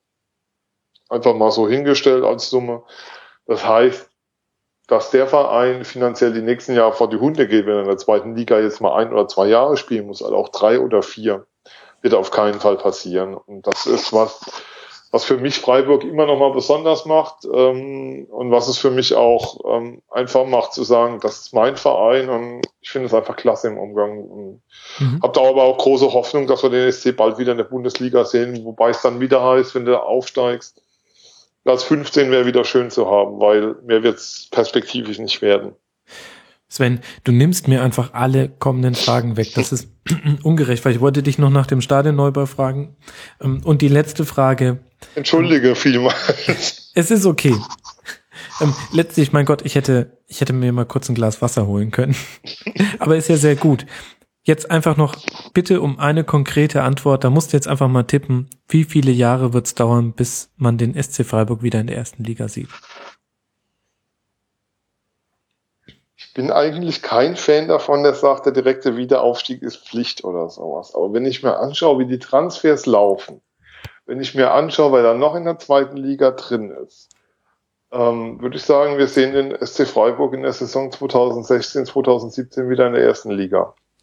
Mein Gott, was für ein versöhnliches Ende für ein so schwieriges Gespräch mit einem Absteiger. Sven, vielen, vielen Dank. Und dann muss ich die Frage weitergeben an Stefan Simon. Ed Schwarz und Blau, Paderborn-Fan. Wie lange wird's denn dauern, bis man Paderborn wieder sieht? Sieht man euch nochmal wieder in der ersten Bundesliga? Ach, das ist schwer zu sagen. Also ich glaube nicht, dass wir uns ähm, so bald wiedersehen, ehrlich gesagt. Auch wenn dann gewisse Leute, gerade schon im Verein, sich naja, so aufstellen oder so äußern, dass man zeitnah wieder oben angreifen möchte. Ich glaube, wenn es mal wieder gut läuft und ähm, die anderen in der Liga recht schwach sind, dann kann es mal wieder sein, dass man wieder oben mitspielt. Aber sobald halte ich das eigentlich eher für unrealistisch, auch wenn ich halt gerade sehe, wer in der zweiten Liga spielt und halt auch den Anspruch hat, auch mal wieder erste Liga zu spielen, wird es, glaube ich, schwierig, dass das irgendwie in den nächsten Jahren was wird. Aber vielleicht bin ich auch einfach nur zu pessimistisch. Mhm. Wir werden es sehen. Lass uns auf eure Saison gucken. Wenn ich mir das Profil eurer Tabellenplatzierung angucke, dann sieht das aus wie eine Tour de France Etappe, die mit zwei Bergankünften begann und dann eine lange Abfahrt. Will sagen, ihr wart ähm, am zweiten Spieltag Zweiter, am vierten Spieltag Tabellenerster und dann begann ein schleichender Abstieg, der am 33. Spieltag, am vorletzten Spieltag mit Platz 18 seinen Tiefpunkt fand. Wann hast du das Gefühl gehabt, irgendwie euch bricht die Saison trotz des sehr guten Startes weg? Ja, was heißt, sie bricht ähm, weg? Also man hatte zwischendurch schon sehr schlechtes Gefühl, als es dann eine Zeit lang nur Niederlagen hagelte, auch recht große Niederlagen. Man hat irgendwie 0-6 gegen Bayern, dann hat man gegen Gladbach 0-2 verloren, gegen Leverkusen 0-3, gegen Frankfurt 0-4. Das waren alles vier Spiele, die hintereinander irgendwie stattgefunden haben. Man dachte, okay, jetzt geht's immer weiter, weiter, weiter nach unten.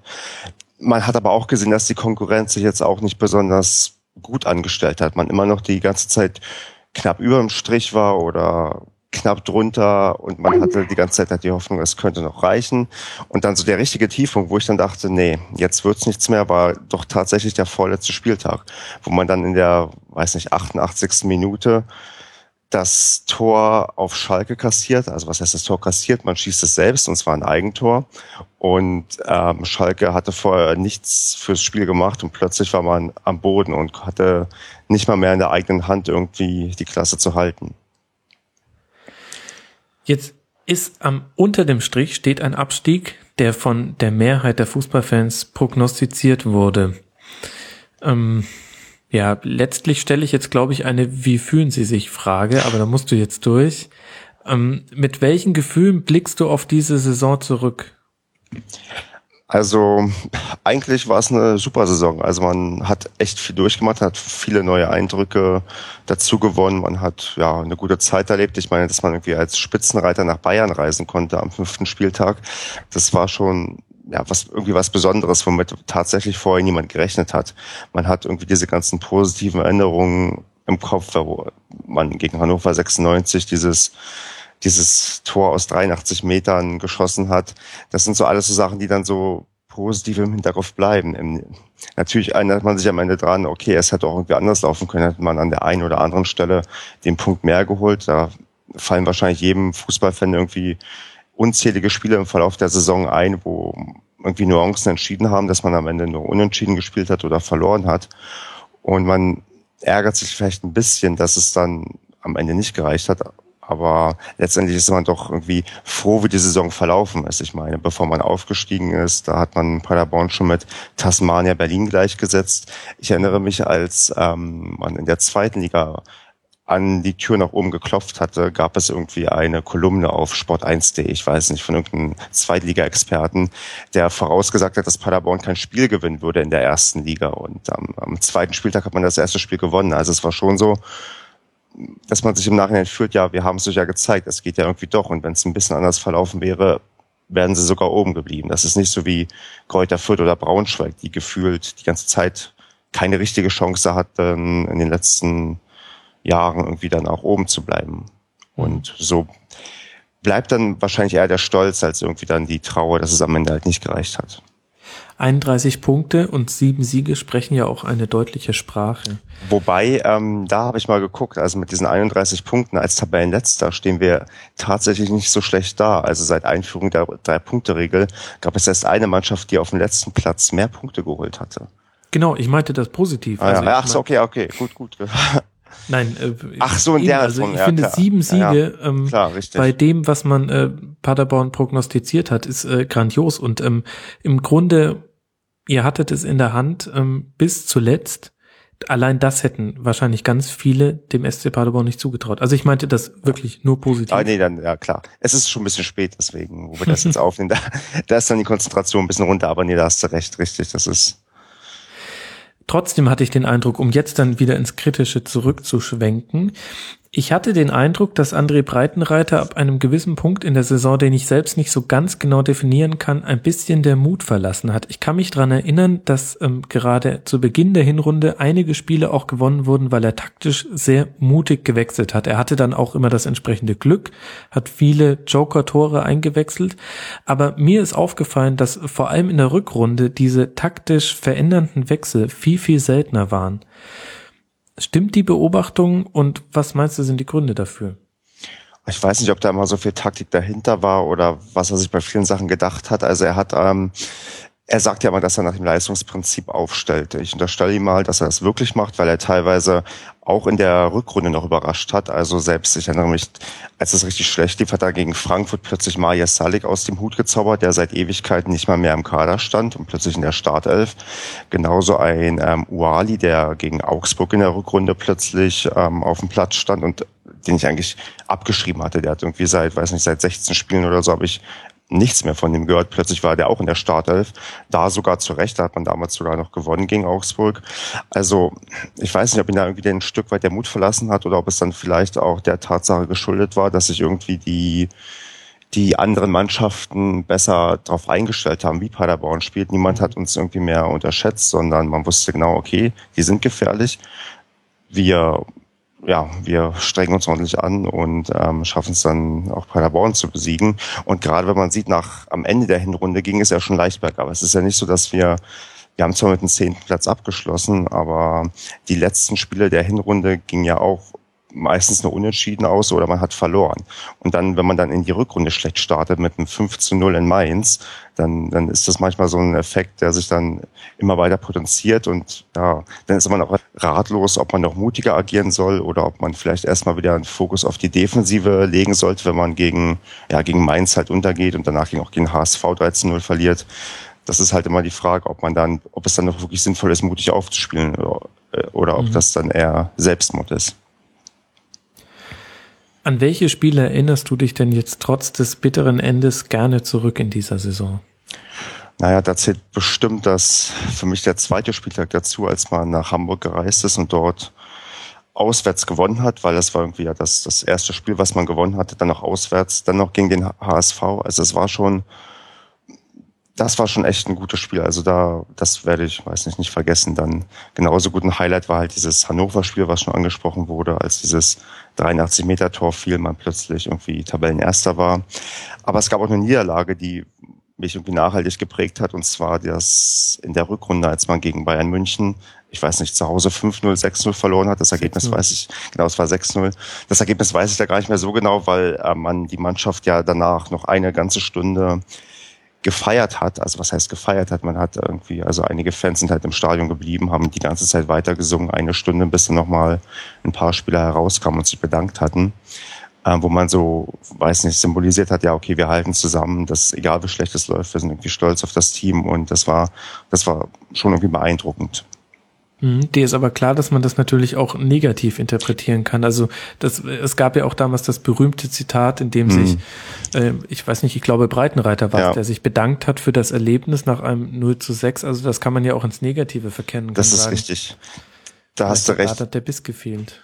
Das kann natürlich sein, aber was bleibt ihm da irgendwie, was bleibt einem anderes übrig, als wenn man gegen die Bayern spielt? Man kann, mit der Kampfansage macht man sich lächerlich, wenn man, ähm, man muss ja irgendwie vielleicht würdigen, wie, wie gut dort gemanagt wird und wie gut dort gespielt wird. Und er hat es vielleicht tatsächlich ein bisschen übertrieben. Also ja, klar, die Kritik war, dass man es dann, das, wie er sich geäußert hat, ist vielleicht nicht unbedingt so angemessen, aber ja, wie man es gegen die Bayern macht, macht man es ja irgendwie falsch, habe ich das Gefühl. Also wenn dann, ich dann, wer hat die damals irgendwie ähm, nur mit der zweiten Mannschaft gespielt, was Frankfurt oder so? Da, ja, Frankfurt. Da, dafür wird man dann auch kritisiert. Also ja.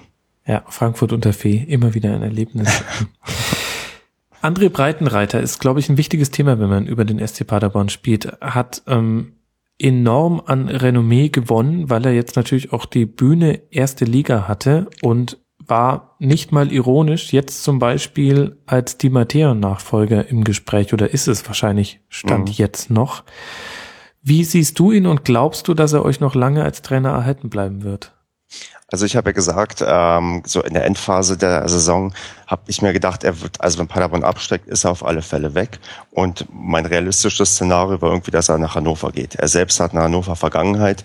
Ich glaube, er wohnt sogar noch ähm, teilweise in Hannover. Und ähm, Hannover es war nicht klar, dass sie mit Fronzek verlängern würden, haben sie jetzt getan, also geht er da schon mal nicht hin.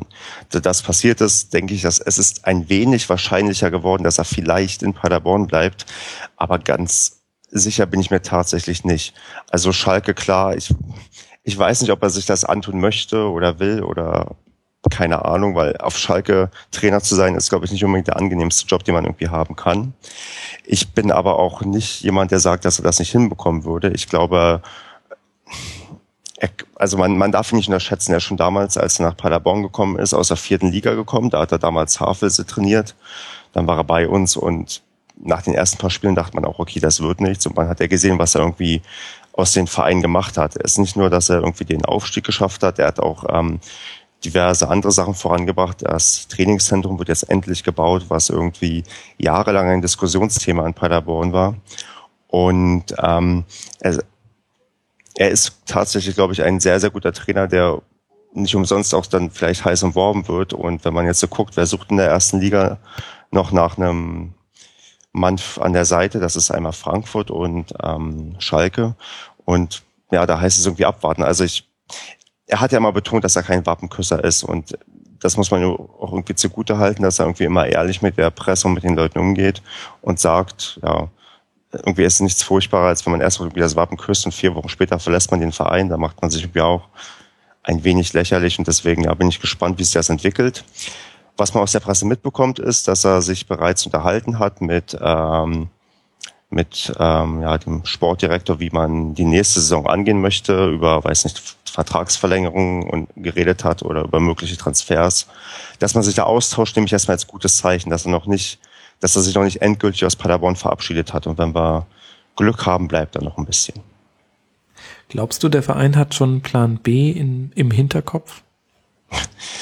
Das, ich, ich vermute ja. Ich meine, man, man hat wahrscheinlich zig Plan Bs die ganze Saison entwickelt, weil man ja auch nie wusste, bleibt man in der ersten Liga, geht's in die zweite Liga. Aber wer, das, das wage ich nicht einzuschätzen, weil gerade die letzten zwei Trainer, die wir hatten, die waren ja eigentlich so für ziemlich alle überraschend. Breitenreiter war schon eine Riesenüberraschung und davor hatten wir Stefan Schmidt, den man von Wolfsburg, von der Wolfsburger A-Jugend, glaube ich, damals geholt hat. Also man hat sicher einen Plan B, aber da würde ich mich niemals auf irgendwas festlegen. Mhm. Musste auch nicht, da nagel ich dich nicht drauf fest. Was, was wird denn jetzt passieren? Wird die Mannschaft auseinanderfallen? Welche Leistungsträger gehen mit in die zweite Liga? Was erwartest du? Also einige haben sich ja bereits verabschiedet, darunter Christian Strodig, Alban Mehr und Jens Wemmer. Das sind alles, also das sind Spieler, die sind auch schon teilweise einige Zeit bei uns. Christian Strodig seit der Jugend, der spielt schon seit 2000 für den SC Paderborn. Und oder ein Jens, oh, genau, Jens Wemmer, der seit der, der schon in der dritten Liga auf dem Platz für Paderborn stand und dann bis in die erste Liga sich hochgespielt hat. Also das sind Spieler, die, die ja, haben irgendwie viel mit dem Verein erreicht, auch viel für den Verein getan. Und ähm, es ist natürlich irgendwie traurig, dass die gehen, aber man hat irgendwie auch in dieser Saison gemerkt, die Spieler sind auch nicht mehr unersetzbar. Also ich erinnere mich auch an Zeiten in der zweiten Liga. Jens Wemmer war verletzt, man hat irgendwie vier Spieler am Stück verloren. Und das ein Grund war, weil er einfach gefehlt hat, weil er einfach unglaublich wichtig war. Inzwischen sind wir auf der Position auch mit Michael Heinloth recht besetzt, der, glaube ich, auch noch seinen Vertrag sogar während der Saison verlängert hat. Und ähm, ich denke auch, es werden noch weitere Spieler gehen. Aber da, was ich jetzt sehe, wenn auch da ist und wer auch potenziell bleibt, könnte man nach wie vor eine recht solide Truppe beieinander haben. Also wie eingangs schon gesagt, von Aufstieg wird's, ich glaube, einfach nicht reichen, weil da irgendwie dann doch wahrscheinlich zu viele Leistungsträger weggehen und man sich auch nicht so entsprechend wieder verstärken kann und man auch außergewöhnliche Umstände braucht, um dann irgendwie oben mitzuspielen. Aber an sich glaube ich, dass wir einige ja, wichtige Spieler behalten werden und einige auch ja tatsächlich verlängert haben. Auch ein Süleman Kotsch, der während der Saison verlängert hat. Ich glaube aber, nein, obwohl da, bei ihm weiß es tatsächlich nicht, ob er eine Ausstiegsklausel hat. Aber das, wenn wir den behalten würden und könnten, dann wäre das, glaube ich, auch super. das ist immer schön, wenn man äh, gute Spieler behalten kann. Richtig, genau, ja. Da. Und dann, ich, ein anderer Spieler, Uwe Hühnemeier, unser Kapitän, der vor, ähm, den wir schon damals für mich recht überraschend aus Cottbus geholt hatten, wo ich nicht dachte, dass wir so einen guten Spieler uns holen können und das wohl mit einer der besten Transfers der letzten Jahre war. Ich vermute, der wird bleiben, weil der ähm, mit der Region auch verwurzelt ist. Der baut sich in der Nähe ein Haus, hat sich damals, glaube ich, auch Paderborner Station ähm, ausgesucht, weil ja, er war da, er ist inzwischen, glaube ich, auch 28, 27, ich weiß es gar nicht. Nee, ich glaube, er ist 28, dass es so vielleicht langsam ähm, ans Ende der Karriere geht und Paderborn da vielleicht auch kein so schlimmes Pflaster ist. Hm. Kein so schlimmes Pflaster, ist schön. Man hat sogar gehört, Paderborn sei ein fußballkulturell sehr gutes Pflaster. Ich habe mit einigen Gästen in diesem Rasenfunk unter anderem über euer Halbzeitlied gesprochen. was, was verliert die Bundesliga fußballkulturell mit eurem Abstieg? Nein, das Halbzeitlied ist tatsächlich, ja, irgendwie anscheinend schon ein Stück weit Kult. Also ich erinnere mich daran, dass ähm, auch schon mal der offizielle Twitter-Account des ersten FC Kaiserslautern ähm, zur Halbzeit halt getwittert hat, dass jetzt das Halbzeitlied kommt, was halt schon wieder so schlecht ist, dass es wieder gut ist. Ähm, klar, das, das fehlt natürlich dann im nächsten Jahr, aber natürlich fehlt auch, naja, das, das Stadion fehlt wahrscheinlich den wenigsten, weil das wird ja immer doch sehr, sehr gerne kritisiert als ähm, Wellblechhütte, die irgendwie nicht sehr viel Stil hat und den meisten Leuten irgendwie doch sehr unsympathisch ist. Wie ist, ist es denn bei den SC Paderborn-Fans? Es ist durchaus nicht das schönste Stadion. Also das, also zumindest für mich persönlich. Ich finde, es gibt deutlich schönere Stadien, aber ein Stück weit muss man halt wahrscheinlich immer dazu stehen, was man irgendwie hat. Ich meine, davor das Stadion, wo früher gespielt wurde, hatte vielleicht ein bisschen mehr Charme, weil ähm, da führten noch ähm, hoch, also ähm, Stromleitungen über das Fußballfeld, was glaube ich, ich glaube europaweit oder weltweit einzigartig ist, dass über einen ähm, Fußballplatz, ähm, zumindest über einen Fuß, Fußball-Profi-Platz ähm, Stromleitungen führen, aber ja, also ich persönlich finde das Stadion jetzt auch nicht unbedingt super schön, aber man, es lässt sich dann aushalten.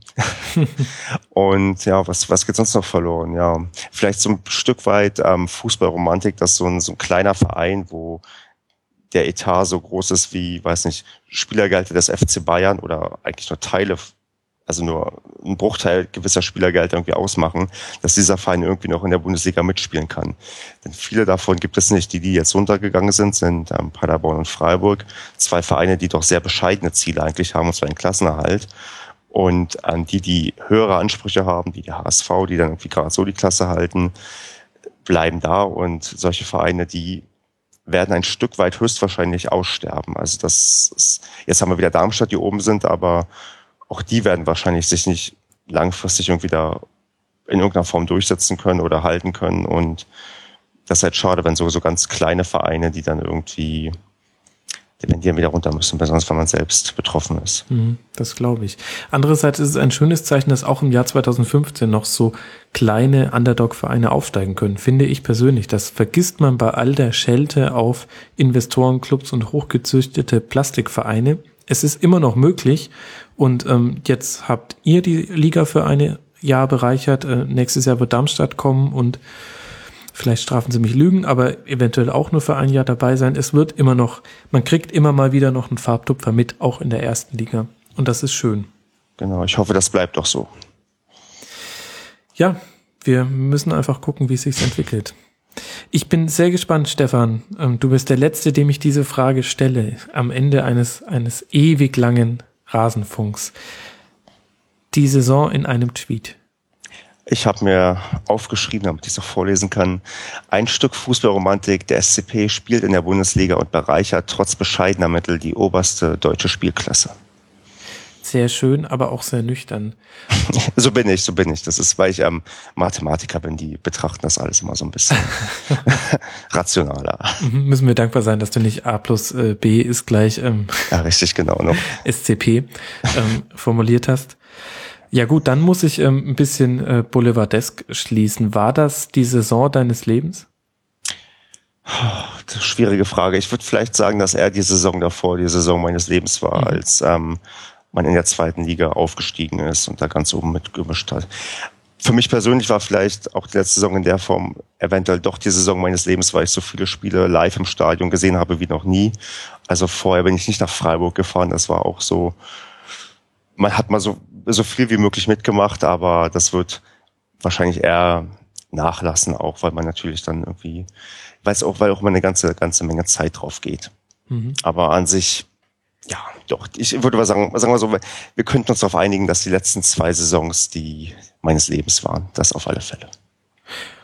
Okay. Und wer weiß, vielleicht werden wir beide überrascht und ähm, es kommt noch mal ein größeres Highlight. Auf jeden Fall liegen zwei besondere Spielzeiten hinter dir und ich glaube ehrlich gesagt auch noch eine besondere vor dir. Ähm, ich bin sehr gespannt auf die nächste Zweitligasaison.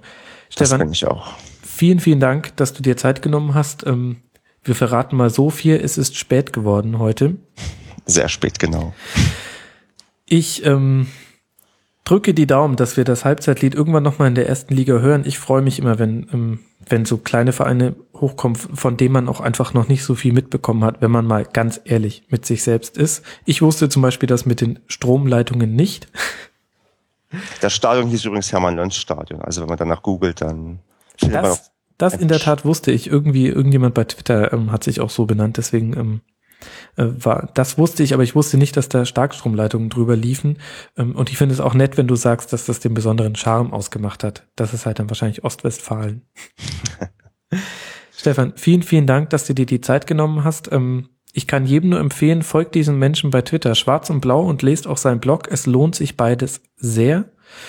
Und dann hoffe ich, ähm, wir haben kein Zweitliga-Format geplant, das hat einfache Zeitgründe, deswegen hoffe ich, dass wir dich trotzdem irgendwie hier nochmal in eine Sendung reinkriegen und am liebsten in der nächsten Saison, dann nach der nächsten Saison, wenn ihr aufgestiegen seid. Das wäre super. Stefan, vielen, vielen Dank dir. Ich danke dir, bis dann. Und so endet sie, die längste Schlusskonferenz aller Zeiten. Wobei man sich fragt, wenn sie endet, warum rede ich dann noch? Tja, der Grund seid ihr, liebe Hörer. Ich hatte ja eigentlich nur vor, über 18 Bundesliga-Vereine zu reden. Nichts Besonderes, eine kleine Schlusskonferenz, sieben, acht, neun Stunden. Was man halt eben so macht.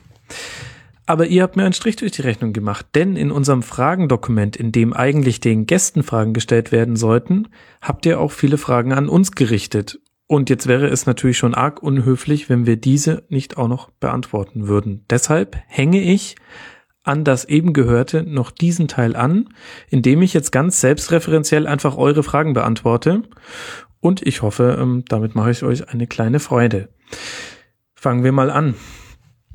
Erste Frage von euch an uns. Warum macht ihr Sonntagmittag keine Videoschalte und löst den Dopa ab? Gegenfrage von mir. Wer oder was ist denn bitte dieser Dopa? Noch nie gehört. Ähm, nein, ernsthafte Antwort. Äh, tatsächlich war das ursprünglich mal sogar der Entstehungsgedanke des Rasenfunk. Ich bin mit dieser Idee eines eigenen Fußballtalks schon seit Jahren durch die Welt gelaufen. Gründe dafür war Unzufriedenheit mit bestehenden Formaten. Ich möchte das nicht vertiefen. Wenn ihr den Rasenfunk kennt, könnt ihr erahnen, worum es mir beim Projekt geht. Und tatsächlich war der erste Plan mal eine Videoschalte in Konkurrenz zu einem gewissen anderen Talkformat zu machen am Sonntagvormittag. Wir sind davon aber abgekommen. Äh, zum einen sind wir von der Videoschalte weggekommen, weil wir gemerkt haben, dass unter den gegebenen Umständen mit vielen wechselnden Gästen die Audioqualität krass drunter leidet und am Ende auch die Videoqualität, die dabei rausfällt, dann auch nicht wirklich befriedigend ist und dann ist nun wirklich niemandem geholfen. Und wir sind irgendwann auch vom Termin Sonntagvormittag abgerückt aus mehreren Gründen. Zum einen ist es eigentlich schade, nicht den gesamten Spieltag zu betrachten. Zum anderen ist es gar nicht so leicht planbar. Also Chapeau an gewisse andere Redaktionen, die doch sehr kurz nur Zeit haben, sich auf Themen vorzubereiten und auch Gästekonstellationen einladen müssen nach Gefühl, beziehungsweise, na gut, jetzt in den neueren Gästekonstellationen hat man das Gefühl, es geht nicht mehr um den Inhalt, wer da eingeladen wird, aber so könnte es in der Theorie sein. Und letzter Grund ist ganz ehrlich dann auch, der Sonntagvormittag ist ein saudummer Termin, wenn man so etwas wie Familie oder Privatleben hat. Und deshalb sind wir dann auf den Montagabend gegangen und inzwischen auf den Sonntagabend. Dazu würde mich ehrlich gesagt auch eure Meinung interessieren. Was hat euch denn besser gefallen oder gefällt euch besser? Wir haben die ersten Folgen alle am Montagabend aufgezeichnet und in der Nacht vom Montag auf Dienstag veröffentlicht, sind dann aus einer Reihe von Gründen auf den Sonntagstermin gegangen und hoffen, dass wir den auch halten können. Welcher von beiden gefällt euch denn besser? Gebt uns gerne dazu mal Feedback. Nächste Frage. Wann kommt das nächste Tribünengespräch? Ja, gute Frage. Nächste Frage. Nein, ähm, wenn wir es zeitlich schaffen, vielleicht hilft's, wenn ich mal kurz ein paar Hintergründe zum Rasenfunk erläutere, ohne dass ich ähm, mich jetzt selbst zu wichtig nehmen möchte, aber ich glaube, es hilft euch auch beim Verständnis, was wir hier eigentlich machen. Wie der Rasenfunk entstanden ist und warum, das habe ich ja schon kurz angerissen und das Ganze ist ein Hobbyprojekt. Das heißt, äh, Frank und ich, wir machen das in unserer Freizeit zusätzlich zu den Dingen, die wir sonst noch zu erledigen haben.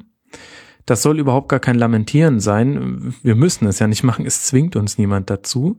Aber deshalb kommt es natürlich immer wieder zu argen Kollisionen und Zeit ist ein kostbares Gut. Und jetzt haben wir in meinem Fall zumindest noch die Konstellation. Ich möchte da jetzt nicht zu sehr in die Details gehen, aber ich kann euch die Rahmendaten geben. Ich bin äh, halbwöchig alleinerziehender Zwillingsvater, der selbstständig ist. Das heißt ganz ehrlich, eigentlich bin ich im Nachhinein ziemlich verwundert, dass wir es geschafft haben, so viele Sendungen hinzustellen. Und auch wenn sich das vielleicht weinerlich anhört, aber das Tribünengespräch ist einfach jetzt immer hinten runtergefallen, denn es fehlte einfach die Zeit, nicht nur für die Aufnahme, sondern auch für die Vorbereitung. Das Tribünengespräch soll ein zeitloses Format sein und da setze ich an mich selbst den Anspruch, top vorbereitet in so eine Sendung zu gehen. Das nicht einfach irgendwie so locker flockig aus der Hüfte zu moderieren. Und dafür fehlt leider einfach gerade die Zeit. Ich hoffe, dass sich daran etwas ändert. Ganz ehrlich, ich will jetzt aber auch keine Versprechungen machen. Das wäre irgendwie auch unseriös. Deswegen, ehrliche Antwort, ich kann es nicht sagen, wann das nächste Tribünengespräch kommt. Wir haben tolle Ideen. Ich hatte auch ganz konkrete Pläne für nach der Saison. Jetzt ist mir da aber irgendwie so eine neunstündige Mammutsendung dazwischen gekommen. Keine Ahnung, wie das passieren konnte. Jetzt müssen wir uns noch ein bisschen gedulden. Allerdings nehme ich sehr gerne Themenvorschläge entgegen. Wir haben schon in verschiedene Richtungen gedacht, wie man das Tribünengespräch drehen könnte, also eben ein zeitloses ähm, Gesprächsformat, das sich mit Fußball beschäftigt. Aber bestimmt habt ihr auch gute Themenvorschläge. Macht sie und wir können dann einfach nur versuchen, etwas davon umzusetzen. Es ist uns auch ein Stachel im Herzen, aber irgendwo sind leider die Kapazitäten begrenzt. Nächste Frage. Warum liegt hier eigentlich Stroh? Auf ein solches Niveau möchte ich nicht eingehen. Dann, was haben wir denn hier noch? Wie lange wird unsere Sommerpause ausfallen, werden wir gefragt. Tja, gute Frage. Geht mal davon aus, dass wir uns eine Sommerpause nehmen, denn die ist notwendig, nicht nur aus den bisher genannten Gründen, sondern auch, weil wir technisch noch mal ein bisschen was verändern wollen. Wir wollen unsere Homepage verändern möchte da jetzt noch nicht zu sehr ins Detail gehen, um keinen Druck auf Frank auszuüben. Aber ach, komm, wenn ihr wollt, könnt ihr ihn einfach einmal pro Woche mal antweeten, wie es gerade so läuft mit dem äh, Rasenfunk Relaunch. Dann steigt der Puls beim Puls beim Ed Helmi. Ähm, nee, ich kann es nicht sagen. Es kann sein, dass wir ähm, schon mit einem Vorschauformat wieder in die nächste Saison starten. Ähm, muss nicht wieder neun Stunden sein. Ähm, kann aber auch sein, dass wir mit dem ersten Spieltag starten. Und es gibt aber auch ein, ein Paralleluniversum, in dem es sein kann, ähm, wir müssen eine kurze Pause machen. Das ist einfach, wie gesagt, nochmal, es ist ein Hobbyprojekt, ähm, das wir sehr, sehr gerne machen. Sonst würden wir es ja nicht machen. Ich will auch wirklich nicht rumheulen. Aber es ist einfach eine Zeitfrage und ähm, wir müssen jetzt mal gucken, wie sich das alles entwickelt und wie wir ähm, das technische und inhaltliche Setup in den kommenden Wochen so stemmen. Bringt mich dann vielleicht ein bisschen auch zu ein paar weiteren Fragen, die, glaube ich, alle von Sternburg sind. Vielen herzlichen Dank dafür. Er fragt, wie zufrieden seid ihr denn eigentlich mit dem Stand des Projektes Rasenfunk? Seid ihr mit eurer eigenen Qualität und der Qualität der Gäste da, wo ihr derzeit sein wollt? Und wie zufrieden seid ihr mit der Resonanz? Ja, eine sehr gute Frage. Wie zufrieden wir mit unserer eigenen Qualität sind, ich möchte auch da jetzt vielleicht nicht zu sehr ins Detail gehen. Geht mal davon aus, dass zumindest ich für meinen Teil sehr selbstkritisch mit allem umgehe, was in diesem Rasenfunk gesagt wurde und auch mit dem, was ich jetzt gerade in diesem Moment sage. Es ist immer Luft nach oben. Wir sehen das auch, aber wir haben auch schon ein kleines Stück des Weges hinter uns gebracht. Wenn man sich die ersten Folgen anhört und die jetzige, dann hat sich da schon ein bisschen was getan und meine Hoffnung ist, dass sich auch in Zukunft noch was tun wird. Ich bin mit der Qualität der Gäste sehr zufrieden, aber sonst hätte ich die ja auch nicht eingeladen. Allerdings muss man dazu auch sagen, so wirklich überrascht das auch nicht. Also ähm, das ist einer der Gründe, warum ich den Rasenfunk unbedingt machen wollte und ich denke, so geht's auch Frank. Ich spreche jetzt immer so ein bisschen von mir und ihm, für uns beide zum Teil auch, dass wir eben das Gefühl hatten, dass diejenigen, die interessante Meinungen zur Bundesliga haben oder diejenigen, die auch mal überraschende Aussagen tätigen, dass die eben nicht mehr in den entsprechenden Gesprächsrunden vorkommen, sondern dass da die immer gleichen Springernasen sitzen oder auch die immer gleichen alt altgedienten Ex-Spieler, die mit ihren immer gleichen Geschichten aus den 80er Jahren oder 90ern um die Ecke kommen. Und deshalb war zumindest für mich einer der Gründe, den Rasenfunk zu machen, eben jenen Leuten eine Plattform zu bieten, auf deren Meinung ich etwas gebe. Und deshalb hat es mich überhaupt nicht überrascht, dass ähm, die Qualität der Gäste meiner Meinung nach natürlich im Subjektiven betrachtet, also jeder hat da seine eigene Meinung, aber ich fand die Qualität der Gäste sehr gut, sonst hätte ich sie ja auch nicht eingeladen. Und ich gehe immer mit dem Anspruch in jede einzelne Sendung, ich möchte ein paar Sachen hören, über die ich selber so noch nicht nachgedacht habe. Und das haben wir eigentlich in fast jeder Sendung erreicht und damit bin ich dann erstmal zufrieden, wobei ich auch sagen muss, ich hätte es ganz gerne, jetzt noch die Filterblase ein bisschen zu verlassen. Also die Journalisten, die wir bisher zu Gast hatten und auch die Blogger und Fans, das sind jetzt alles keine Unbekannte. Ähm, deshalb war es auch nicht so schwierig, sie äh, für die Sendung begeistern zu können.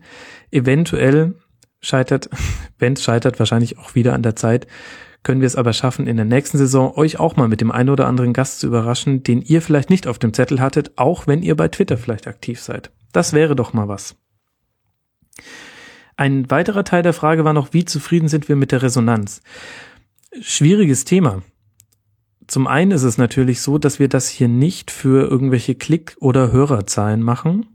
Und das hier ist ja auch ein Nischenprodukt. Auf der anderen Seite ist es aber natürlich schon so, dass man, wenn man viel Aufwand reinsteckt, es gibt einem eine gewisse Genugtuung dann zu sehen, dass auch Resonanz da ist. Ich möchte das ehrlich gesagt nicht an Downloadzahlen festmachen, aber für mich ist sehr wichtig die Resonanz auf die einzelnen Folgen und da sehe ich ehrlich gesagt noch viel Potenzial. Es ist klar, dass wir ein Nischenprodukt machen. Allerdings glaube ich, dass wir auch noch sehr in unserer Filterblase, die wir bei Twitter uns durch unsere privaten Accounts gebildet haben, in dieser Filterblase hängen wir noch fest. Das ist nicht schlimm. Ich mag alle Leute in meiner Filterblase, sonst wären sie nicht in meiner Filterblase. Und aus dieser Filterblase bekommen wir auch immer wieder Feedback und das ist auch immer sehr konstruktives Feedback. Mich würde es aber schon sehr freuen, mal ein paar Leute zu erreichen, die ich bisher noch nicht auf dem Radar hatte und die mich auch noch nicht auf dem Radar hatten und die deshalb auch die Art und Weise, wie ich über Fußball rede und wie unsere Gäste über den Fußball reden, vielleicht auch noch nicht so auf dem Radar hatten. Und ich habe den Eindruck, und ich kann das eigentlich auch mit Zahlen untermauern, dass wir da ein bisschen ein Plateau erreicht haben und nicht mehr so richtig weiterkommen. Das heißt, wir stecken in unserer Nische fest. Das ist kein Weltuntergang, aber vielleicht könnt ihr das zum Anlass nehmen, mal zu überlegen, gibt es denn doch jemanden, den ich mal sagen könnte, hey, es gibt da diesen Rasenfunk. Hör dir den doch mal an Übrigens, das ist ein Podcast und so funktioniert das. Oder hörst dir einfach im Browser an und like doch mal bei Facebook oder folge dem bei Twitter. Das wäre doch was. Also vielleicht könnt ihr das mal zum Anlass nehmen. Wir sind sehr abhängig davon, dass sich einfach rumspricht, dass es uns gibt.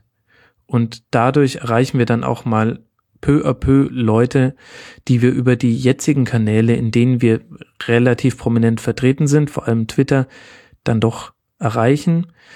Aber das sind eben nicht alle Hörer, die ich ganz gerne hätte. Mich würde es wirklich sehr interessieren, mal auch aus dieser Filterblase ein bisschen rauszukommen. Aber das liegt nur zu Teilen in unserer Hand und ich weiß auch gar nicht, wie sehr das eigentlich möglich ist.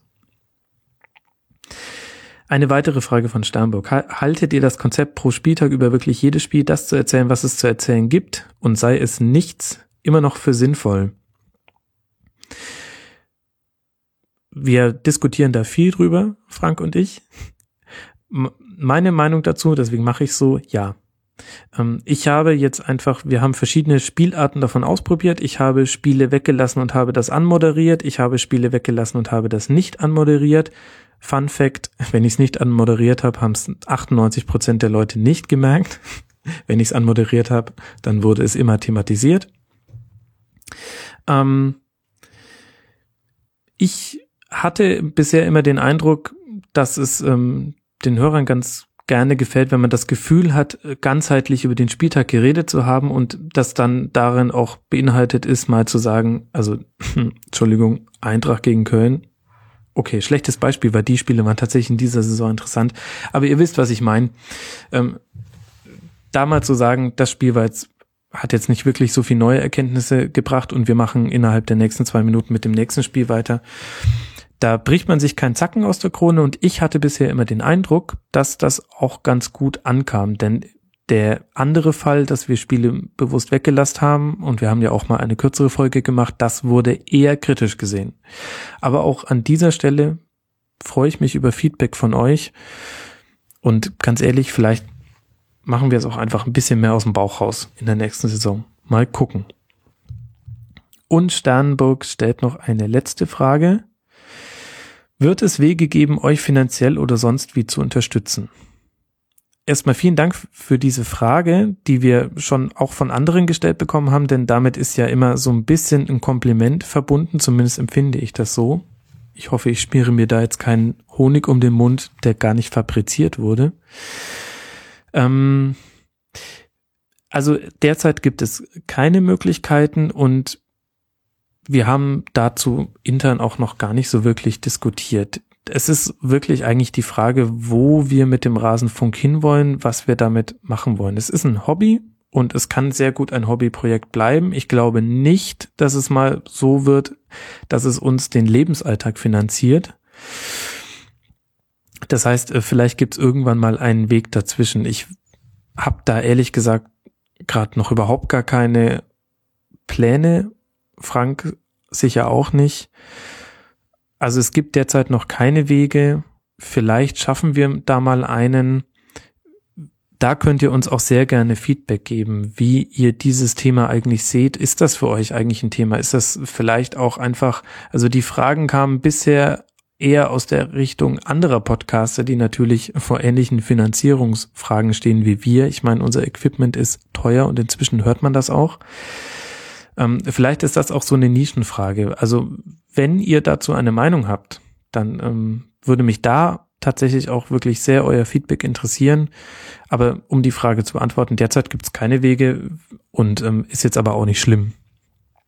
Das ähm, wir machen das ja alles gerne und aus Gründen und ähm, aber es ist schön, wenn danach gefragt wird. Ganz ehrlich, da freut man sich dann doch. Dann haben wir noch weitere Fragen. Gibt es Überlegungen, mal eine Schlusskonferenz über den Tellerrand hinaus zu machen oder wollt ihr euch weiterhin in das Korsett der deutschen Bundesliga zwängen? Könnt ihr mir auch das als Tribünengespräch vorstellen? Dazu die einfache Antwort. Ähm, Derzeit gibt es keine Pläne, da weit hinaus zu gehen. Vielleicht ist euch aufgefallen, äh, dass es schon so war, dass wir in der Schlusskonferenz gegen Ende der Sendung hin auch mal in die zweite Liga und in die europäischen Ligen geguckt haben. Aber auch in einer inhaltlichen Oberflächlichkeit, die ich glaube ich jetzt zumindest mittelfristig nicht sehr vertiefen kann. Aus dem einfachen Grund, ich möchte, wenn ich über etwas rede, zumindest das Gefühl haben, davon ein bisschen Ahnung zu haben. Damit will ich jetzt nicht sagen, dass ich glaube, dass ich wahnsinnig schlau bin in dem Bereich, aber es hilft schon mal zumindest, die Spiele gesehen zu haben. Und ich verfolge zum Beispiel derzeit einfach aus Zeitgründen kann ich die zweite Liga kaum verfolgen. Und ich kann aus Zeitgründen die Premier League außer darüber hinaus, was ich äh, in Football Weekly jeden Montag höre, dem sehr guten Guardian Podcast, kann ich eben auch nicht verfolgen. Und so ist es auch mit den europäischen Ligen. Deswegen möchte ich da eigentlich kein tiefergehendes Format zu machen, zumindest nicht mit mir als Moderator. Das macht meiner Meinung nach keinen Sinn, denn das würde vieles von dem nachmachen, was andere Fußballgesprächsrunden ablegen, was ich etwas kritisch sehe. Ich gerate in Stocken, aber ich glaube, mein Punkt ist angekommen. Bisschen anders ist das natürlich im Bereich Champions League Nationalelf. Da juckt es mich tatsächlich immer in den Fingern, sofern es einen äh, Podcast-Moderator in den Fingern jucken kann. Ähm, das das äh, die Stimmbänder zittern manchmal vor innerlicher Anspannung. Da hätte ich tatsächlich auch Lust drauf, äh, kleinere Formate zuzumachen. Das scheitert eindeutig an der Zeit und wenn man so etwas macht, dann sollte man es auch mit einer Regelmäßigkeit machen. Deswegen, wir gehen jetzt mal Schritt für Schritt vor und um die Frage zu beantworten, erstmal gibt es da keine Ambitionen und das hat aber einfach mit der Inkompetenz des Moderators zu tun. Hatet gerne. Aber vielleicht ist das ja auch Anlass für andere Leute mal zu sagen, ey, dann mache ich halt den Zweitliga-Podcast, den es ganz dringend braucht, zusätzlich zu den hervorragenden Vereinspodcasts, die es schon gibt. Textilvergehen, Millanton und so weiter. Ihr wisst schon, was ich meine. Aber das wäre doch cool. Also, lieber Fragesteller, wer auch immer du bist, mach's halt selbst. Gut. Zum Teil wurden wir noch nach Feedback zu einzelnen Sendungen gefragt. Das fände ich jetzt ein bisschen merkwürdig, das in diesem Rahmen zu machen. Ich finde es ehrlich gesagt eh schon ein bisschen komisch, dass ich hier sitze und seit äh, 19 Minuten vor mich hin allein in einem Mikrofon rede. Deswegen lasst uns das mal schnell hinter uns bringen. Ich hoffe, ich muss mich später nicht fremdschämen, wenn ich das alles höre. Außerdem wurde ich gefragt, welche Podcasts wir eigentlich sonst noch so hören. Und da jetzt eine lange Sommerpause vor uns liegt, könnte man das wirklich mal zum Anlass nehmen, kurz ein paar Namen fallen zu lassen. Ich bin deshalb kurz meine Podrow durchgegangen und habe jetzt einfach nur alle die aufgeschrieben, die ich abonniert habe. Und ich möchte ausdrücklich betonen, das ist keine inhaltliche Wertung. Ich habe ganz, ganz bestimmt tolle Podcasts vergessen. Bitte, bitte reicht die nach, ergänzt das, indem ihr uns bei Twitter darauf hinweist. Ähm, eventuell habe ich noch die Zeit, auf dem Rasenfunk einen kleinen, ähm, eine kleine Sektion, eine Podroll oder was ähnliches zu machen, wo man auch nochmal die Liste findet. Ähm, wenn nicht, kommt sowas vielleicht in Zukunft mal. Also bitte nehmt's aber jetzt wirklich nicht übel, wenn ich da jemanden vergesse. Ich, ähm, wie gesagt, bin jetzt einfach mal im Podcast-Player durchgegangen.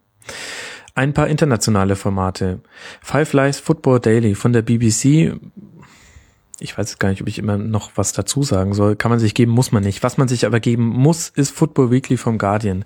Ist eine Binsenweisheit, aber ist nun mal wirklich eigentlich der beste Fußball-Podcast, den es so gibt mit internationalem Format in einer Prägnanz, die wir im Rasenfunk nie erreicht haben und die aber ihresgleichen sucht. Ganz toller Podcast.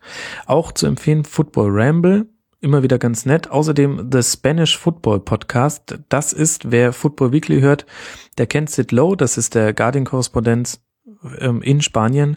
Und der macht mit einem Kompagnon, dessen Namen ich permanent vergesse, obwohl ich ihm auch bei Twitter folge, den Spanish Football Podcast. Audiotechnisch manchmal etwas abenteuerlich, aber immer eigentlich sehr interessant. Und außerdem gibt's natürlich noch englischsprachige Formate über die Bundesliga.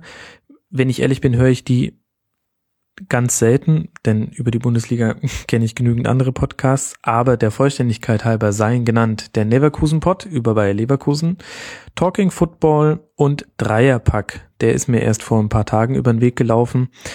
Macht auch keinen schlechten Eindruck. Also für alle English-speaking Listeners, keine Ahnung, warum ihr das jetzt hören solltet, am Ende einer 19-stündigen Schlusskonferenz, aber wenn ihr es tut, das ist, sind eure Adressen. Okay, und dann habe ich noch folgende ähm, Podcasts abonniert. Äh, Sportradio 360 ist absolute Pflicht, nicht immer ähm, nur auf Fußball bezogen, aber das ist eigentlich ein Plus und kein Minus, ist aber jetzt der einzige, den ich mit reingenommen habe der nicht rein auf Fußball bezogen ist. Der Eintracht Frankfurt Podcast. Wir hatten Marvin Mendel oft zu Gast. Ähm, ganz, ganz toller Podcast mit super Gästen. Ähm, machen das auch schon sehr lange. Hört da unbedingt rein. Die Erfolgsfans, ein FC Bayern München Podcast, äh, jetzt featured bei Bild, weil sie eine tolle, ähm, tolle Chronikaufbereitung gemacht haben. Ähm, wer diese Anspielung nicht verstanden hat und sich denkt, hä, äh, hä? Der sollte unbedingt mal da reinhören, äh, lohnt sich. Außerdem äh, Textilvergehen. Ähm, auch ein äh, spielt in der Champions League der Podcasts ähm, meilenweit ähm, über uns. Ähm, toller Podcast über ähm, Union Berlin und äh, die zweite Bundesliga. hört da unbedingt rein, es lohnt sich. Dann habe ich hier noch eine Liste stehen, nur der HSV, ein kurzes Format über den HSV von der Hobbs, der auch reingemacht macht. Das wäre dann auch die nächste Empfehlung. Reingemacht, ähm, auch absolut zu empfehlen. Die machen im Grunde etwas sehr ähnliches wie wir, nur in einer stetigen Besetzung. Sie reden über den Bundesligaspieltag zweiwöchentlich, zuletzt auch wöchentlich und machen das wirklich schon seit vielen, vielen Jahren und ähm, lohnt sich auch immer wieder da reinzuhören wo war ich stehen geblieben? Mir san Rot, ein FC Bayern Podcast. Dazu ist dann damit auch schon alles gesagt. Außerdem unbedingt hören den Fehlpass Podcast vom lieben Jalcin Imre, den ihr auch in diesem Rasenfunk Royal gehört habt und dem ich nochmal an dieser Stelle danken möchte, dass er die ersten, ich glaube, sieben Stunden dieser Sendung für mich geschnitten hat. Ähm, ich hätte das sonst alles, ehrlich gesagt, ähm, wegen eines beruflichen Termins alles nicht mehr sonst veröffentlicht gekriegt. Vielen, vielen Dank, Jajin. Bist ein ganz großer und das meine ich nicht nur von deiner Statur her. Ich habe hier noch in meiner Liste Deutschlandfunk Sport. Ich glaube, das ist das einzige Segment, was aus dem klassischen Radiobereich kommt. Lohnt sich immer mal wieder. Das Sportgespräch ist ganz interessant. Vollraute, ein Borussia Mönchengladbach Podcast. Nichts, was man dem hinzufügen könnte. Dann lohnt es sich natürlich alles zu hören, was Fokus Fußball produziert. Es gibt da verschiedene Feeds. Ich habe ehrlich gesagt noch nicht ganz durchstiegen, was das eigentlich soll. Das Gespräch en bloc ist ungefähr wie unser Tribünengespräch. Das heißt, ähm, es gab's mal und das war auch sehr, sehr gut, aber seitdem ähm, ist es sehr, sehr still auf diesem Kanal. Aber ihr alle kennt hoffentlich Colinas Erben, der Schiedsrichter-Podcast. Unbedingt hörenswert, ähm, auch wenn man sich rhetorisch weiterbilden möchte. Unerreichte Konjunktiv und parataktische Wendungen. Ganz großer Podcast. Muss man ein bisschen Zeit mitbringen, aber es lohnt sich. Außerdem natürlich auch für alle Taktikfreaks. Spielverlagerung hat einen eigenen Podcast, den kann ich auch nur empfehlen. Was habe ich hier noch auf meiner Liste? Rautenradio, ähm, unbedingt zu empfehlen, wobei ich mich gerade gar nicht mehr erinnern kann, wann die letzte Folge war. Ich glaube, das ist schon ein bisschen her. Aber abonniert mal, wenn da was kommt, lohnt es sich auf jeden Fall. Dann gibt es noch die Einlaufkinder, einen Podcast von Frederic Vallin ähm, mit einem Fokus auf Hertha BSC Berlin, aber besonders zu internationalen Turnieren, Weltmeisterschaften, Europameisterschaften absolut zu empfehlen, sehr, sehr hörenswert. Ein BVB-Podcast auf für Ohren, braucht man nichts zu sagen, hört's oder seid selber schuld. Wenn ihr es nicht tut, Bockcast auch sehr zu empfehlen. Etwas Köln-lastig, könnte mit dem Namen zusammenhängen. Ich bin da noch nicht so ganz durchgestiegen lohnt sich aber auch in jedem Fall, vor allem wenn ihr auf Twitter mit ranten möchtet. Und dann habe ich hier noch auf meiner Liste mein Sportradio.de stehen. Die haben, bieten auch einen RSS-Feed ihrer einzelnen Podcasts an. Das kann ich sehr empfehlen. Ich höre sehr gerne ähm, die HSV-Sendung. Ich ähm, höre auch immer wieder gerne rein im Füchsle-Talk von Sven Metzger ähm, zum SC Freiburg, ähm, auf die Zirbelnuss von Christelle, die ihr auch in dieser Ausgabe gehört habt in Teil 2 Nein, in Teil 1. Entschuldigung, ähm, zum FC Augsburg äh, lohnt sich wirklich, ähm, deren Feed zu abonnieren und sich da immer wieder durchzuklicken. Ich habe das Gefühl, dass hier ganz, ganz wichtige Podcasts fehlen. Ich musste auch neulich meine Subscriptions alle nochmal aus dem Kopf neu machen, weil das Syncing mit Pocketcasts nicht geklappt hatte. Vielen Dank auch nochmal dafür. Also es fühlt sich gerade sehr unvollständig an, aber das ist die Liste, die ich hier so vor mir liegen habe. Und ganz ehrlich, da war jetzt aber auch einiges dabei, was man folgen sollte. Ich kann all das uneingeschränkt empfehlen und kann wirklich nur noch mal aufrufen, ich habe Podcasts vergessen, bitte tragt mir das nicht nach, aber tragt das nach, indem ihr sie mir zukommen lasst und ähm, vielleicht komme ich dann wirklich irgendwann mal dazu, eine Podroll oder was ähnliches auf unserer Seite zu machen. Das wäre ja eigentlich ganz schön, wenn man sich da untereinander ein bisschen vernetzen könnte. Gut, das war jetzt ein sehr langer Block von mir. Ich hoffe, es war nicht langweilig. Ähm, ich habe Fragen beantwortet, die ihr mir gestellt habt. Was bleibt jetzt noch zu sagen? Keine Ahnung. Es gibt noch viele Dinge, die wir, die wir anpacken wollen. Ähm, mein Gott, wir haben immer noch kein Intro. Dabei gibt es äh, bei einer Sendung, die sich Rasenfunk Schlusskonferenz nennt, so herrliche Anknüpfungspunkte für ein wunderschönes Intro. Wir sind nicht dazu gekommen. Es scheitert an der Zeit. Vielleicht kennt ihr ja da jemanden, der da begabt ist oder Zeit hat. Ähm, derjenigen, den wir im Auge hatten, der kann leider gerade kein Intro für uns schneiden und ähm, bei uns scheitert es dann letztlich an der Kompetenz. Vielleicht überraschen wir euch in der nächsten Saison mit einem Intro mal gucken. Außerdem habe ich mir noch aufgeschrieben, das Thema Frauen im Podcast. Ich möchte mich dafür entschuldigen, dass wir meiner Meinung nach viel zu wenige Frauen im, als Gäste haben. Ich weiß auch immer noch nicht so ganz, woran das liegt, ob das, äh, ob ich mir meine Peer Group falsch zusammengestellt habe. Und deshalb der Aufruf an euch da draußen, wenn ihr, also wenn ihr sowieso Gästevorschläge habt, immer sehr gerne, aber auch sehr, sehr gerne weibliche Gäste. Ich freue mich wirklich sehr, wenn wir das nicht zu einer Männerveranstaltung hier machen. Das war jetzt auch im Rasenfunk Royal wieder relativ männlich geprägt alles und ähm, ich bin mir dessen bewusst und ich würde es eigentlich auch ganz gerne ändern. Ich helfe mir da gerne mit dabei. Ich habe mir hier noch Bilanz aufgeschrieben. Über 100 Seiten für Sendungsvorbereitung. Man mag es vielleicht nicht glauben, wenn man die Folgen gehört hat, aber ihr müsst es mir jetzt einfach glauben. Insgesamt haben wir fast 50 Stunden, 50 Stunden Podcast aufgenommen, wobei da dieser Rasenfunk Royal noch nicht eingerechnet war. Ich würde sagen, wir stehen jetzt wahrscheinlich bei 60. Und die Zahl fand ich selber ganz interessant. Wir hatten 60 Gäste in, äh, also unterschiedliche Gäste ähm, in Schlusskonferenz und Tribünengespräch das hat sehr großen Spaß gemacht, jeden einzelnen davon kennenzulernen. Ich will jetzt ehrlich gesagt nicht mehr weiterreden. Das muss jetzt auch echt reichen, wenn sie, wenn das hier überhaupt noch irgendjemand hört. Ihr könnt ja, keine Ahnung, ähm, Hashtag Rasenhardcore können alle diejenigen verwenden, die das hier jetzt gerade noch hören. Ich, ähm, ich werde jeden einzelnen davon durchpfaffen, bis es nicht mehr geht.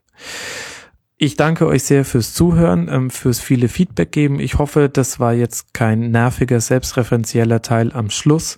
Ähm, sagt's mir einfach, auch wenn ich es jetzt nicht mehr ändern kann. Ähm, vielen, vielen Dank für all das Feedback, was wir schon gekriegt haben, für all die iTunes-Rezensionen, die wir gekriegt haben. Das ist ein bisschen nervig, da immer aufrufen zu müssen, aber es hilft uns halt tatsächlich. Und wenn ihr mögt, sagt sehr gerne weiter, dass es uns gibt. Ich freue mich wahnsinnig über neue Hörer, weil ich einfach sehr gerne eine Hörerschaft aufbauen würde, die mit mir spricht. Und ähm, da habe ich Bock drauf. Das ist einer der Gründe, warum ich den Rasenfunk machen möchte. Und da könnt ihr mir helfen, indem ihr einfach auch Podcast nicht affinen Menschen dieses Format hier ans Herz legt. Und jetzt muss ich wirklich zum Schluss kommen. Vielen, vielen Dank fürs Zuhören vielen Dank für eine ähm, wirklich interessante Saison. Es hat sehr, sehr viel Spaß gemacht, mit allen Gästen zu reden. Ähm, ausnahmslos tolle, nette Menschen, die das alles auch ähm, ohne dafür etwas zu bekommen, außer schlechte Witze, die sie sich von mir anhören mussten, gemacht haben. Da kann man wirklich nur den Hut vorziehen. Vielen, vielen Dank. Ich wünsche euch allen eine tolle Sommerpause. Ich hoffe, dass sie sich ähm, zeitlich so erstreckt, wie ihr es gerne hättet. Wenn ihr euch erholen wollt, dann soll sie sich endlos dehnen. Und wenn es aber jetzt schon wieder nicht mehr erwarten könnt, dass es weitergeht, dann hoffe ich, dass die Sommerpause nicht mehr ist als ein kurzer Wimpernschlag. Und in dem Sinne bin ich gespannt, wie es sich anfühlen wird, die Zeitspanne bis zur Veröffentlichung der nächsten Schlusskonferenz. Bis dahin bleibt sportlich und macht es gut. Ciao.